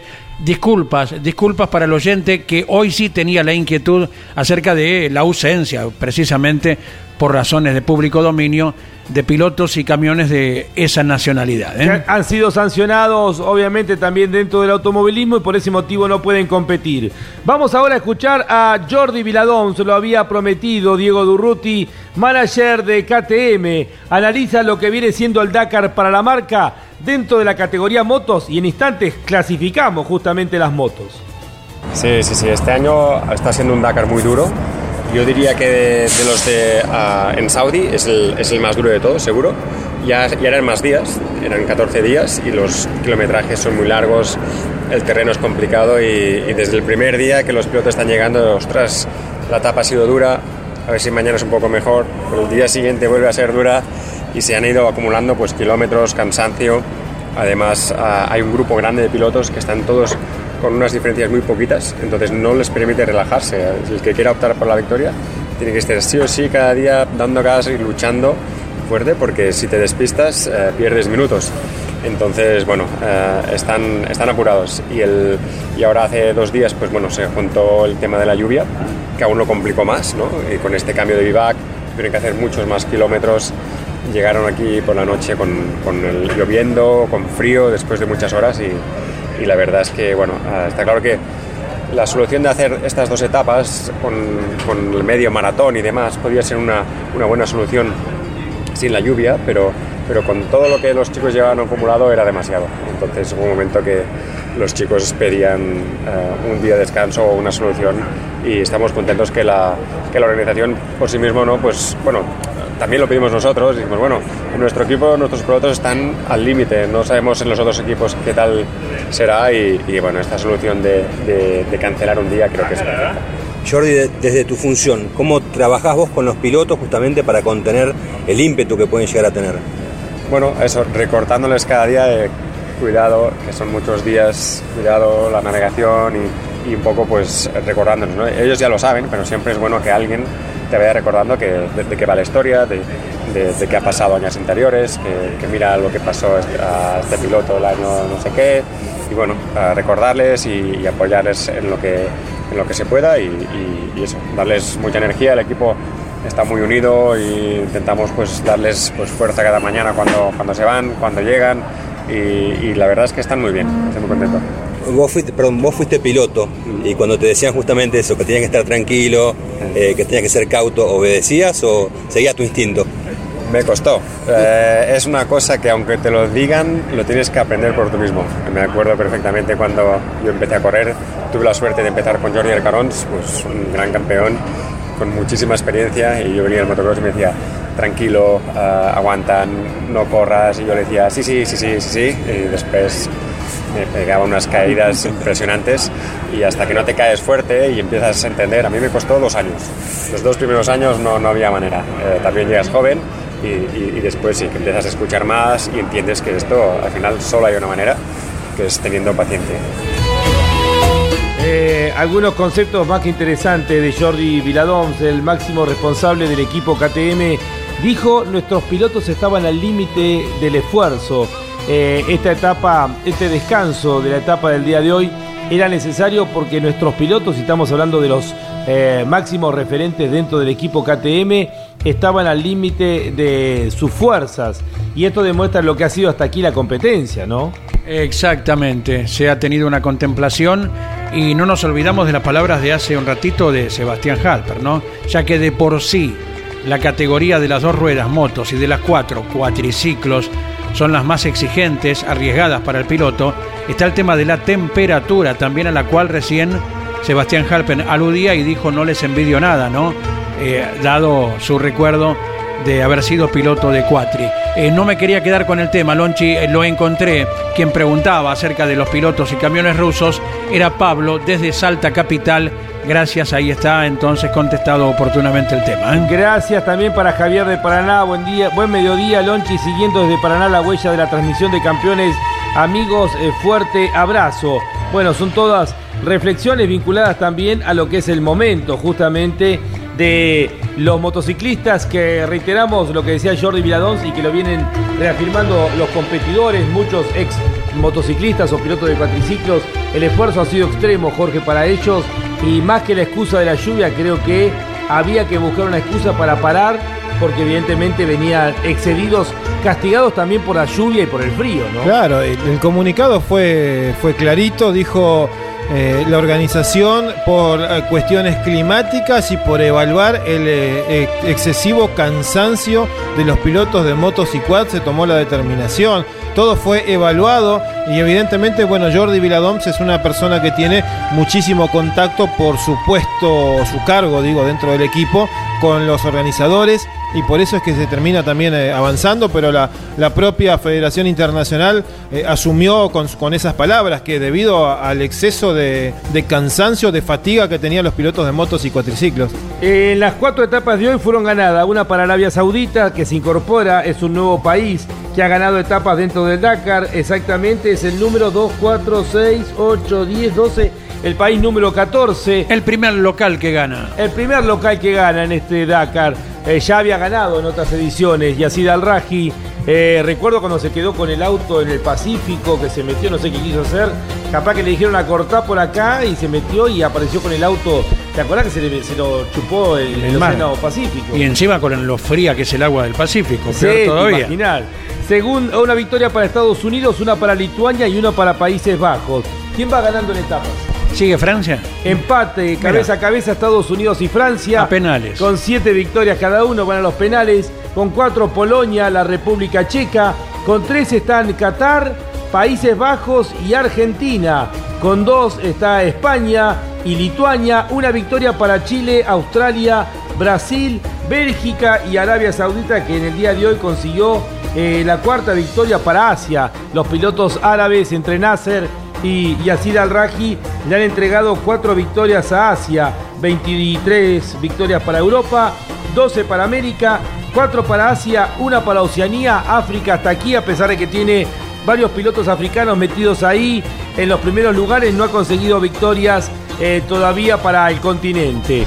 Eh, en la categoría eh, motos, reiteramos, Skyler Holtz va ganando la general 26 eh, horas 31 minutos 52 segundos. Con este resultado comienzan en el día de mañana. Eh, Toby Price, o reanudan en el día de mañana. Toby Price, el australiano, está segundo a solamente 1 minuto 55 segundos. Eh, fíjate, Jorge, cómo larga mañana el orden de las primeras motos. Tercero, el argentino Kevin Benavides a 7 minutos 1 segundo. Cuarto, el francés Adrien Van Berben a 7 minutos 33. Quinto, Joan Barrera Bort, el español, a 10 minutos 57. Sexto, Pablo Quintanilla, a 12 minutos 22. Séptimo, Mason Klein, el de Estados Unidos, a 12 minutos 46. Octavo, Daniel Sanders, a 19 minutos 54. Noveno, José Ignacio Cornejo, el chileno, a 20 minutos 50. Décimo tenemos a otro argentino, Andy. Es Luciano Benavides, ganador de la etapa de ayer. Está a 24 minutos 7 segundos en la general. Un décimo está el austríaco Matías Wagner. Décimo segundo el español Lorenzo Santolino. Décimo tercero el eslovaco Stefan Svitko. Décimo cuarto el checo Martín Michek. Décimo quinto tenemos otro argentino, Andy. Franco Caimi. 16 está el español Toya Echareina. 17 Romando Montier, el francés. 18 el italiano Paolo Lucci. 19 Jean-Luc Le Pen de Francia. En el puesto 20 el español Joan Pedrero García. Vamos avanzando dentro de la clasificación. 26 hasta allí cayó quien venía eh, destacándose al comienzo, el alemán Sebastian Bühler. En el 27 tenemos otro argentino. Estefano Caimi. En el puesto 28 el boliviano Daniel Nosiglia. Y creo que acá tenemos todos, bueno, nos falta obviamente el piloto argentino que se ha reenganchado. Diego Llanos, quien está en la posición número 102 eh, de la categoría motos. Le recordamos, hoy estamos a partir de las 17 horas, de 17 a 18, en el clásico horario de campeones de los días sábados por Radio Continental y Campeones Radio con el resumen de la eh, séptima etapa. Mañana transmitimos la octava etapa, la última de la primera parte de la carrera a partir de las 8 de la mañana hasta las 15 horas. En los cuatriciclos, Jorge, a ver, ¿qué nos quiere decir antes de motos? Eh, no te pregunté. El, sobre las motos están ya instalándose y algunos eh, empezando a conciliar el sueño. Son casi las 7 de la tarde, seguramente ya comidos y con la información del día de mañana. El que se acuesta ahora puede llegar a dormir 8 horas seguidas, una cosa impensada en un Dakar. Eh, estaba mostrando los material recién Miguel Franco Caimi estaba ahí en los sillones, estaban, bueno, habían hecho un video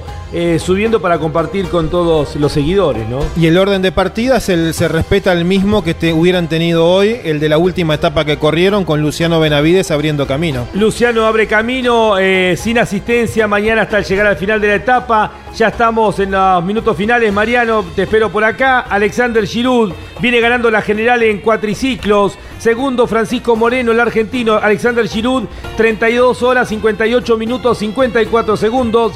Francisco Moreno, el argentino, está segundo a 42 minutos 57 segundos. Tercero, Pablo Copetti a 1 hora 23 minutos. Quien abre camino dentro de los cuatriciclos, eh, Manu Andújar, el piloto de Lobos que representa a DuPont Argentina para su producto Kevlar 7240 Team, Club Atlético Boca Juniors, Indumentaria Bodacius, Tanques OLM y Pablo Vera Motorsport. Manu Andújar está cuarto en la general a 1 hora 43 minutos 42 segundos. De ahí intentará descontar Manu.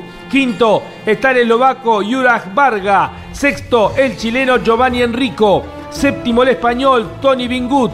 Octavo, Andy, ahí aparece el Jaguarete. Carlos Alejandro Versa. Correcto, el piloto chaqueño. Y ya tenemos la ubicación también arribado en tiempo y forma al final de la etapa de Alejandro Fantoni. Está noveno, así en la general, el piloto de Mefa Ingeniería y el décimo lugar es para el brasileño Marcelo Medeiros, un décimo el polaco Kamil Wisniewski, décimo segundo el checo Snedek Tuma eh, y en el puesto 14 Daniel Vilá, el piloto español que fue uno de los personajes de las historias de por la noche en los programas de Radio Continental. Bien, ya estamos en la parte final del programa del día de hoy. Eh, Jorge Dominico, lo que quieras agregar.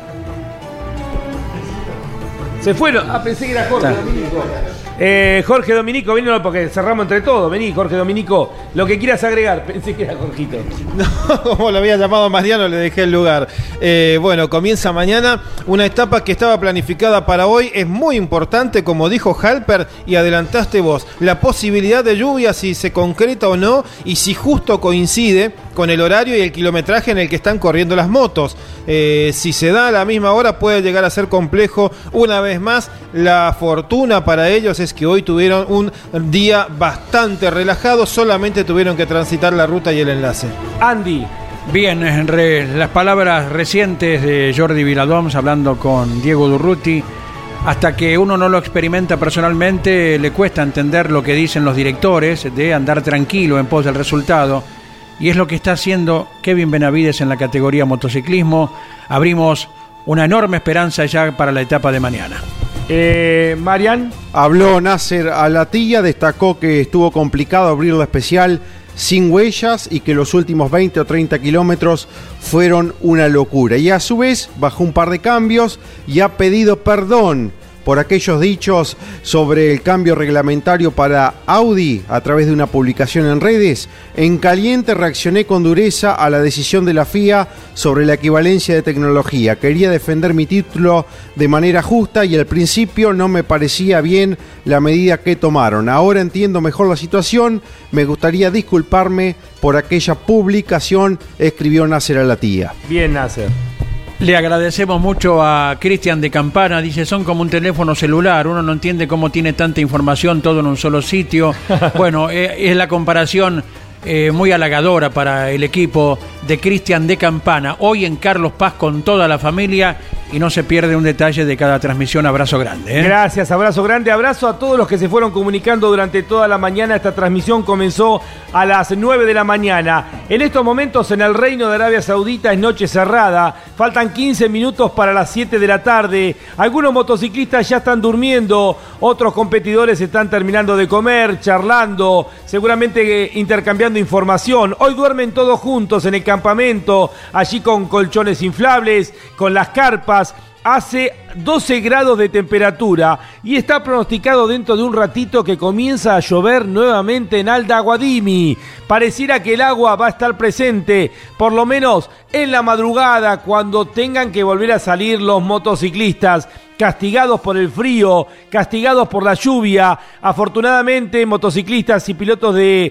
cuatriciclos tuvieron la posibilidad de descansar en el día de hoy, pero así es el Dakar, se termina el descanso y mañana va a continuar el desafío. Y aquí estará el equipo campeones. Les reiteramos, hoy a partir de las 5 de la tarde con el resumen de esta séptima etapa que unió Riad con Alda Guadimi. Mañana estamos a partir de las 8 de la mañana por Radio Continental y Campeones Radio para transmitir la última etapa de la primera parte de esta carrera única, irrepetible, el Dakar, porque Campeones es Dakar y Dakar es Campeones. Hasta luego.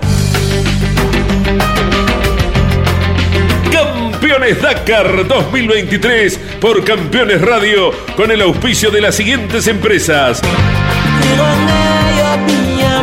Halpern, distribución mayorista de insumos para riego, tuberías y filtrado de agua.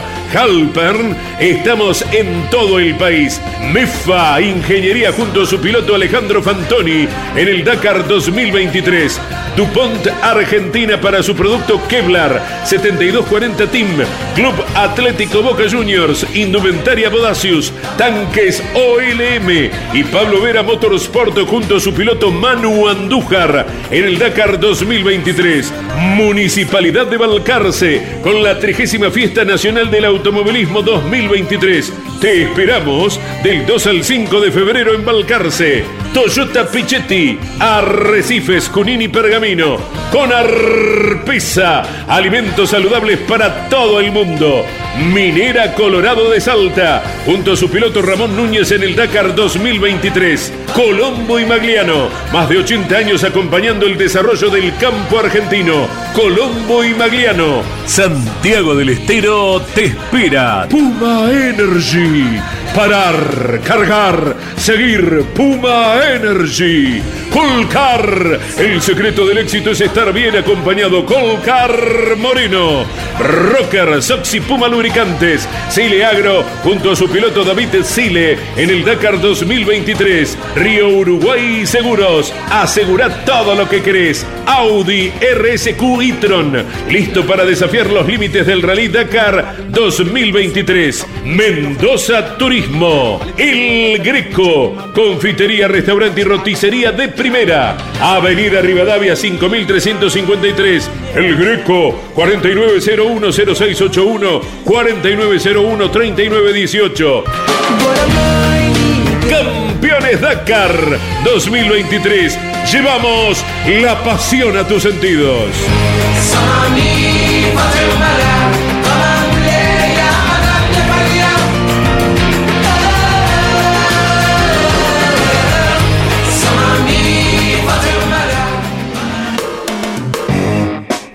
Campeones Radio.